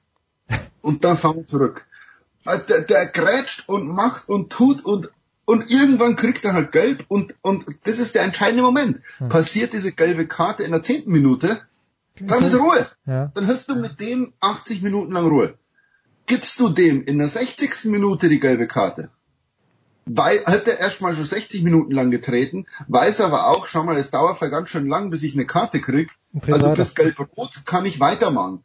Ähm, das ist ein ganz klassischer Schiedsrichterfehler und die Leute, ähm, so einer wie Johannes Aumüller, ist ein Experte in der Schiedsrichterei. Mhm. Ähm, der sagte damals, als Bayern gegen äh, Inter Mailand 2010 Champions League Finale. In Madrid. 2011. 2011, 2011 in, in Madrid. Sagte, die Deutschen haben, die, der Bayern hat keine Chance wegen dem Schiedsrichter, weil, pass auf, der Schiedsrichter pfeift unglaublich lasch. Das wissen die, das wissen die Italiener die werden den zwei Außenstürmern vom FC Bayern so gewaltig auf die Füße treten, dass die keine Chance haben. Und ich habe ihm gesagt, Johannes, so ein Schmarrn, äh, äh, Champions League Finale und so weiter. Und ich sitze in einem Stadion, mir gehen die Augen auf und der Aumüller gibt mir immer wieder bloß so einen Ellenbogen und sagt, schau mal, ähm, der, der Schiedsrichter hat jetzt per se damals nichts falsch gemacht, hm. ähm, sondern die haben einfach genutzt, die, die, der äh, Inter Mailand hat genutzt, dass der Lasch pfeift. So, jetzt sind wir bei einer WM, der hat auch noch schlecht gepfiffen. Der Geiger, also, ja, der war wirklich, wirklich nicht gut, ja. So, also unfasslich schlechte Leistung. Ähm, dazu auch noch lasch und das nutzen die Spieler. Ja, die wissen doch, die merken, die kriegen ein Gespür, so nach 30, 40 Minuten, was pfeift der, was pfeift er nicht. Ähm, und dann geht's natürlich, der Südamerikaner wird ab der 60. Minute aggressiv. Äh, das haben wir sogar im Sommermärchen schon gesehen. Nicht nur der Südamerikaner, der Südeuropäer und der Osteuropäer auch. Naja, klar. Also Mai und, und äh, der, äh, der, der Brite spielt auch gern robust. Und wenn du als Schiedsrichter, wenn dir diese Partie so entgleitet, ähm, dann brauchst du dich nicht wundern, dass es am Ende eine Treterei wird. Also das ist ein ganz klassischer Schiedsrichterfehler. Und das kannst du auch nicht mehr einfangen. Du kannst doch nicht mehr einfangen dann, oder? Also du kannst nicht. Weil, weil du kannst es, wenn du es die erste Stunde so pfeifst, hm. kannst du nicht plötzlich konsequent werden, weil dann stehen dir wieder alle auf den Füßen und sagen, schau mal, also erst pfeifst gar nichts, jetzt pfeifst alles, was ist denn los? Ja, also wenn du einmal diese Linie fährst, äh, bist du so in einem, bist du so gefangen in dieser Linie, ähm, dass ganz schwer wird, diese Partie wieder einzufangen und, und er hat natürlich dann den Fehler gemacht, sie erst recht entgleiten zu lassen und, und überhaupt nicht mehr einzufangen. Ja, und, und das haben die Spieler gemerkt und, und dann genutzt. Das wäre dem FC Schönberg von äh, 1895 nicht passiert. 1995. Nee, neun, 1995? Nee, kann er nicht sein. Echt? Natürlich. Den, den Verein gibt's erst seit zwei, 23 Jahren und du, ich Ja, dachte, das ist vorher- einer, ich dachte, das ist einer der vorher- ganz großen Traditionsclubs. Nein, also da ist ja ein, reiner Fußballverein. Vorher gab es die TSG Schönbeck, die es immer noch gibt, aber da war da halt Judo, Reiten, Leichtathletik, alles mit dabei und dann hat der Mann, der die, die große Kohle bei uns reingehauen hat, der hat gesagt, äh, ich will mich künftig auf den Fußball fokussieren und mein Geld nur noch da reinstecken und deshalb ist dann der FC 95 daraus herausgegangen. So, ich dachte, das ist richtig, ein richtig schöner. Ja. Ich dachte einmal, das wäre so ein mega Traditionsverein. Ja, ja.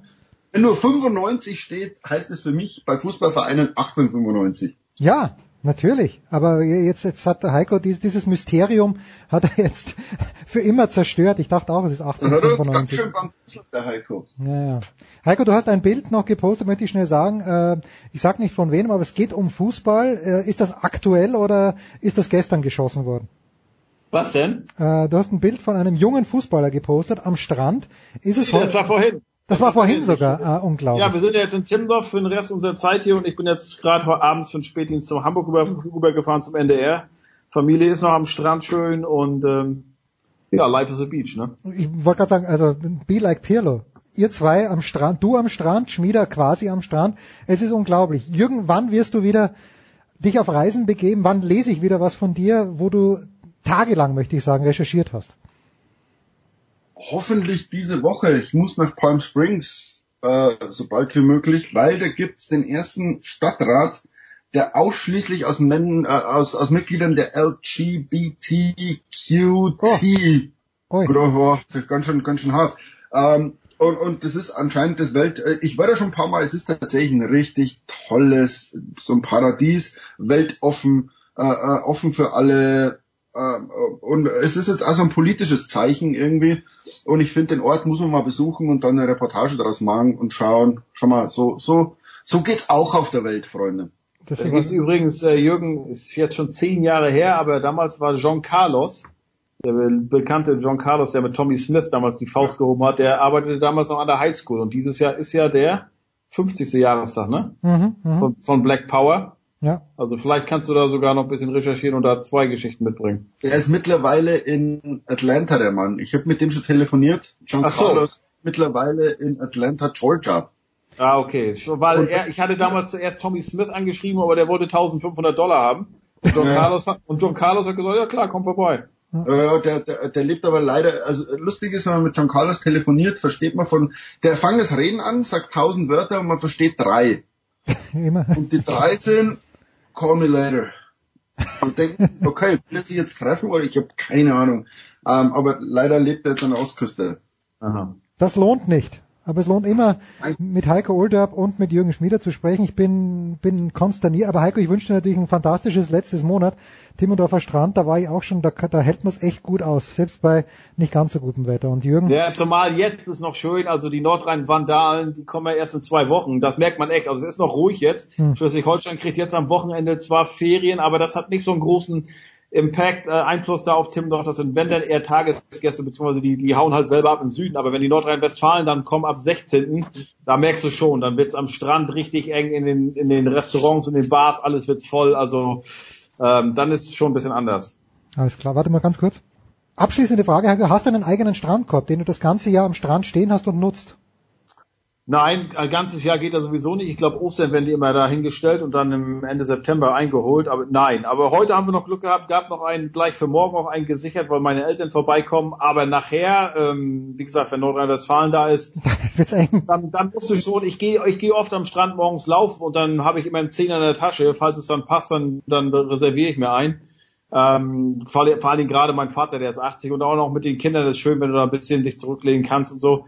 Ähm, aber na, da hat man auch als Timmendorfer halt leider kein Vorkaufsrecht, kein Vorreservierungsrecht, nichts. Also da bist du ein Tourist wie jeder andere dann auch. Ja, das Leben ist sehr, sehr hart. Danke Heiko, danke Jürgen, kurze Pause, dann geht's hier weiter. Herrschaft.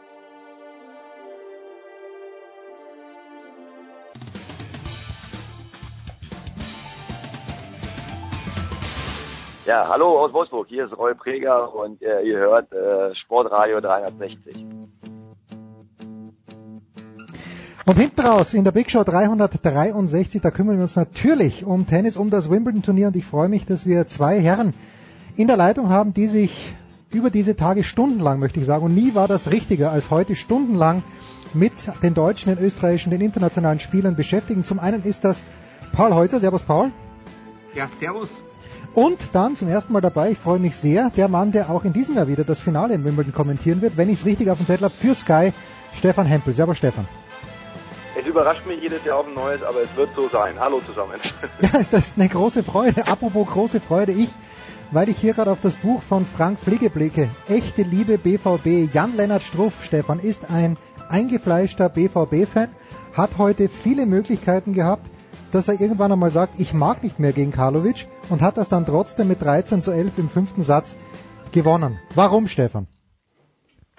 Also ich finde, heute hat man gesehen, dass sich die Arbeit mit Carsten Ariens ähm, lohnt. Also diese Körpersprache habe ich noch nie so positiv mhm. erlebt äh, wie in diesem Match heute. Und zwar von Anfang bis Ende, auch bei den ersten beiden verlorenen Sätzen. Er hat immer die Spannung hochgehalten, er hat die Geduld nicht verloren und das geht manchmal sehr schnell gegen Karlovic. Er hat bis zum Schluss an seine Chance geglaubt und das Niveau auch hochhalten können mit einer guten Strategie, mit einer unaufgeregten Art und ähm, ich finde mehr als verdient am Ende als Sieger den Platz verlassen. Ja, weil Stefan, ich hatte nicht den Eindruck, dass Karlovic irgendwann mal, ich habe jetzt nicht jedes einzelne Game im fünften Satz in Erinnerung von den zwölf Aufschlagspielen, die Struff gemacht hat, aber Karlovic kam ja eigentlich nie in die Nähe, oder? Dass er wirklich einen Break macht bei Struff so gut serviert hat äh, wie schon lange nicht. Also auch über 20 Asse und ähm, viel Surf and Volley auch ausprobiert hat. Also alle Varianten eigentlich durchgespielt. Man hat gemerkt, er hat einen Matchplan und äh, Karlovic hat trotz gutem Niveau eigentlich am Ende ähm, keine Möglichkeit mehr gehabt, vielleicht das Match in seine Richtung zu lenken. Er hatte diesen Matchball im vierten Satz, mhm. da kam Struff mit einem guten Service und dann mit Surf and Volley ans Netz.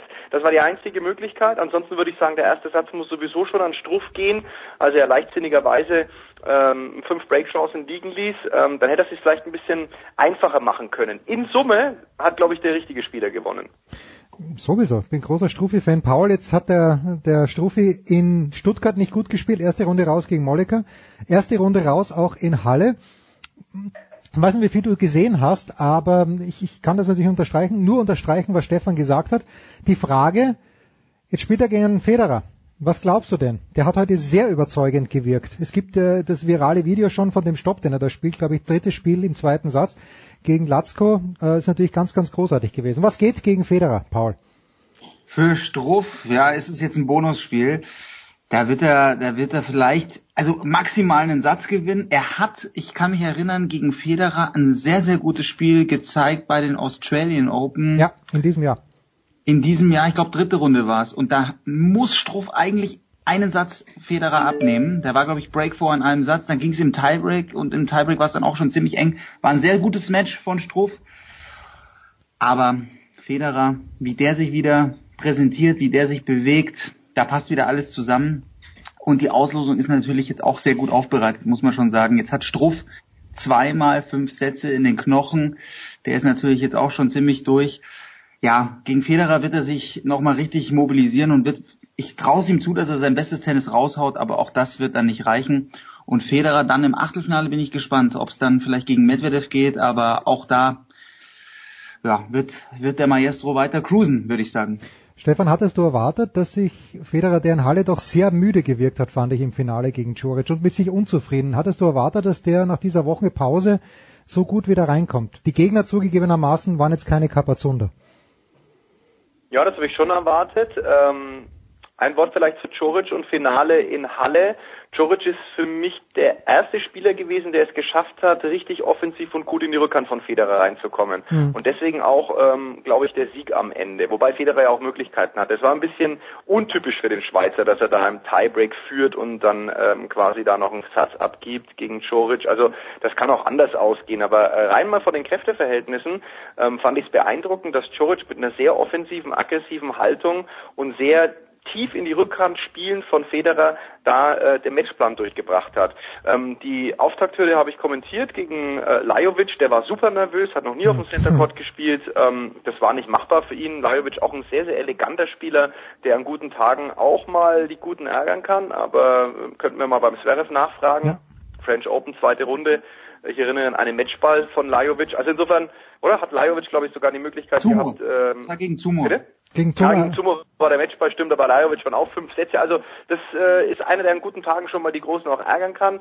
Ähm, aber Zverev lässt sich nicht, äh, äh, Entschuldigung, Federer lässt sich nicht ärgern. Ähm, das geht innerhalb von fünf Minuten in die richtige Richtung. Er ist wieder auf dem Center Court, er fühlt sich wieder zu Hause, Publikum ist da, die Aura, ähm, die Leichtigkeit, der, dieser, dieser, dieser gesunde Bewegungsablauf, dieses, dieses Rasenspiel von Gott gegeben, ähm, da muss schon einer kommen, der mehr drauf hat.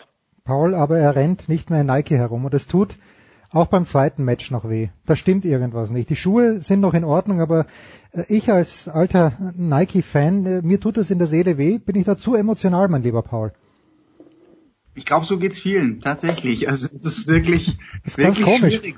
Es ist ein komisches, es sieht irgendwie aus wie ein Fehler, aber ja, Für 30 Millionen machen wir auch so einen Fehler, und zwar pro Jahr. ja, also ich glaube, wenn Federer jedes Jahr auf sein Konto schaut und er sieht die Überweisungen von Uniqlo, da gibt's jetzt auch Debatten, wie das richtig ausgesprochen, wird, Uniqlo. Ja, auf jeden Fall, es ist eine Menge Geld und Nike wollte das nicht zahlen. Es ist irgendwo ja, jetzt ja ein Deal mit Nike zustande gekommen, dass er weiter mit den Schuhen spielt. Das RF-Logo wird dann auch irgendwann mal noch rüberwandern. Ja, er hat das ganz interessant in Stuttgart gesagt, dass ein Schuhwechsel für ihn nicht mehr in Frage gekommen wäre, jetzt im hohen Alter. Er hat die ganze Zeit immer in Nike-Schuhen gespielt und da möchte er keine Experimente mehr machen. Das fand ich auch ganz interessant. Ansonsten, ja, für, für die japanische Firma, für Uniqlo, wäre es natürlich jetzt ein Wahnsinn, wenn er dann gleich den neunten Wimbledon-Titel jetzt in den neuen Klamotten abräumt. Und für Uniqlo ist es natürlich auch, oder Uniqlo ist natürlich auch toll, dass es Wimbledon ist. Da müssen sich über das Design keine großen Sorgen machen. Weiß und irgendwas draufpappen. Ähm, du hast heute, Paul, aufs Gasel gedrückt, wie du so schön gesagt hast. Und dann meintest, alle Wiener würden sagen, sie, sie treten mal aufs Gasel. Und hast Dennis Novak kommentiert, um den ich mir ernste Sorgen gemacht habe, nachdem Luca Pui den Satzausgleich geschafft hat. ich mir gedacht, okay, super gespielt, Dennis, Qualifikation, erste Runde, wunderbar gewonnen gegen Polanski noch. Und jetzt geht's downhill. Aber dann, Paul, hat er mich sehr überrascht. Was hat den Ausschlag gegeben dann im fünften Satz aus deiner Sicht? Eine sehr gute Mentalität. Also hätte ich auch nicht gedacht. Ich hätte gedacht, er muss da immer wieder, vor allem als Spieler, der auf 171 in der Welt steht, Mhm. das ist, das muss man noch dazu sagen, das ist seine bislang beste Weltranglistenplatzierung. Und für den steht ja dann gleich so viel auf dem Spiel. Der, der kann, hat jetzt ein Preisgeld gewonnen von 100.000 Pfund. Ja. Und der wird in der Weltrangliste, ist er jetzt sicher in den Top 125 nach, ich, nach ich, dem Match. Ich habe das Live-Ranking aufgerufen gerade. Er ist in der Tat, Moment, äh, 125 und zwar exakt. Rums, ja. Ja. Und es ist, es ist irre, dann hat er die zwei Matchbälle. Bei beiden Matchbällen muss man sagen, macht's Luca Pui auch richtig gut. War ja bei Aufschlag Pui, Hm. aber es haben wirklich nur Zentimeter gefehlt. Und dann ähm, hätte er den Winner geschlagen beim Matchball. Und das musst du dann erstmal als Spieler, der noch nicht in der Situation war, das musst du dann erstmal aus dem Kopf rauskriegen, das musst du abschütteln. Und Pui war so stark dann im vierten Satz, hat, hat so aufgedreht. In den ersten zwei Sätzen hat ja Novak ihn komplett dominiert.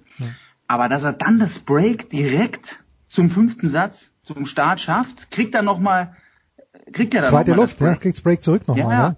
Und plötzlich, also ich, mich hat Dennis Novak, ich habe ihn schon mal in der, in der Wiener Stadthalle gesehen. Ich auch. Bisschen was beim Davis Cup, aber wirklich dann auch nur Highlights. Mich hat die Rückhand dermaßen beeindruckt. Ein, also eine bockstarke Rückhand. Da, da kann er wirklich äh, alle, alle Winkel und mit jedem Tempo konnte er mitgehen. Luca Pui war da anscheinend nicht so gut vorbereitet. Da muss man auch mal äh, das Coaching-Team dann äh, ansprechen, weil der ist immer wieder in die Rückhand von Novak reingegangen und für mich war die Rückhand von Novak noch mal stärker sogar als die als die Vorhand. Also in den ersten zwei Sätzen war Pui generell auch von der Körpersprache nicht nicht präsent. Und im fünften Satz, es hat ja alles für Luca Pui gesprochen, für den Top 20 Spieler. Aber nee, äh, der der Dennis Novak hat sich da selber noch mal rausgeholt. Immer, ich habe zwar immer wieder Günter Bresnik rufen hören, bravo, bravo. Ja, Ja, Günther ruft immer um eine Nuance früher als der Rest, damit seine Spieler auch hören. Genau, eindeutig, eindeutig. Und er stand am Schluss auch nur noch. Also sieht man ja auch selten, dass Günter Bresnik dann auch so abgeht, so mitgeht. Aber klar, wenn man jetzt weiß, jetzt steht er in der dritten Runde von Wimbledon, das ist ja so das Revival der Geschichte vom letzten Jahr von Sebastian Ofner, der Ofi, der war ja auch in der dritten Runde, hat Jack Sock letztes Jahr geschlagen. Jetzt also Dennis Novak und es geht jetzt gegen Raonic. Sehr, sehr beeindruckend. Um Luka Pui muss man sagen, ai, ai, ai, das äh, darf er nicht verlieren. Offene Kritik an Darf Tommy ich mal kurz aus dem Nähkästchen plaudern? Plaudere. Als ähm, im fünften Satz Paul ähm, äh, Dennis Novak einen ganz wichtigen Rückkanzlei-Stop gespielt hat, erinnere dich, wer ist da in deine Kommentatorenkabine gekommen und hat auf die Position von Pui aufmerksam gemacht, der so zwei, drei Meter hinter der Grundlinie stand? Ich glaube, ähm, den kennst du, oder? Ich kenne ihn, ja. Äh, They call him Hempeloni. Ja, das, das war super interessant, weil das war beim Breakball. Das war beim Breakball für Dennis Novak. Und Novak hat wieder einen Return gut getroffen. Und Pui, der war im, im dritten und vierten Satz, da hat er dann seine Position an der Baseline eigentlich gefunden und hat es halt mit einem guten Aufschlag natürlich dann runtergespielt. Die Returns waren gut. Aber ey, Novak muss man wirklich sagen, ein toller Rasenspieler. Dominik Thiem hat das immer wieder gesagt. Der fühlt sich so wohl auf Rasen. Das ist komisch, dass das sein bester Belag ist als äh, Österreicher, der auf Sandplatz aufwächst. Aber der versteht das Spiel, der bewegt sich so gut und dann hat er den Pui da richtig nach hinten gedrückt. Pui kam auch nicht mehr ran und dann spielt er auch noch diesen klugen Stop, der Dennis Novak beim Breakball und holt sich das Break und das war dann die Vorentscheidung. Also du musst als Kommentator auch ein gutes Timing haben, weil du dem Kollegen mal über die Schulter schaust. Ne? Also matchentscheidender Punkt ja, in der Kabine vom Kollegen Holzer und das Entscheidende, also, also mitbekommen. Ne? Ja, aber das, das, sowas, sowas kann man nicht lernen. Sowas geht, sowas muss man intuitiv können. Lernen kann man es nicht, das ist ganz klar. Jetzt sind am Apropos. Novak, ich darf vielleicht auch noch Ja, zwei Sätze Sie. kurz dazu sagen. Ich habe äh, vor einigen Jahren, ähm, ich habe einen sehr großen österreichischen Bezug, wie viele vielleicht nicht wissen, ähm, aber beim ersten FC Nürnberg in der Tennis-Bundesliga haben viele Muster. Österreicher mal gespielt, fing an mit Thomas Muster, äh, Clemens Trimmel, Markus Hipfel waren alle bei uns. Ähm, und auch ein Dennis Novak hat äh, zwar nicht für Nürnberg gespielt, aber schon gegen Nürnberg. Und da habe ich mich just vor ein paar Jahren in der zweiten Bundesliga mal mit einigen Leuten über ihn unterhalten. Und auch Günter Pressing hat zu mir gesagt, sie verstehen eigentlich nicht, dass Dennis Novak, der im Training schon sehr, sehr gute Leistungen zeigt, in den Matches es noch nicht umsetzen kann, der müsste im Ranking viel besser stehen. Also jetzt ist quasi der Knoten geplatzt. Ähm, ich könnte mir vorstellen, ähm, jetzt noch ein Match gegen Raonic genießen. Raonic bekommt er, Paul, oder? Ja. Raonic, genau. Und Ja, da wird die Reise vorbei sein. Aber das schauen wir schon an, was der, was der Kollege Novak in, in, in, in dem Jahr noch so verbricht, äh, ohne Punkte verteidigen zu müssen. Ist ja oft so. Ich erinnere nur an meinen fränkischen Freund Materer, auch bis zu Saisonbeginn kein Match auf ATP Tour gewonnen. Mhm. Plötzlich machst du Australian Open mal Verdasco weg und dann geht's von allein. Dann gehst du im Ranking durch, dann bist du Top 50. Ich meine, soweit ist Novak noch nicht, aber es geht schnell. Also jetzt 125. Wartet mal ab. Äh, dem Novak werden wir ein Auge behalten. Also ich habe ihn Ja, vor allem, es kommen jetzt noch Sandplatzturniere auch. Also ich kann mir gut Genau. vorstellen, Kitzbühel sowieso ist er dabei. Da, da kann dann auch noch was gehen. Und vielleicht Hamburg, werden wir, werden wir sehen. Aber das sind schon noch äh, Turniere, wo er dann auch noch Punkte einsacken kann, ohne was zu verteidigen. Und Günter Genau. Bressing, ganz, ich habe mich heute Morgen mit ihm am Telefon unterhalten, der meinte, der Dennis Novak, der war so stark schon bei den Junioren. Ja, Also ja. er war eigentlich auf einem ähnlichen Level wie Dominik Thiem, der war Top 20. Top 20 bei den Junioren und es ist echt äh, erstaunlich, dass er dann diesen Sprung von den Junioren zu den Profis nicht so hinbekommen hat. Also Dominik Thiem natürlich Spätstarter. auch. Ja, ein Spätstarter, so ist es. Ja, Maxi Matera ist ja auch eher spät, aber ich habe den, den Absolut. ja, ich habe den Dennis heuer gesehen, wo er Quali gespielt hat in München gegen Dustin Brown. Der hat eineinhalb Sätze nur herumgejammert, der Novak. Es kommt kein Ball wie der andere, alles ist anders, Ball. Dann hat er sich zusammengerissen, war aber leider zu spät und das ist halt auch, die, die Konzentration fehlt manchmal bei ihm, aber mich freut das total. Hat er vor zwei Wochen, glaube ich, beim Challenger sehr gut gespielt, äh, gegen den Munar, wo er eigentlich gewinnen muss und das Sp- Spiel dann nicht gewinnt. Aber ein guter Typ. So, jetzt hat der Novak. Du brauchst aber, halt irgendwann ja, mal an ein Aha-Erlebnis Ja. in deiner Karriere. Und viele Spieler haben das vielleicht auch nicht und bleiben auf ihrem Talent sitzen. Aber wenn du es irgendwann hast, besser spät als nie, Mhm. kann das in ganz, ganz ähm, gute Regionen auch gehen dann.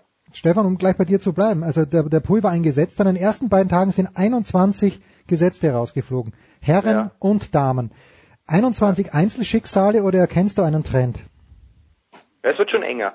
Ich glaube auch, dass ähm, ja alle nur von Federer sprechen in Wimbledon. Ich glaube, dass die Konkurrenz auch ihm näher auf die Pelle rückt. Da bin ich fest davon überzeugt. Nicht nur das Finale von Halle gegen Djoric hat das gezeigt. Also ich habe ihn im letzten Jahr ganz oft kommentiert und äh, was viele dann nicht mitbekommen, wenn er am Ende des Turniers gewinnt, sagen alle, er Federer hat sie alle dominiert. Das stimmt ja so eigentlich nicht. Also Mhm. er profitiert natürlich schon von seiner Aura und auch vom Unvermögen der Konkurrenz. Ich glaube, dass es jetzt öfter mal ähm, Situationen gegeben hat, wo andere gespürt haben, hey, ähm, es gibt an einem guten Tag für mich und an einem vielleicht durchschnittlichen Tag für Roger auch mal die Möglichkeit, das Ergebnis rumzudrehen. Und das kann man eigentlich auf die komplette Branche jetzt schon ein bisschen auch mit einer Schablone drauflegen. Die Jungen werden sehr, sehr gut. Schauen wir mal auf Tsitsipas, schauen wir auf Shapovalov, schauen wir ähm, auf Zverev natürlich vor allem ähm, die, die, wie sagt man in Österreich, die scheißen sie nichts. Ja, die scheißen also, sie wirklich äh, nix, ja. Und so musst du auch an die Geschichten rangehen. Ähm, auch ein Matera hat es gegen Nadal äh, bei den French Open gut gemacht. Das ist natürlich klar, dass er den König nicht gleich vom Thron schubsen kann, aber einen guten ersten Satz gespielt. Ähm, wir reden da von zwei Tenniswelten. Matera hat äh, bis 2018 US Australian Open kein Match auf der ATP Tour gewonnen und hat gegen den Seriensieger der French Open da gespielt. Und äh, der Unterschied war nicht so groß. Er war zwar da, aber nicht mehr so groß. Mhm. Und ich glaube schon, dass in den nächsten Wochen, Monaten, Jahren Jahren, also ich glaube, so lange wird es nicht mehr dauern, die ähm, also die Spitze enger zusammenrücken wird. Also diese Dominanz von von Djokovic, ähm, ähm, Federer, Nadal, ja, Mary, Mary muss man ja gerade und Wawrinka ein bisschen ausklammern, da weiß man nicht, was passiert. Djokovic ist ja auch noch so ein bisschen in, in einer Comeback-Situation, sage ich mal, von dem ich aber viel, äh, dem ich aber viel zutraue bei diesem Wimbledon-Turnier. Ich glaube, dass diese, diese exponierte Stellung, die wird verloren gehen, die wird so nicht mehr geben. Es wird eine breitere Masse an Spielern mhm. geben, ähm, wo jeder auch jeden schlagen kann. Da bin ich fest davon überzeugt. Super Punkt. Ganz kurz dazu noch. Also generell auf Rasen, da habe ich, hat Günter Bressing auch mit mir drüber gesprochen hat, gemeint, da rückt die Konkurrenz noch mal enger zusammen, weil klar, es reduziert sich dann auch vor allem natürlich auf Aufschlag und Return und die konditionelle Komponente, die ist dann vielleicht bei einem Jack Sock wichtig, der einfach keine Kondition hat, das haben wir gestern wieder gesehen. Und keine Lust. Und keine Lust. Auch, ich weiß es nicht, ja. Aber generell, zum Beispiel in Dennis Novak, der ist top fit, top fit, der kann gegen Luca Pui dann im fünften Satz auch noch mal eine Schippe draufpacken. Und die meisten in den Top 100 und auch dahinter, die klopfen da mächtig dran. Also die Konkurrenz ist so dicht zusammengerückt und das, was Stefan gesagt hat, gehe ich zu 100 Prozent mit. Das wird in der nächsten Generation nicht mehr so eine Dominanz geben. Federer, Nadal, absolute und Djokovic natürlich auch in seiner Höchstzeit absolute Ausnahmeerscheinungen.